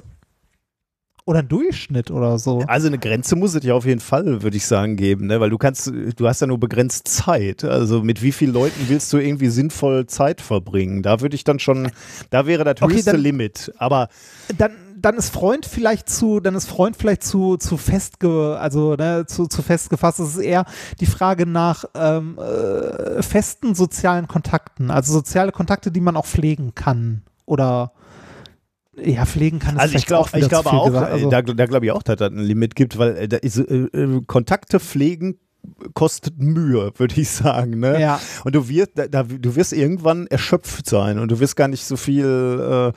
Äh, du, du hast so einen inneren Kreis an Leuten, wo du Bock und Energie aufbringen willst, mit denen Kontakt zu halten und mit, mit manchen Ja. anderen eben nicht. Also auf, ich bin mir sicher. Aber eine gute Frage. Ich habe mir noch nie Gedanken gemacht, wie groß denn dieser Kreis ist. Wenn ich jetzt so drüber nachdenke, beschränkt er sich stark auf, äh, auf die Familie äh, und einige wenige enge Freunde, ja.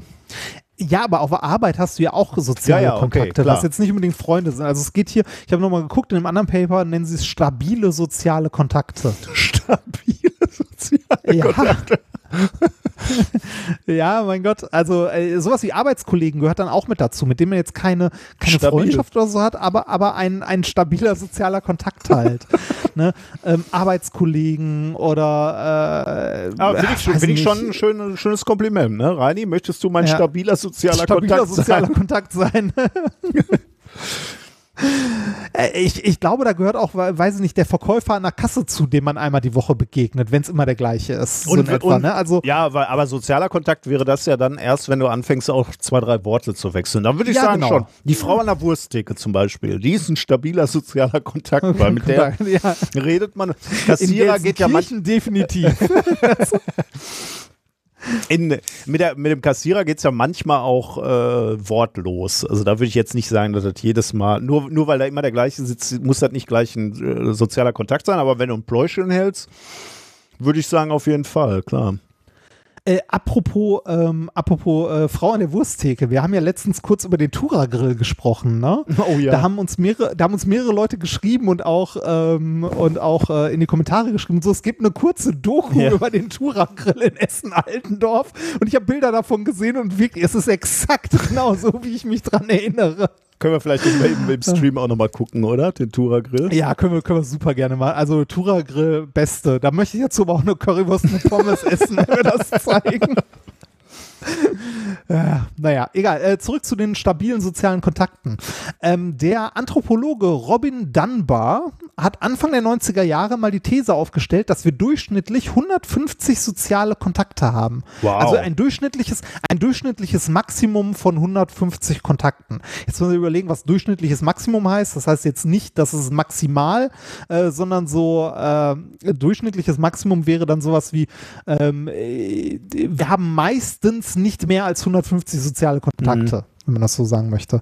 Jetzt können wir fragen, wie, ist der darauf gekommen und warum sollte das so sein? Ne? Äh, Dunbar hat äh, gesagt, dass unsere kognitiven Fähigkeiten eine natürliche Grenze für die Gruppengröße, in der wir sozial leben, darstellt oder darstellen müsste.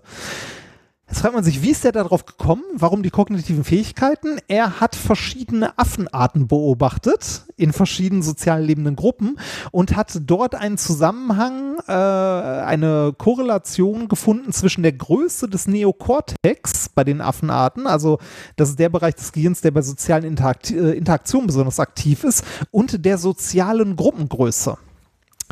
Je größer der Neokortex, desto größer die Gruppe die soziale, Ah, in der krass, die Affen okay. leben.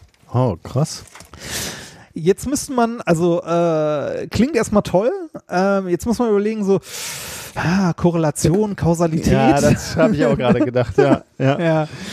Ähm, naja, egal. Äh, bleiben wir an der Stelle mal. Was hat Dunbar dann gemacht? Der hat, äh, ist natürlich jetzt äh, stark vereinfacht, was ich hier wiedergebe. Ich habe die Sachen von Dunbar aus den 90ern nicht gelesen. Die werden hier auch nur zitiert und kurz eingeführt in dem Paper, das ich eigentlich vorstellen möchte.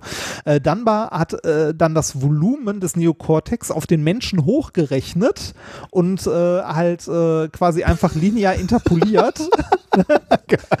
du lachst plötzlich. Warum lachst du? Okay, ja. Ja, ist das- schon ein bisschen hemdsärmlich, aber ich finde es ja gut. um mal so eine ne? erste Abschätzung hinzukriegen, finde ich ja schon mal ganz gut. Also der hat das Ganze hochgerechnet und kam zum Schluss, dass äh, unsere Gruppengröße, also stabile soziale Kontakte, im Schnitt so bei 150 liegen müsste. Okay, ja, ja gut. Ich, ich- also ich habe mir hier in meine Notizen schon dahinter geschrieben, ich finde diese These hier ja recht gewagt.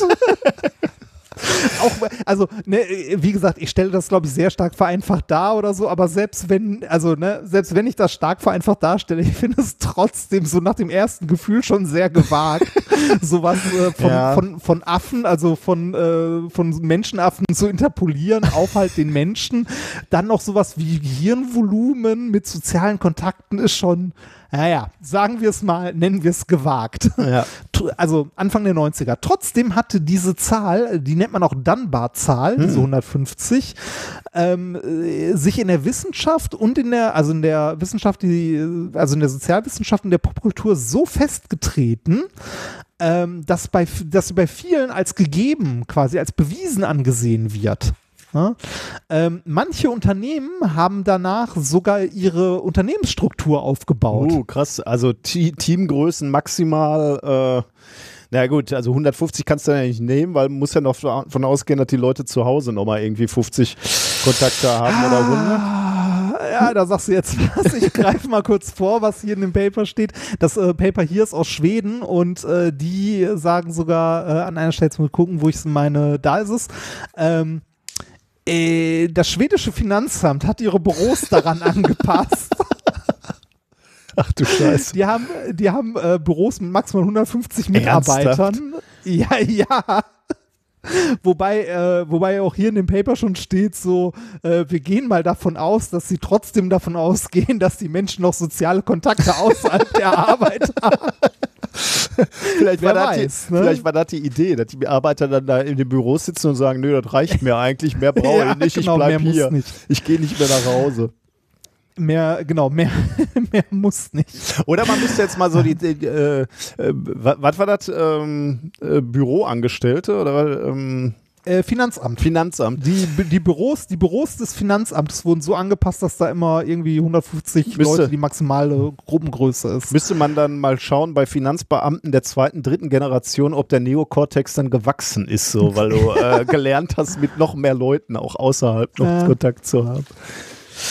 Ja, ja, also ähm, äh, äh, äh, wahrscheinlich durch die überspitzte Darstellung von mir oder so sind wir beide schon am Punkt, wo wir sagen, ah, es ist schwierig wahrscheinlich. Ich bin immer noch bei, ist interessant. Also äh, Ja, ich finde das interessant. trotzdem noch sehr spannend.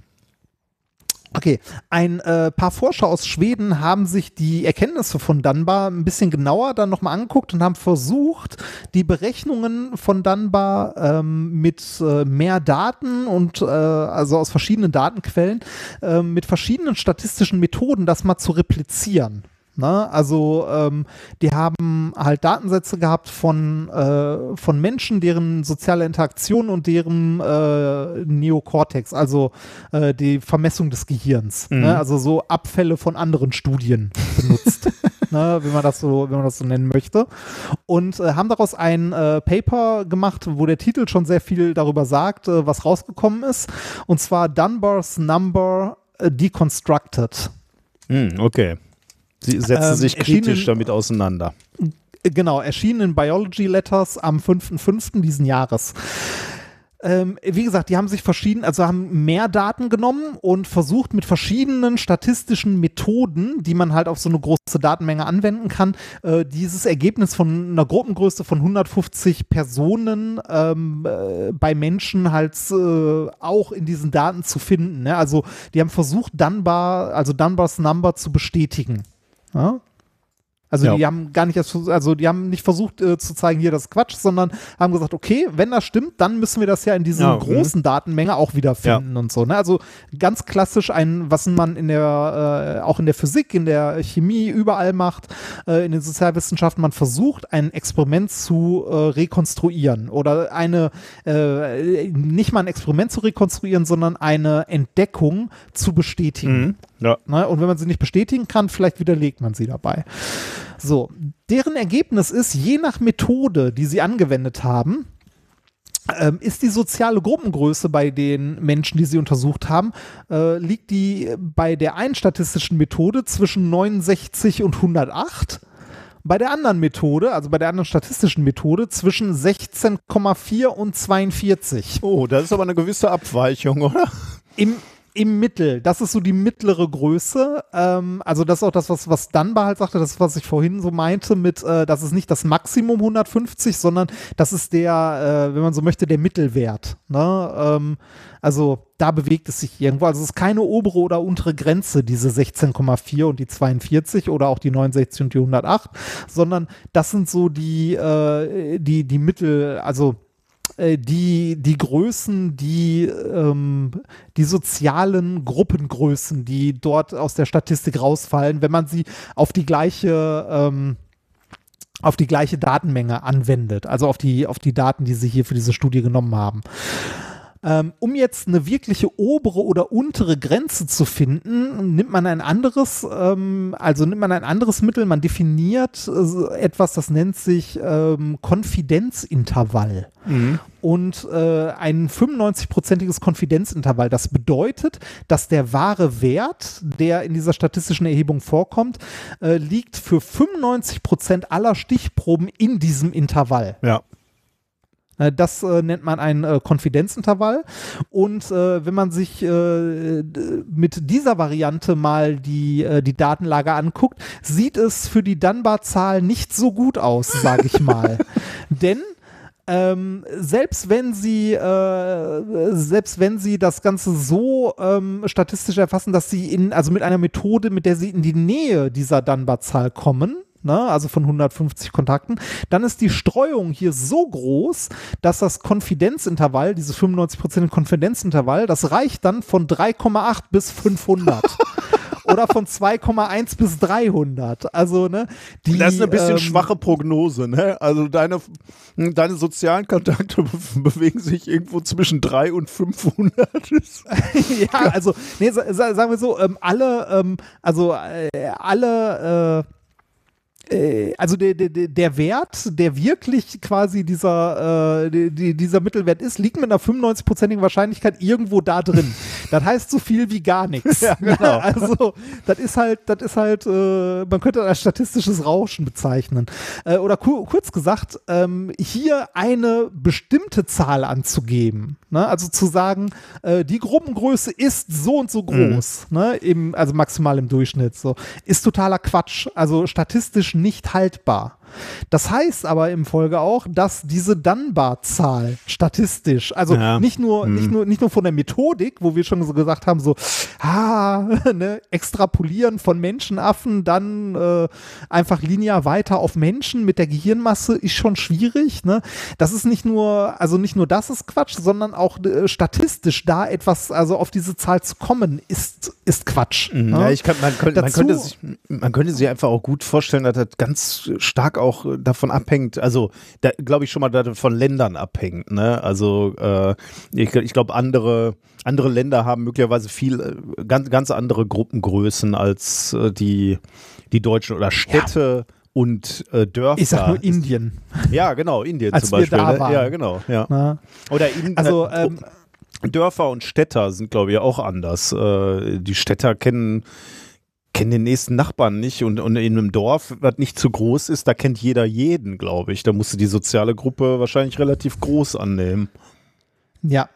Ähm, also äh, im Grunde ist das hier, äh, also dieses ganze Paper eigentlich nur eine Bestätigung dafür, dass diese Dunbar-Zahl nicht haltbar ist. Okay. Ne? Also dass das, dass das Quatsch ist.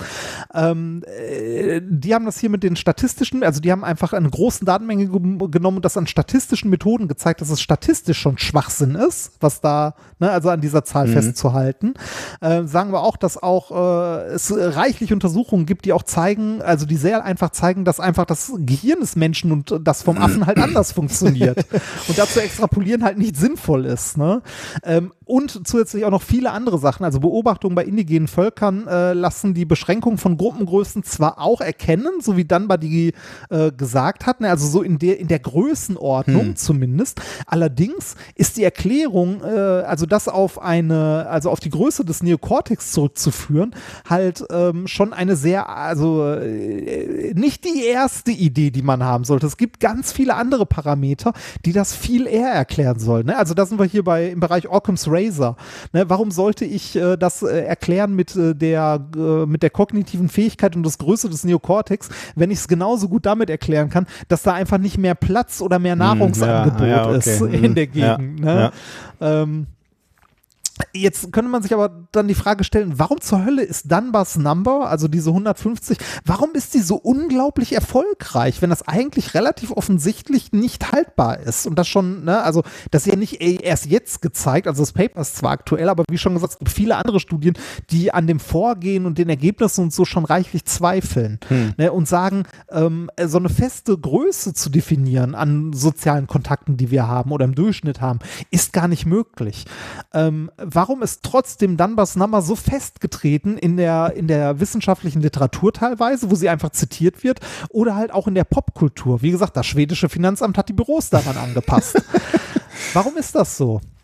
Ähm, die Antwort, die Antwort ist eine, eine psychologische oder vielleicht sogar auch eine soziale. Und zwar ähm, diese Zahl von 150 Leuten ist sehr konkret und damit sehr leicht greifbar. Ne? Ähm, sie ist trotzdem falsch und äh, die Studie hier soll halt helfen, ähm, ne, dieses falsche Ergebnis aus dem allgemeinen Gedächtnis zu entfernen bzw. zu korrigieren. Aber man kann sich trotzdem vorstellen, dass sie so erfolgreich ist, weil es halt leichter ist ähm, an, äh, an, an, also es ist halt eine leichte Antwort. Ne? Es ist so 150, mehr können wir kognitiv nicht erfassen. Ja, ja, Ne? das kann man ist sich eine, schon ist eine glatte vorstellen. Zahl, ja. mit, ja. der, mit der kann man was anfangen. Die richtige Erklärung oder das richtige Ergebnis wäre eher sowas wie, kommt drauf an. Mhm. Ne? also die, die richtige Antwort so, äh, hat halt viele, viele, also kann man so leicht nicht sagen, hat viele äußere Umstände, äh, viele Einflussfaktoren. Das ist nicht so leicht greifbar wie, ja, 150 ist Ende. Ne? Ja gut, das Finanzamt wird wahrscheinlich auch gedacht haben, so, äh, die, die sagen ihren Leuten, ja, ihr sitzt jetzt in Büros, die, da passen 150 Leute rein. Dann sagen die Leute, das ist aber hier ein bisschen laut, ich kann hier gar nicht arbeiten. Dann sagen die, doch, Danbas Zahl sagt, 150 geht. Passt. Äh, also die, das wird jeder so für sich auslegen. Und wenn du mir jetzt gesagt hättest, äh, 100, hier, äh, da, da gibt diese Zahl, 150 Leute, kann man sich sozial, ist, da, ist dein Gefüge so, mit so vielen Leuten umgibst du dich? Wenn mich das jetzt gefragt hättest, hätte ich so- nachgedacht und hätte gesagt, ja, das könnte schon hinkommen. Also äh, Ja. der, der, der, der Begriff, also Freunde ist es ja nicht, ne? Aber wie, wie heißt es, nähere Bekannte oder so, das ist ja dehnbar, ne? Zähle ich jetzt die Kassiererin noch rein oder nicht, ne? Äh, irgendwie, irgendwie kommst du dann schon auf 150. Deswegen glaube ich auch, dass das schon sehr verführerisch ist, wenn du so eine Zahl anbietest, dass du dann sagst, ja, das kommt ungefähr hin, plus minus. Ja. Ja, es ist, es ist halt also leicht in Anführungszeichen. Ne? Man kann sich das, also das ist greifbar, Ja. während das andere weniger greifbar ist. Ich finde es aber schön, dass hier mit diesem Paper quasi äh, mal wieder gezeigt wird, dass das wissenschaftliche Korrektiv funktioniert. Ne? Also, dass man ähm, sich die, die Erkenntnisse oder die Methodik einfach nochmal nimmt, ähm, mal äh, mit anderen Methoden oder versucht auf eine größere Datenlage anzuwenden und sieht, nee, stimmt nicht. Ne? Also äh, deckt sich auch mit anderen Sachen, die wir rausgefunden haben, kann so nicht stimmen. Ähm, das Schlusswort im Paper möchte ich an der Stelle noch vorlesen. Das äh, fasst das Ganze nämlich ganz äh, schön zusammen. In summary, extrapolating human cognitive limits from regressions on non-human primate data is of limited value for both theoretical and empirical reasons. It is our hope through perhaps uh, futile, futile? Nah, that this study will put an end to the use of Dunbar's number Ooh. within science and in popular media. Dunbar's number is a concept with limited uh, theoretical foundation lacking empirical support. Da war bei einer Ja. sauer. Nee, aber kann ich, kann ich natürlich verstehen. Also wenn, wenn immer wieder falsch äh, oder ja, eine, eine sinnlose Zahl äh, zitiert wird äh, und so populär ist, kann ich das natürlich verstehen, dass, äh, dass du da äh, aufklären möchtest. Ja, krass. Ja, aber ne, wie, wie du auch schon mal äh, sagtest, oder ähm, ich weiß gar nicht, wer es als erstes gesagt hat, Wissenschaft irrt sich vorwärts. Von wem ist das? Weißt du, ich, äh, ja, das ist, glaube ich, wahrscheinlich habe ich das nicht gesagt. Äh, gute Frage. Ich guck mal eben. Oder guckst du auch gerade? Hm, ich gucke auch gerade. Na gut, dann guck du mal eben. Dann kann ich ich- nämlich schon mal ähm, gucken, wo wir im Sendungsplan sind. Bist noch da? Ja, ich bin noch da. Wir irren uns empor. Aha, Aha. und wer war das? Äh, das äh, ist hier in der NZZ oder es steht hier mehrfach, aber da steht nicht Nietzsche. Nein, das glaube ich nicht, oder? Nee, ich, ich dachte. Nein, nein, nein. Ähm, Ich dachte, das wäre sowas wie. Newton gewesen oder irgendwie sowas. Naja. Ja, Ich habe es neulich noch gerade- gelesen. ich- ich-. Ich, ich, ich sehe hier auf wissenschaftskommunikations.de und zwar wichtig, also dieses Kurzergebnis von, von Google, da steht dann drunter, und zwar wichtig zu vermitteln, wir als Forschende irren, nach, äh, nach vor, äh, irren auch vorwärts, vertun uns und können falsche Ansichten haben. Und dann steht dahinter Remforte Doppelpunkt. Wir berichten, okay, also, ja, gut. Äh. Weißt du. ja, nee, warte mal, das, äh, das, äh, warte mal, von wem war das denn? War das äh, Richard David Brecht erzählt? okay, warte mal. Äh, vorwärts. Ähm, da, da, da. Robert Musil, entscheidend der Schriftsteller, Ingenieur und Philosoph einer Person, war von ihm stammt der schöne Satz, wir irren vorwärts. Was, wer? Okay. Robert Musil. Hm. Habe ich noch nie gehört. Ich habe auch erst Robert Müsli gelesen, aber Okay, ich dachte. Robert- Okay, ich muss ich nochmal nachgucken. Ich dachte, das wäre irgendjemand Robert anderes gewesen. Musil. Na gut, ist egal. 1880 geboren. Guck- Österreichischer Schriftsteller. Guck Okay. an. Naja, Gut, ähm, sollen wir mal schnell die Zusammenfassung machen, was wir heute gelernt haben? ja bitte. Gut. Achso, ich muss anfangen. wir haben gelernt, dass es in unserer Milchstraße nicht nur Sterne, sondern höchstwahrscheinlich auch Anti-Sterne gibt. Total faszinierend. Genauso wie dein Ja. zweites Thema, wo du gezeigt hast, wie wir Platz sparen, Pasta verschicken können, um sie dann beim Kochvorgang aufquellen und sich krümmen zu lassen. Wie geht jetzt der Satz zu Ende? Also, jedenfalls kann man, äh, krümmen sich die Fossili erst dann, wenn wir sie kochen. Das klingt so ein bisschen wie nach einer italienischen Version der Transformers. Stimmt, ja. ja stimmt. Ja, ähm, dann äh, haben wir gelernt, äh, dass äh, die Pandemie sehr schlimm ist, aber manche Forscher sich äh, auch ein bisschen darüber freuen können, weil sie ein riesiges Labor haben. Das fand ich auch spannend. Äh, und du hast uns gezeigt, dass es äh, ein, eine, eine klassisch, fast klassisch überlieferte Zahl im Fachbereich, was denn eigentlich? Psychologie oder äh, was ist das für Ich ein glaube, Sozialwissenschaft. Sozialwissenschaften gibt, ähm, dass wir äh, 150, jetzt wiederhole ich das wieder, das, das ist natürlich das völlig Ja, falsch. ja. Ne? Jetzt wird die Ah. Zahl schon wieder weg. Das ist sowas, so, so passiert sowas. Sowas kommt von sowas. Also, dass es keine feste Anzahl von ähm, Kontakten äh, gibt, die wir Menschen haben können, sondern dass das von sehr, sehr vielen Faktoren abhängt und dass die Zahl 150 auf jeden Fall falsch ist. Ja. Genau. Ähm, kommen wir noch zum Schwurbel. Da äh, wurde uns was Sch- Schönes geschickt, was mir sehr gut gefallen hat. Ähm, ich beschäftige mich ja unter anderem auch mit Bodenbelegen gerade für die Renovierung des Hauses. Und da kommt man ja Ah, auf. das, das habe ich gar nicht erzählt. Ich habe im Bad weiter renoviert. Ich habe unser Klo getauscht. Das erste Mal, dass ich ein hängendes Klo getauscht habe. Oh, Und es hat, es hat wie, funktioniert. es war schon ist vorher und und nachher auch, oder? Ja, ja, genau. Aber, äh, aber ähm, also an so einem Spülkasten festgemacht und so. Ähm, also eins, das nicht auf dem Boden steht. Ähm, das Neue hat eine andere Art der äh, Befestigung. Also ich kenne das, kannte das sonst nur so, dass man zwei Gewindestangen in der Wand hat, da die Toilette drauf schiebt und dann halt Muttern drauf und das damit festmacht. Das jetzt funktioniert anders. Da musst du die Gewindestangen auf eine gewisse Kürze, Größe kürzen, die in der Wand sind, also reinschrauben oder bei uns in dem Fall, weil der Mensch, der hier vorher das Bad gemacht hat, die schön äh, mit dem Fliesenkleber einbetoniert hat. Äh, deshalb durfte ich den Dremel rausholen und die kürzen auf die richtige Länge. Äh, da werden dann so Hülsen drauf geschraubt mit so einer Vertiefung drin. Dann schiebst du die Toilette über diese Hülsen drüber und schraubst in der Toilette von oben so Madenschrauben rein, die in diese, die in diese Vertiefung reingehen und dass die Toilette dadurch an die Wand ziehen. Ah, Hat, hat den Vorteil, dass man äh, von außen nachher äh, nichts mehr sieht, weil diese Löcher, durch die man vorher die Madenschraube oben festgemacht hat, da wird nachher auch die, äh, der Toilettendeckel drin befestigt. ah sehr schön, ja. Das heißt, du siehst, Oh, das heißt, nice. du siehst nachher nichts mehr von der von der Halterung. Ich hatte aber natürlich äh, äh, Angst, dass das vorne und hinten nicht funktioniert und nachher alles einfach nur tropft und wir keine Toilette mehr haben. Aber es hat gut funktioniert und äh, ja, ansonsten habe ich noch ganz viel Fl- Fliesen lackiert. Kann ich demnächst mal was von erzählen, wenn es fertig ist. Und äh, diese hängenden Toiletten kann, kann man ja viel besser von unten sauber machen, ne? Ja, Kannst richtig. jetzt besser Das durchwischen. ist der Toll. Punkt. Wir, wir, wir haben halt äh, nur noch hängende Möbel im Badezimmer. Also Sehr auch unser gut. Spültisch wird hängend und der Schrank daneben und so. Aber wie gesagt, bei Wir auch. Gelegenheit. Wir auch, aber erst, zum ersten Mal jetzt auch in unserem Leben. Bisher Ja. war alles, äh, alles Murks. Ja. Aber jetzt wird alles gut. Okay, aber wir haben uns natürlich auch mit Bodenbelegen beschäftigt. Ähm, und auch wenn es für uns nie in Frage kam, aber ich bin dem natürlich auch begegnet, nämlich äh, dem Material Kork. Das war, glaube ich, auch mal irgendwann so in den Ah. 70ern oder 80ern war das, glaube ich, mal etwas beliebter. Ich glaube, ich weiß gar nicht, ob meine Eltern mal einen Korkboden hatten oder ob ich irgendwo anders einen Korkboden auch mal erlebt habe. Also, das Schöne ist natürlich Naturbaustoff, ähm, Kork, äh, ist aus so, in so einer Rinde gemacht und äh, hat sehr gute Isolationseigenschaften. Ne? Also, wenn du, wenn du jetzt da drauf läufst, äh, fühlt sich das immer angenehm warm an. Ich finde es jetzt optisch nicht so spannend, aber ähm, ist egal. Also ist auf jeden Fall ein äh, schöner, äh, schöner Werkstoff erstmal.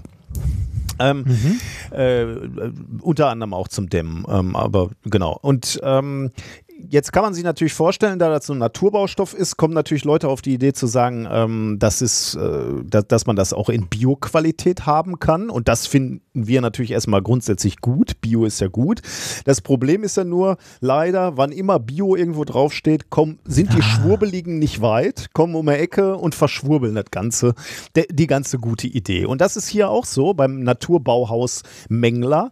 Die verkaufen nämlich Kork, Bio-Kork, aber mit einer ordentlichen Prise Schwurbelei. Ähm, wir fangen mal so an, lieber äh, Padawan. Wenn, wenn du dir jegliches Leben auf diesem Planeten anguckst, ne? also sowohl Tiere, Menschen, äh, Pflanzen, alles, und du müsstest die in zwei Kategorien einordnen. Alle, alle Lebewesen, zwei Kategorien. Was würdest du sagen? Ja.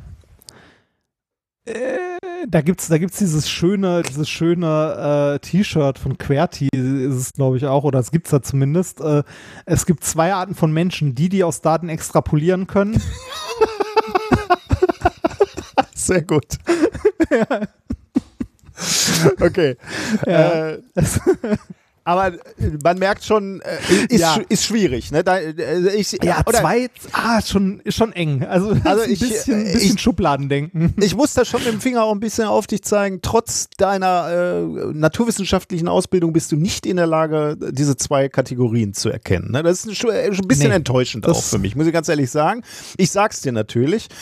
Ähm, wenn du das machen möchtest, diese zwei Kategorien sind natürlich die Kategorien Strahlungssucher und Strahlungsflüchter.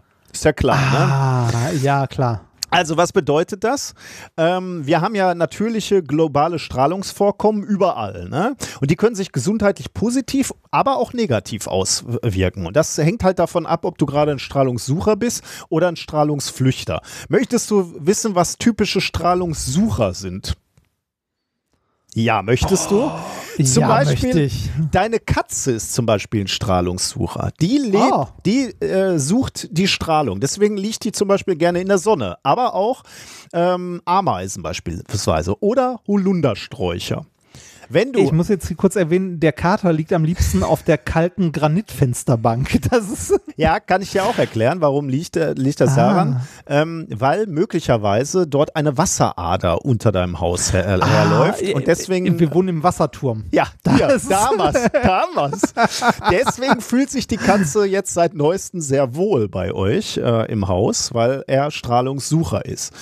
Ähm, wenn du jetzt Ah. beispielsweise nach einer Wasserader suchst, kannst du gucken, wo Holunder wächst oder wo Ameisenhügel sind. Darunter ist die Wasserader. Ganz einfach.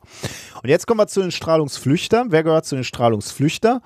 Äh, Hunde, Pferde, Apfelbäume, aber natürlich auch Apfelbäume. Apfelbäume, ja.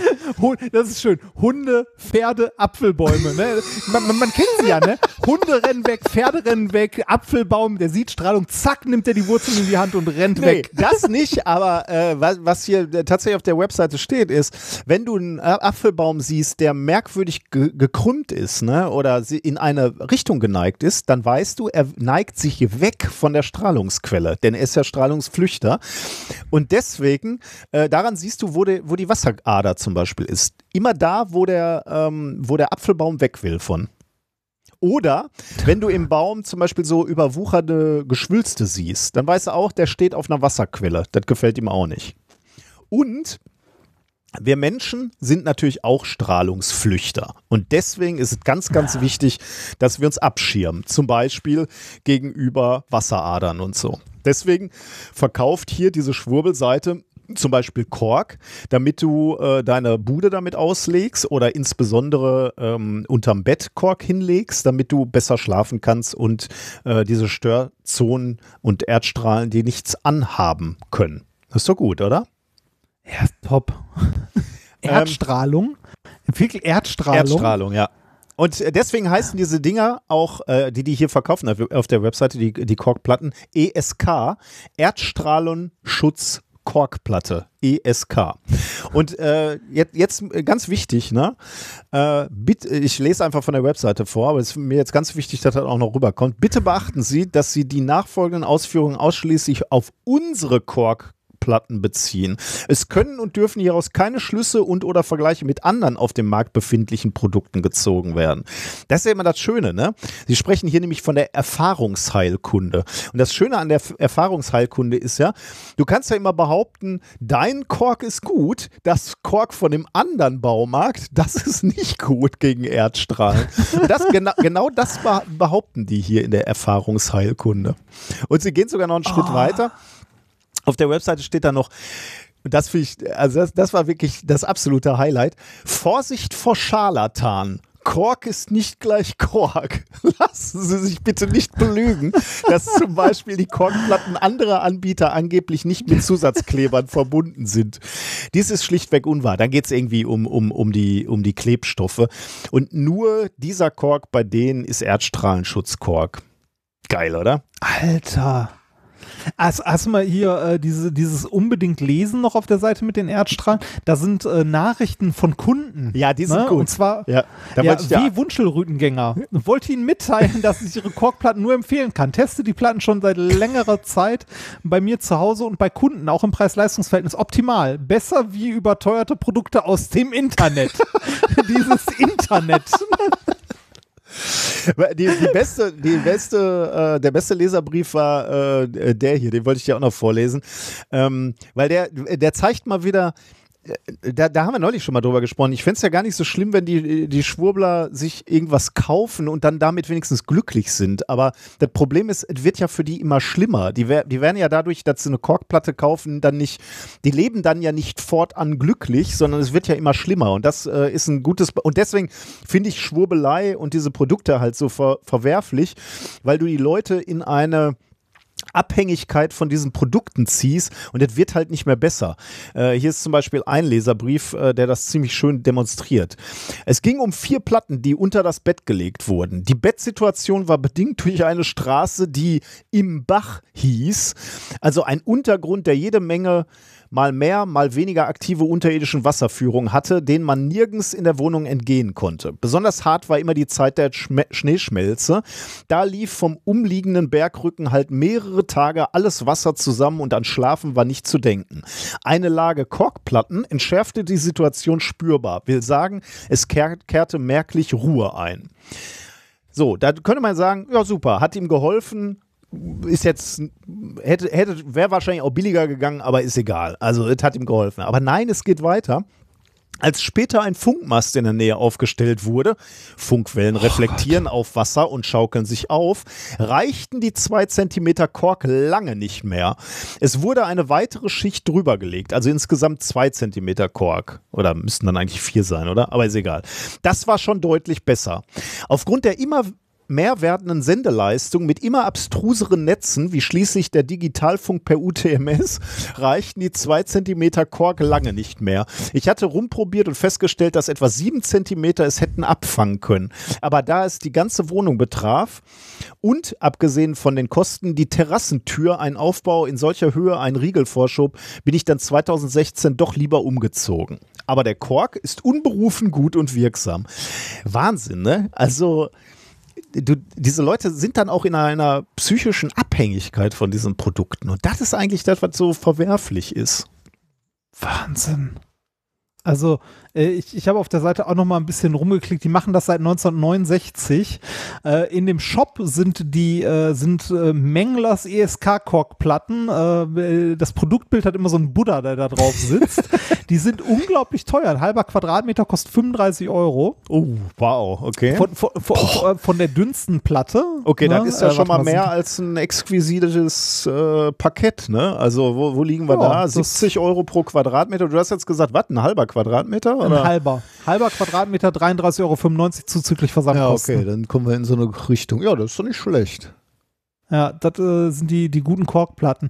Und ähm, also das, äh, also die, die, die haben da ja auch noch viel, viel mehr auf der Seite, ne? Also, aber das, also das ist das Einzige, was jetzt direkt so ESO-mäßig ist. Und zwar richtig hart ESO, ne? Übrigens von führenden Heilpraktikern empfohlen. Ja, sehr gut. Ähm, sehr, sehr, sehr schön. Äh, ich, ich würde auch noch gerne zwei kurze äh, Leserbriefe und die Antwort auf den zweiten vorlesen. und zwar, Antwort. Ja, hallo Herr Mengler, die Patientin hat mir den fremdgekauften Kork zum Testen gebracht. Er hat sich bestätigt, es hat sich bestätigt, dass der Kork für unsere Zwecke nicht geeignet ist. Oh. Bleiben Sie gesund. Also Fremdkork, Fremdkork ist ein Problem. ne? Und jetzt, jetzt kommt noch einer mit, mit Antwort. Guten Morgen, Herr Mengler. Einer Patientin mit Strahlenbelastung habe ich empfohlen, den Bettplatz mit ESK-Strahlenschutzkork abzuschirmen. Sie wollte es sich überlegen und kam jetzt zur Nachkontrolle. Äh, Vor allem Nachkontrolle. Wie, sieht- wie sieht denn so eine Nachkontrolle? aus? Bei der Untersuchung habe ich festgestellt, dass sich gar nichts verändert hat. Wow. daraufhin, Moment. Daraufhin sagte die Patientin, dass sie bei Amazon Kork bestellt hat. Ah, Und es hätte sich normalerweise bessern müssen. Schauen Sie sich das bitte an. Vielleicht ist Ihnen ja die, Firma, äh, die Firma ja bekannt. Viele Grüße, Anita K., Heilpraktikerin. oh Gott. Jetzt kommt, und jetzt kommt die Antwort.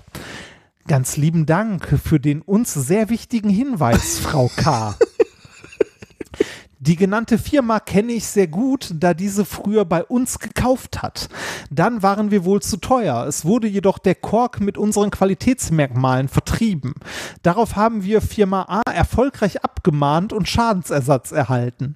Leider ist gegen die Aussagen dieser Firma bezüglich der Eigenschaften des von dort vertriebenen Korks rechtlich nichts zu machen. Ein Wir Skandal. bleiben, ja, wir bleiben jedoch nach wie vor bei unseren, nicht zuletzt durch Sie anerkannten erstklassigen Produkten. Ihnen eine schöne Zeit wünscht Peter Mengler. Ja, Peter, das ist halt Ja. blöd, ne? Wenn, wenn du schon jeden Scheiß behauptest für deinen Kork, Dann, dann dürfen die anderen das auch. dann andere das auch dürfen. Das ist natürlich ärgerlich, ja. Ja. Ja, das äh, übrigens, äh, der, der Kork kann auch Radonstrahlung absch Ja, äh, selbstverständlich, absch- klar. Äh, das ist, ja. Aber ja. nur der, Gesund der mit Menglerkork. Kork. Nur, ja, nur aus der Mung- Jungfernkorkrinde. Alter, ist das alles kaputt. Ey, wie skrupellos diese Menschen sind. Äh.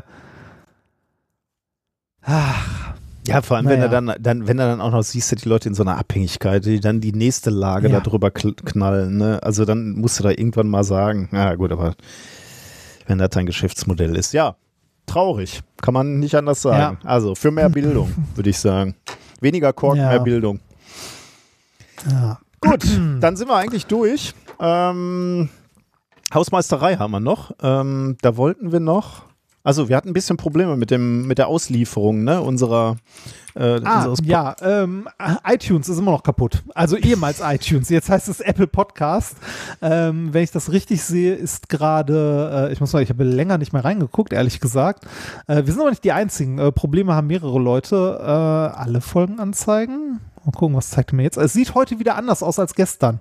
Ich bin, ich bin gespannt. Jetzt lädt es. Also jetzt gerade sehe ich nur die letzte Folge, die 190 und die anderen nicht mehr. Oh Gott. Ähm, ist, also irgendwas ist hier wirklich richtig, richtig kaputt. Aber wir können nichts dafür.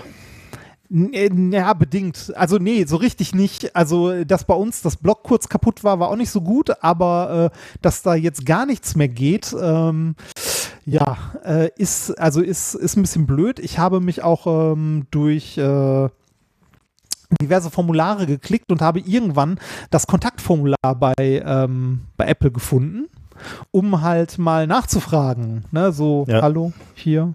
Kön könnten wir. ähm, ja, äh, da, da, da ist, äh, da ist was äh, kaputt und so, ne? Äh, also an Apple Podcast geschrieben und habe eine Antwort bekommen. Oh.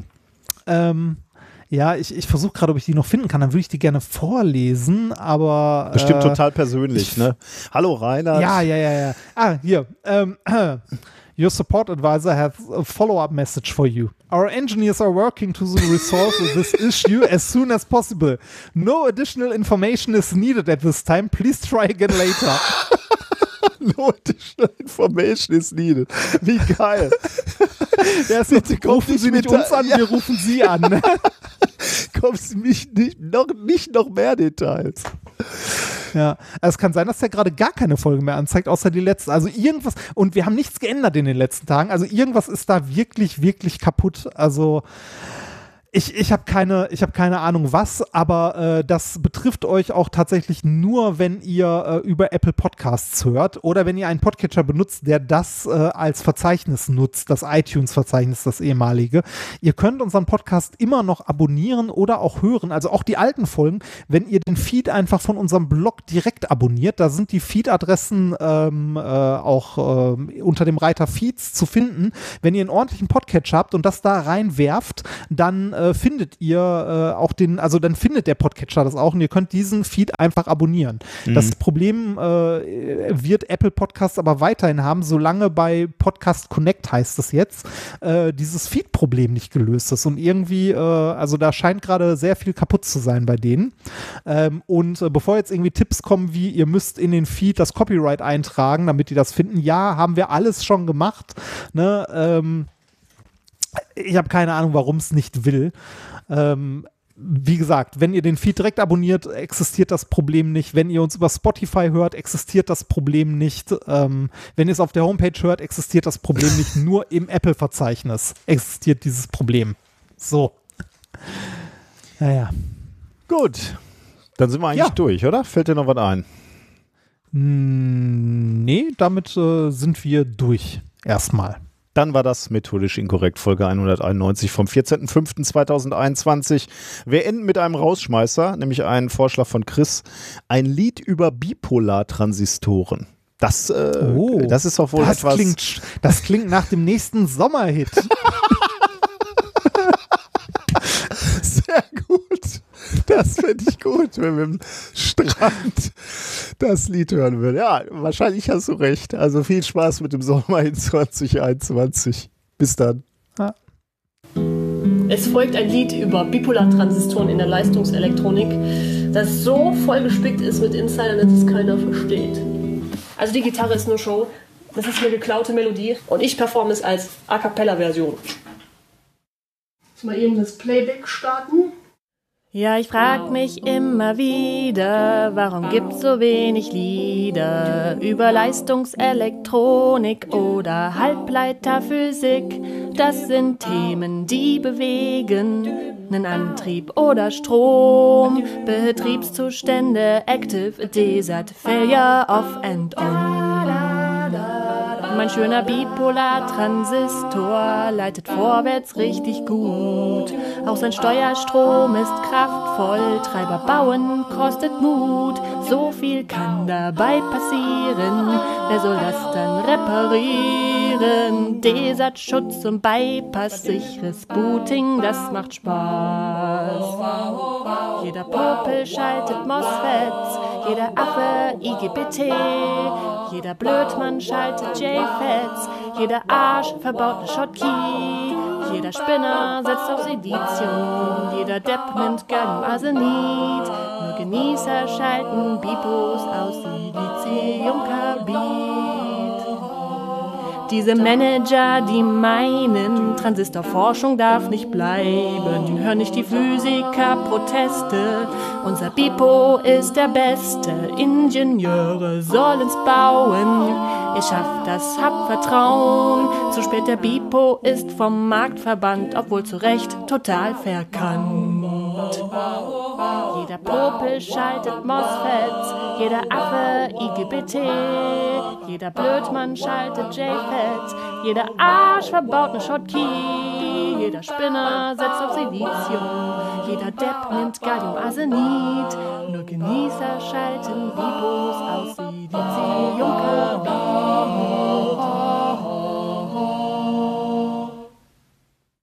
Dankeschön. So let me explain. Once upon a time gab es nur die Bipolartransistoren und die waren total in. Dann kam der MOSFET, irgendwann der IGBT und der Bipolartransistor war dann nur noch oldschool.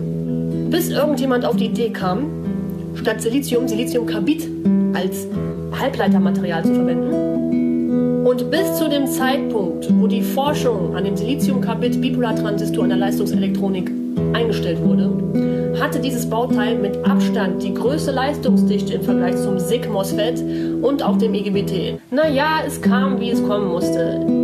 Der Markt hat den Bipo nicht akzeptiert. Und er geriet schnell in Vergessenheit. Obwohl er ja eigentlich der Beste war, das einzig Schwierige an dem Bipolartransistor war ja das Bauen der Treiber für die Leistungselektronik, aber ey, ganz ehrlich, warum bist du Ingenieur geworden, wenn du sagst, das ist mir zu kompliziert? Du musst sagen, ja, das kann ich, das mache ich, das ist eine Herausforderung. Und nicht, nehme ich lieber das, was ich kenne. Feldgesteuerte Bauteile sind mir da doch sympathischer. Pff, von wegen. Ihr werdet es noch sehen. Ich bringe den Bipo wieder voll raus. Doppelseitig gekühlt. So, F-Version, Female Version. Mit Blümchen. Das hier hat äh, auch Schmetterlinge. Kann man die Hand erkennen? Hier muss man, glaube ich, so. Nee, wie geht, muss man drauf? Du musst irgendwie draufdrücken hier. Vielen Dank fürs Zusehen. Bis zum nächsten Mal. Geht doch.